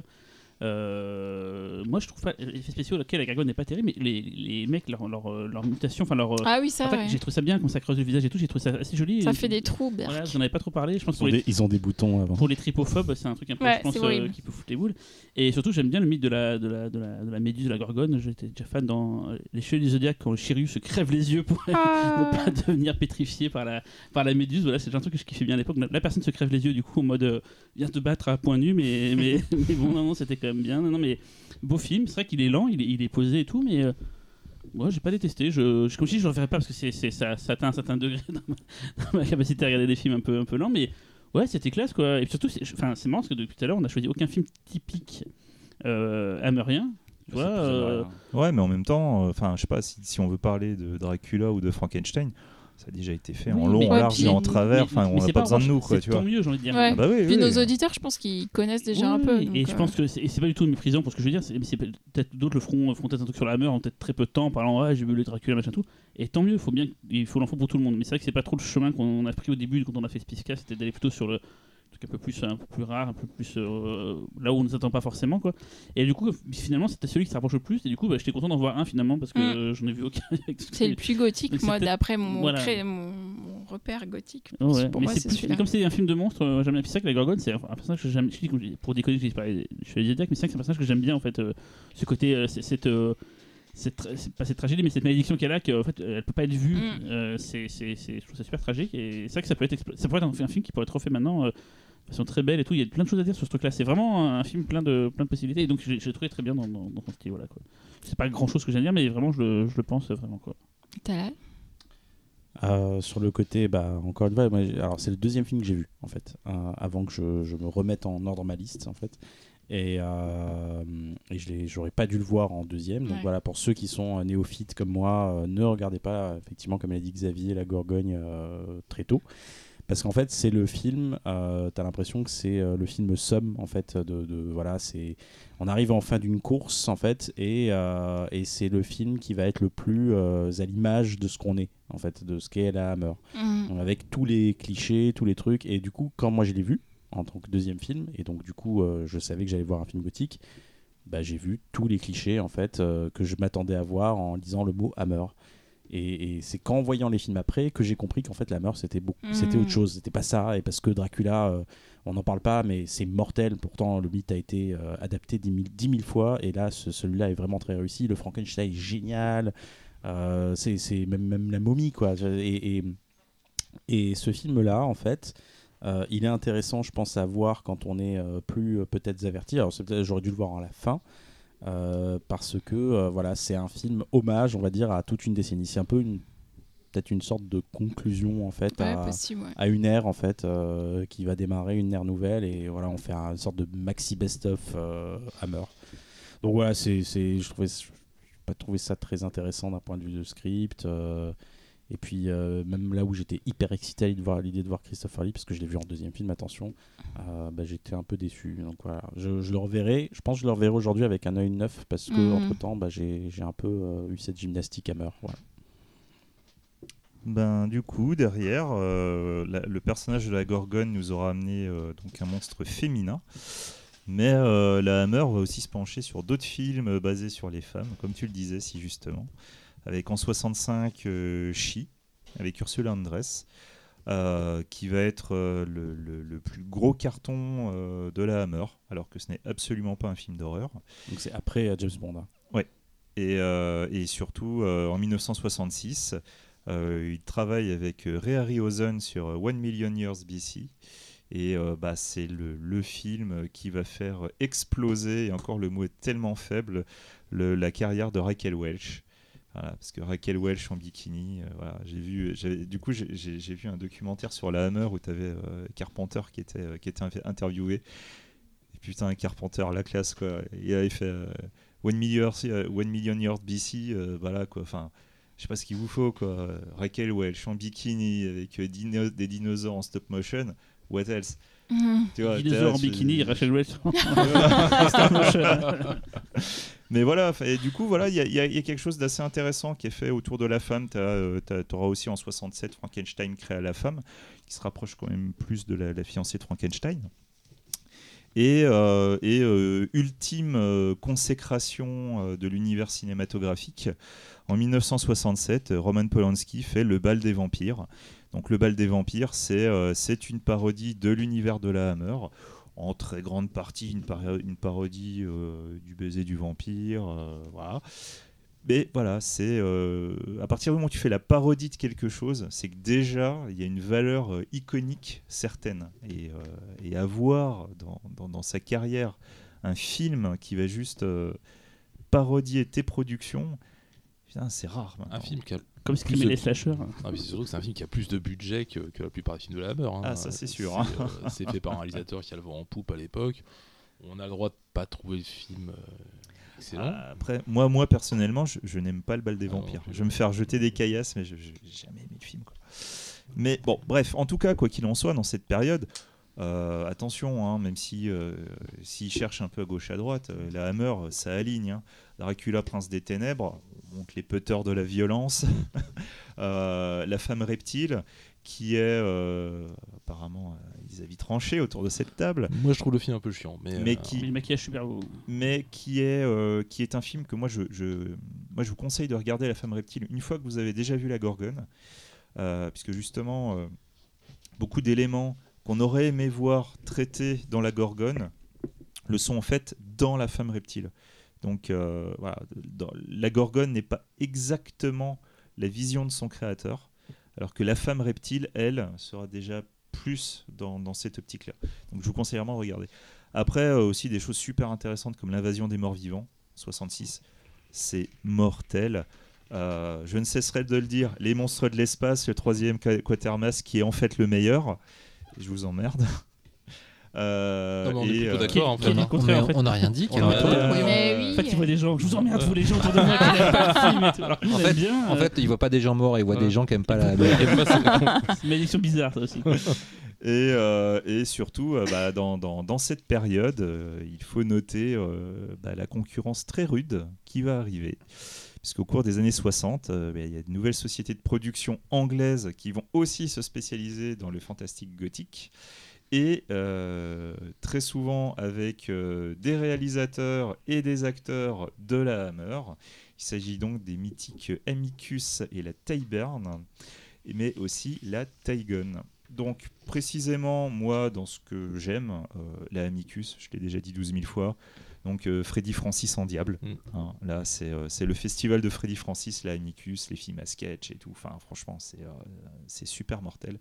Et, euh, et euh, si je vous conseille en fait les films de la Taigon, c'est surtout pour les films de Michael Reeves, qui sont quand même des, des bons claquages de beignets.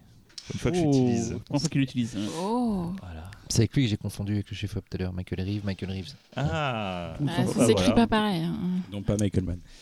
Voilà, voilà. Euh, à noter que euh, en 68, euh, je parle très sommairement de Dracula et les femmes, qui est quand même qui est assez représentatif de, beaucoup de choses qui avait déjà dans le dans la Gorgone et dans ce côté double programme de la Gorgone et de, la momie, c'est que la Hammer va devoir pousser des choses parce qu'en fait on a, on a une attente de la Hammer. Donc ils, sont, ils ont toujours ce cul entre les deux chaises de à la fois euh, essayer d'apporter quelque chose de frais, de nouveau et d'apporter de bah, quelque chose qui va attirer le public qui, a, qui s'est quand même déjà enfourné euh, what mille films d'horreur et, euh, euh, c'est une sorte de, de boulet qui va un peu les empêcher d'avancer, même s'ils ont une volonté de, bah, d'amener quelque chose de différent. Mais euh, voilà, quoi. À partir du moment où tu, tu vois des, une production qui va se mettre à autant renforcer le caractère violent comme on peut voir dans Dracula et les femmes, bah, quelque part, on peut quand même se dire que c'est un des premiers signes avant-coureurs du, du début de la fin. Et, euh, et précisément, ce film a aussi d'autres d'autres problématiques, comme le fait de bah, perdre un petit peu l'essence psychologique qu'on pouvait avoir dans les films avant. On a des scénarios qui, ont été, qui sont de plus en plus écrits à la va-vite, beaucoup d'erreurs scénaristiques, beaucoup d'incohérences. Enfin, On est Voilà. dans une industrie pure et dure. là. voilà, c'est ça. Là, on arrive vraiment à quelque chose de. de- ouais, c'est l'usine. C'est l'usine. Voilà, un petit manque de souffle euh, qui, qui- qui va arriver. Et c'est là qu'on arrive à mon film. Donc, euh, Les Vierges de Satan. Les Vierges de Satan est un film magnifique, magique de Terence Fisher. Le titre anglais est cool. Oui, The Devil Rides Out. Euh, il s'agit donc les Vierges de. Satan, je sais pas d'où ça sort hein, quand même.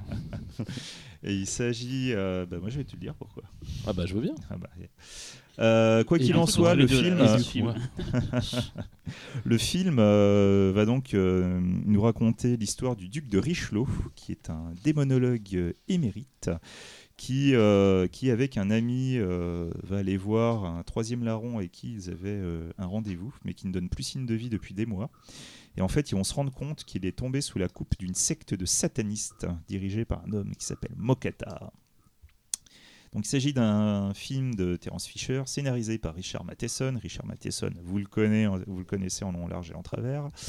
Et surtout, il s'agit d'un roman de Denis Whitley, qui s'appelle donc The Devil Rides Out.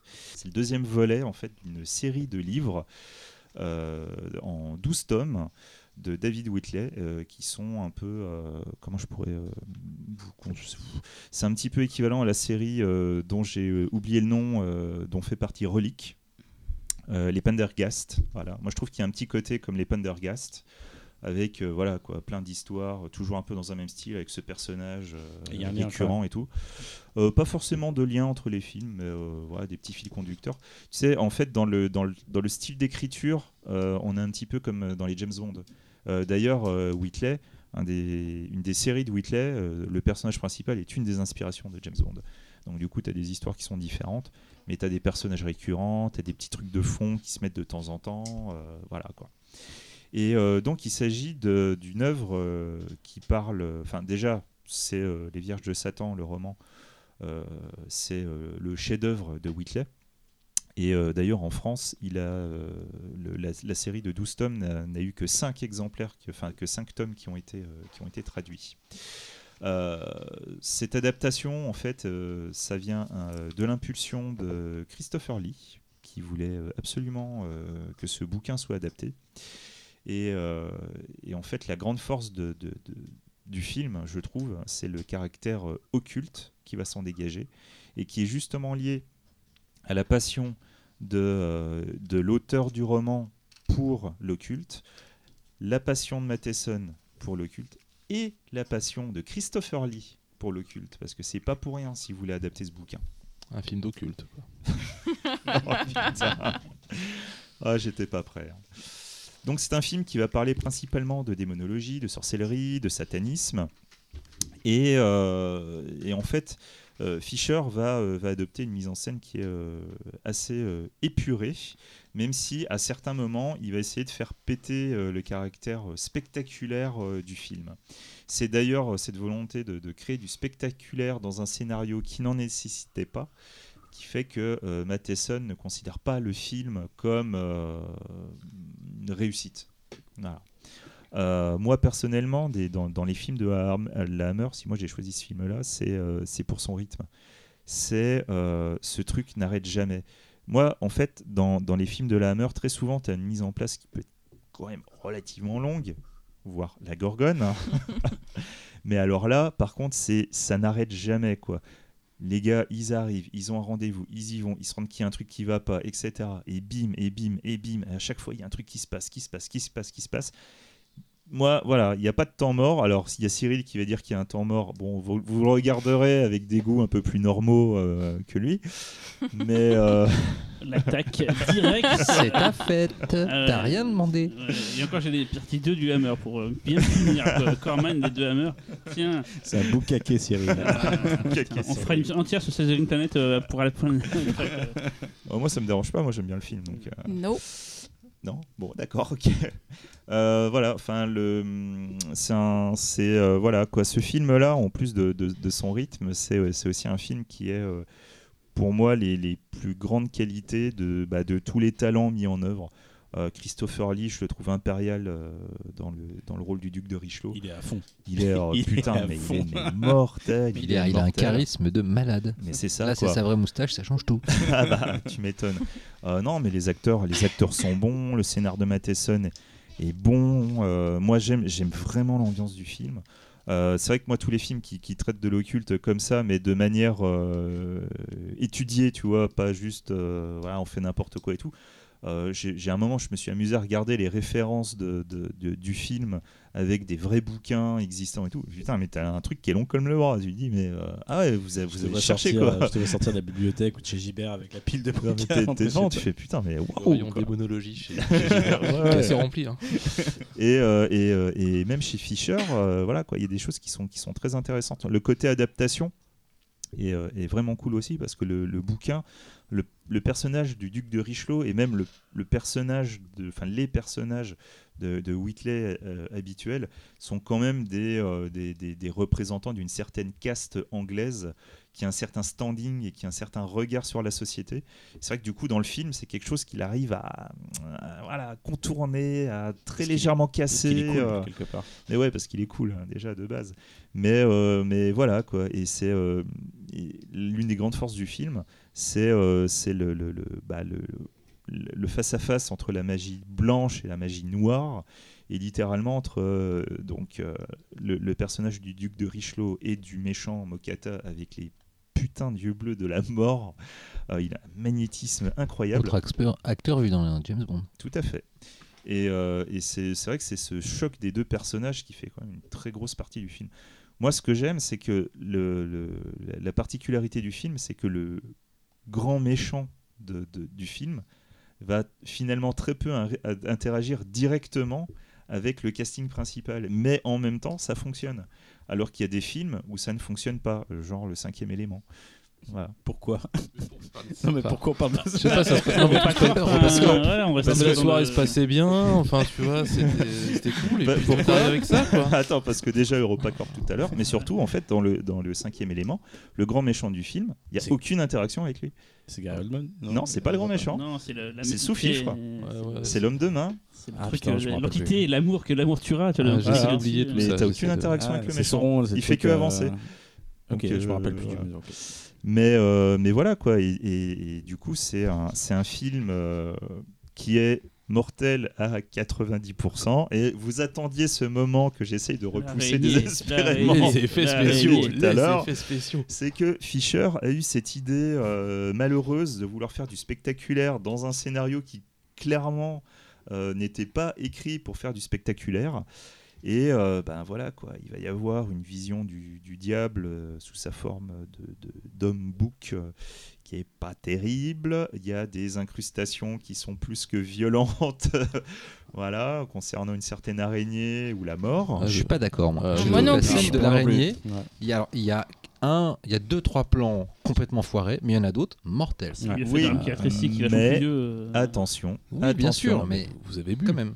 Non mais attendez, non, non. attendez. Le truc, c'est que ce qu'il faut comprendre aussi, c'est que il y a eu une volonté de faire des scènes, des scènes spectaculaires, mais malheureusement, à la fois pour des questions de planning et de budget, il y a eu énormément d'effets spéciaux qui n'ont pas pu être finalisés, et en l'occurrence celui de la mort. Euh, ce qui a amené du coup euh, une ressortie en 2012, donc euh, la même année que pour le Dracula qu'ils avaient ressorti. Et là, par contre, ils ont décidé de retravailler des effets spéciaux. Alors attention, hein, on n'est pas, euh, on n'est pas dans la guerre des étoiles. On n'est pas. C'est Il des partout. non, y a qui se euh, non, non, en fait, il y, a, euh, il y a eu une volonté en fait, de, de- de créer les effets spéciaux que, qui n'avaient pas pu être finalisés à l'époque. De la même façon qu'ils les auraient fait s'ils avaient pu les faire. Exactement, donc c'est des flammes derrière le visage de la mort et euh, rajouter par exemple une ombre euh, sous l'araignée pour améliorer son incrustation.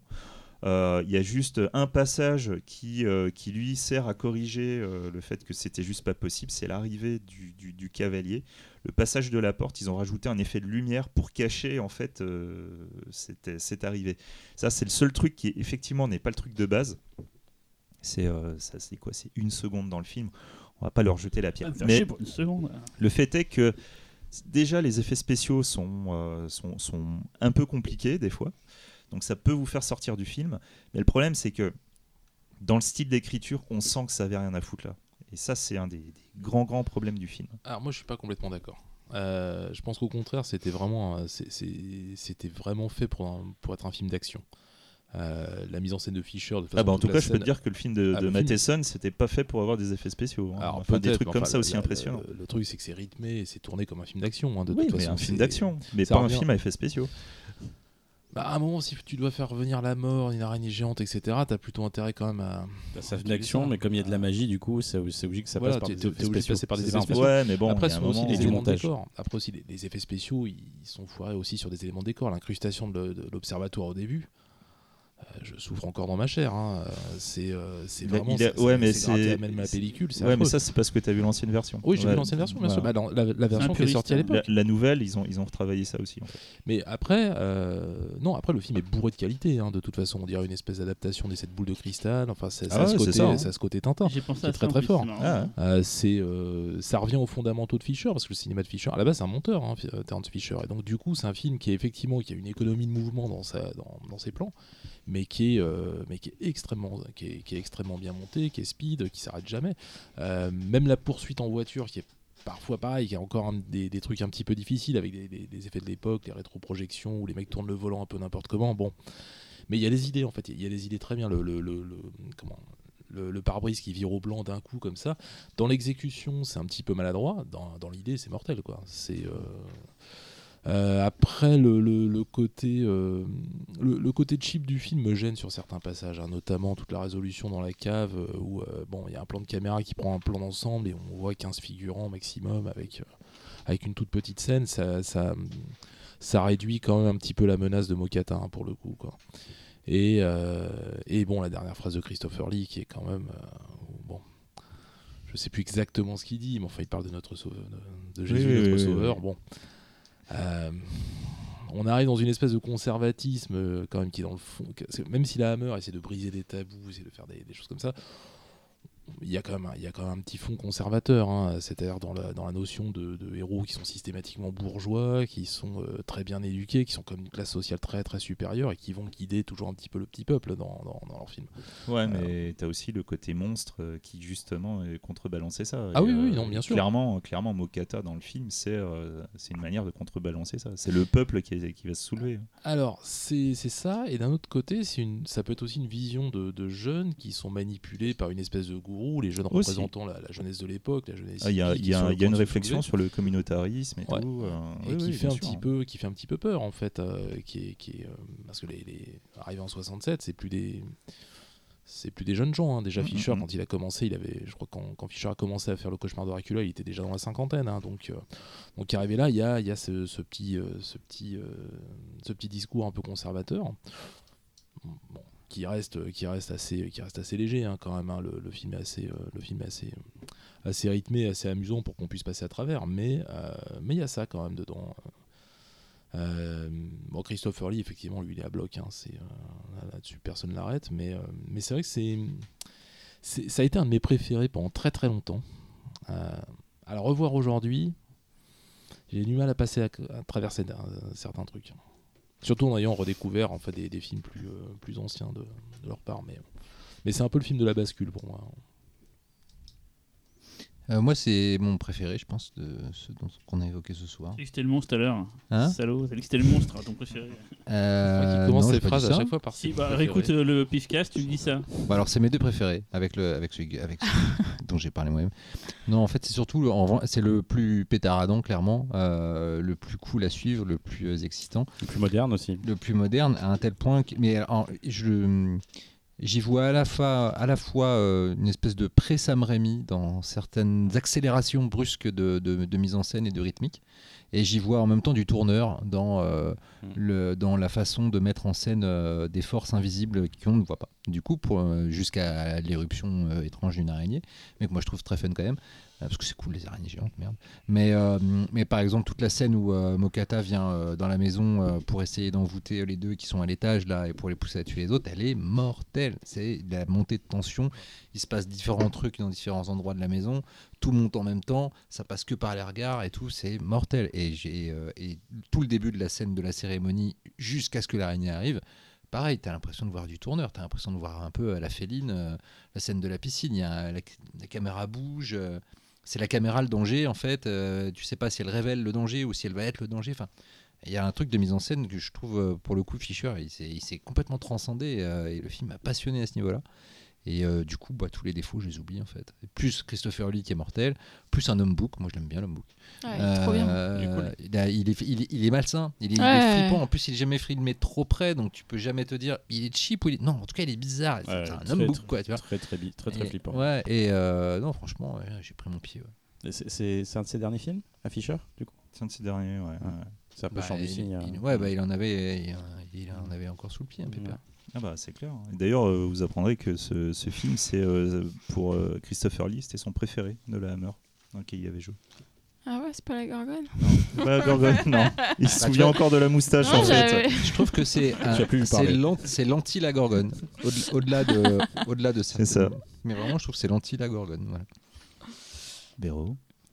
Alors moi, bah, moi j'ai, ouais, effectivement, c'est le plus moderne euh, en termes de mise en scène euh, parce que il est rythmé, enfin, il est plus habitué en termes de structure. On est plus habitué à ça en termes de structure. Euh, et, j'ai vraiment, moi, pour les coups, les effets spéciaux, certes, ils sont datés, mais j'ai adoré. Enfin, toutes les scènes de rituels et tout. en plus, ça revient plusieurs fois de manière un peu différente à chaque fois. Donc ça, c'est vraiment super. Par contre, alors du coup, j'ai globalement aimé le film, comme, enfin, pour toutes les qualités que vous avez citées. Mais je dois faire mon mea culpa sur un truc. C'est que je n'ai pas compris la fin. j'ai regardé trois fois. je suis revenue. Je fais Attends, j'ai j'ai loupé un truc, c'est pas possible. et je me suis remis trois fois la, la dernière, tout- toute la fin en fait. Et je comprends pas. Il faudra C'est- m'expliquer. Ah non, non, non, non, non, Non, on attendra que les micros soient coupés. Ouais, pour me dire, mais t'es con. Non, mais c'est vrai que la résolution est un petit peu. euh, bon, il faut finir le film. Quoi. Ouais, Ouais. c'est ça, malheureusement. Voilà, merci. Talal. Euh, moi j'ai adoré, j'ai trouvé ça vraiment mortel. Euh, c'est, enfin le rythme, enfin c'est ça a été pour moi ça a été un peu le, bol d'air euh, dans, dans tous ces films en fait parce que je l'ai je l'ai vu au milieu, hein, je les ai pas vus dans la chrono mais c'est vraiment vraiment cool. Et euh, puis pareil vu, bah, vu que je suis, enfin tu, tu acceptes en fait les, les défauts entre je mets des gros guillemets dans défauts techniques, je parle des effets spéciaux parce que es dans le tu sais ce que tu regardes et tu, tu te mets tu te mets dans le jeu. Après moi je le regarde avec des yeux néophytes hein, j'ai pas je connaissais pas la, la- toute la filmo Hammer par cœur. Donc euh, je moi je l'ai j'ai vraiment accepté et j'ai j'ai enfin pareil tout ce qui est euh, tout- toute l'histoire étrange avec euh, les sectes tout ça. Ça c'est des trucs qui me font triper. Donc et en plus il y a Christopher Lee donc euh, Voilà. c'est c'est mon Vincent What Price, else? euh, Puis, puis comme tu disais, ça, ça démarre tellement vite, c'est-à-dire que tu t'attends absolument pas à ce que dès la première Ouais, scène, ouais. ils arrivent dans le truc, ils font putain. Ouais, C'est tout de suite. putain de sec de Ouais, truc. Là, là, tout de suite, tu fais, ah ouais, putain, Ouais. on y est Euh, déjà. Ouais, euh, vas-y. ça m'a pris, euh, c'est mortel. ça en m'a- Bah, Il y a une, cueilli. apparition assez rapide. Alors, que dire euh, Oui. dans son contexte du fait que le diable est juste un noir, en fait, euh, il n'est même pas Oui. grimé pour le coup. Bon, bah voilà, hein, ça à remettre dans son contexte, Oui, bien bah, sûr. après, il y a plein. Alors euh, là, pour le coup, euh, c'est pareil. hein, Dans, dans mon C'est film, un euh, esprit oui, diabolique, oui, hein, dans- c'est pas le diable. mon, c'est dans un film, les clichés, enfin, on est, on est dans un truc très colonial, encore ouais, encore très hein, C'est l'Angleterre faut, 60. faut pas l'oublier. Il y aura, maintenant, il y aura des textes en fait euh, avant le film, Ouais. ou alors les films vont carrément disparaître. Ça va être comme ça plus simple. Non, mais Non, non. non, mais en fait, je- ce qui serait mieux, ça serait d'apprendre l'histoire euh, l'histoire aux gens à l'école, comme ça on n'aurait pas besoin de mettre des textes à la con. mais bon. Bah, Bref. ça, ça non, mais c'est clair. Ça serait cool. Hmm. Et, et puis, c'est- j'ai- je l'ai vu euh, le même jour qu'un autre film dont on va parler euh, la prochaine fois, qui ressemble beaucoup. Et du coup, tout se mélange un peu dans ma tête. Et comme j'ai beaucoup aimé les deux films, du coup, bah voilà. Donc c'est mortel. Euh, Regardez-le. Vous, enfin, néo, néophyte, vous allez, vous allez adorer. euh, c'est une belle porte d'entrée. D'ailleurs, c'était dans la liste de la BFI, il me semble. Ah, bien. Ils ont vraiment bon goût à la BFI. Ouais. Ah, attends, il y avait, attends, il y avait par contre, il y avait euh, les maîtresses de Dracula euh, qui Ouais, étaient euh, qui- en tête euh, dans génial. la liste de la BFI. Ouais, ouais. Et J'ai pas, je suis passé à côté du film. C'est vrai Ah Ouais, bon ouais. Ah pas vraiment. ouais. Toute la scène d'auto-exorcisme de, de, de Cushing. Je sais pas. ça- alors si, j'adore la fin, j'adore. Mais globalement, ça m'a pas passionné, on va dire. Et je préfère, je préfère les, les- le, le- le premier Dracula, par exemple, de loin. D'accord. Mais bon, voilà. Non, Après, non, on pourra en reparler, hein, mais. Allez, Cyril. À moins que là encore un truc à rajouter, je sais pas. Oh. Allez, vas-y, crache ton venin. Non, non, alors, euh, j'étais très déçu. Parce que c'est un film que j'avais euh, en attente depuis très longtemps. C'est que je sais que sur Lyon, euh, mon équipe euh, avec le- qui je fais le festival, ils veulent le programmer depuis des années. C'est un film qu'ils adorent. Ils m'ont toujours dit Ah, c'est mortel. Et je sais, attends, faut que je regarde ça et tout. Et forcément, ben, je, je sais pas pourquoi je m'étais imaginé un autre film, comme d'habitude.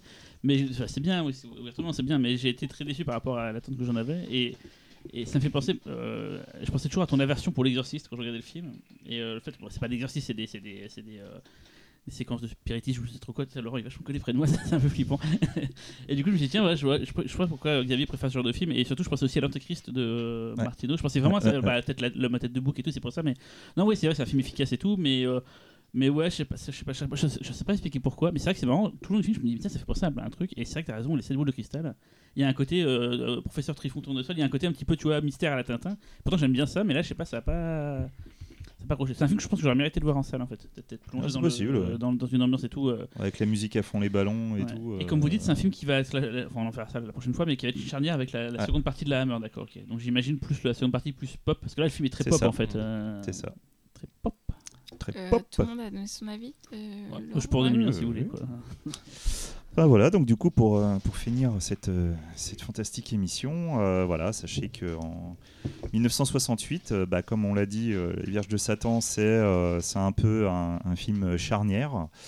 Et euh, c'est surtout une année charnière, parce qu'à la fois en 68, la Hammer va se voir décerner le, le Queen's Award of Industry pour avoir rapporté trois années consécu- consécutives l'équivalent de 5 millions d'euros en, Grande-Bretagne. Donc pour l'époque, c'est une somme absolument colossale. Euh, en partie aussi grâce au succès euh, aux États-Unis. Et justement, pendant ce temps-là, aux États-Unis, bah, le cinéma fantastique va se réveiller. Et euh, bah, voilà, après une décennie endormie euh, d'un seul coup, un petit gars, euh, Romero, hein, qui va réaliser Sa nuit des morts vivants, et puis Polanski euh, va balancer Rosemary's Baby. Et c'est le début de la fin pour la Hammer. On en Ah, parlera la prochaine Polanski, fois. hein. Encore toujours dans les bons coups, celui-là. Donc du coup, on s'arrête là. on Et fait la pas suite, euh, la suite au prochain épisode, donc de- dans deux En semaines. fait, MC Hammer, euh, quand je 10 en fond de là pour la. Tu veux pas générique. chanter pour voir? Non, il est super dur à chanter. J'ai déjà fait en Euh, karaoké, T'étais à deux doigts de le faire là. Ouais, mais j'ai déjà fait au karaoké, en fait, euh, c'est pas si simple que ça, en fait. Euh, il chante- Enfin, voilà, bref. Bon, bah merci à tous les cinq. Euh, on se retrouve dans deux semaines donc euh, pour la deuxième partie. Oui. Salut, bisous. Ciao. Yo.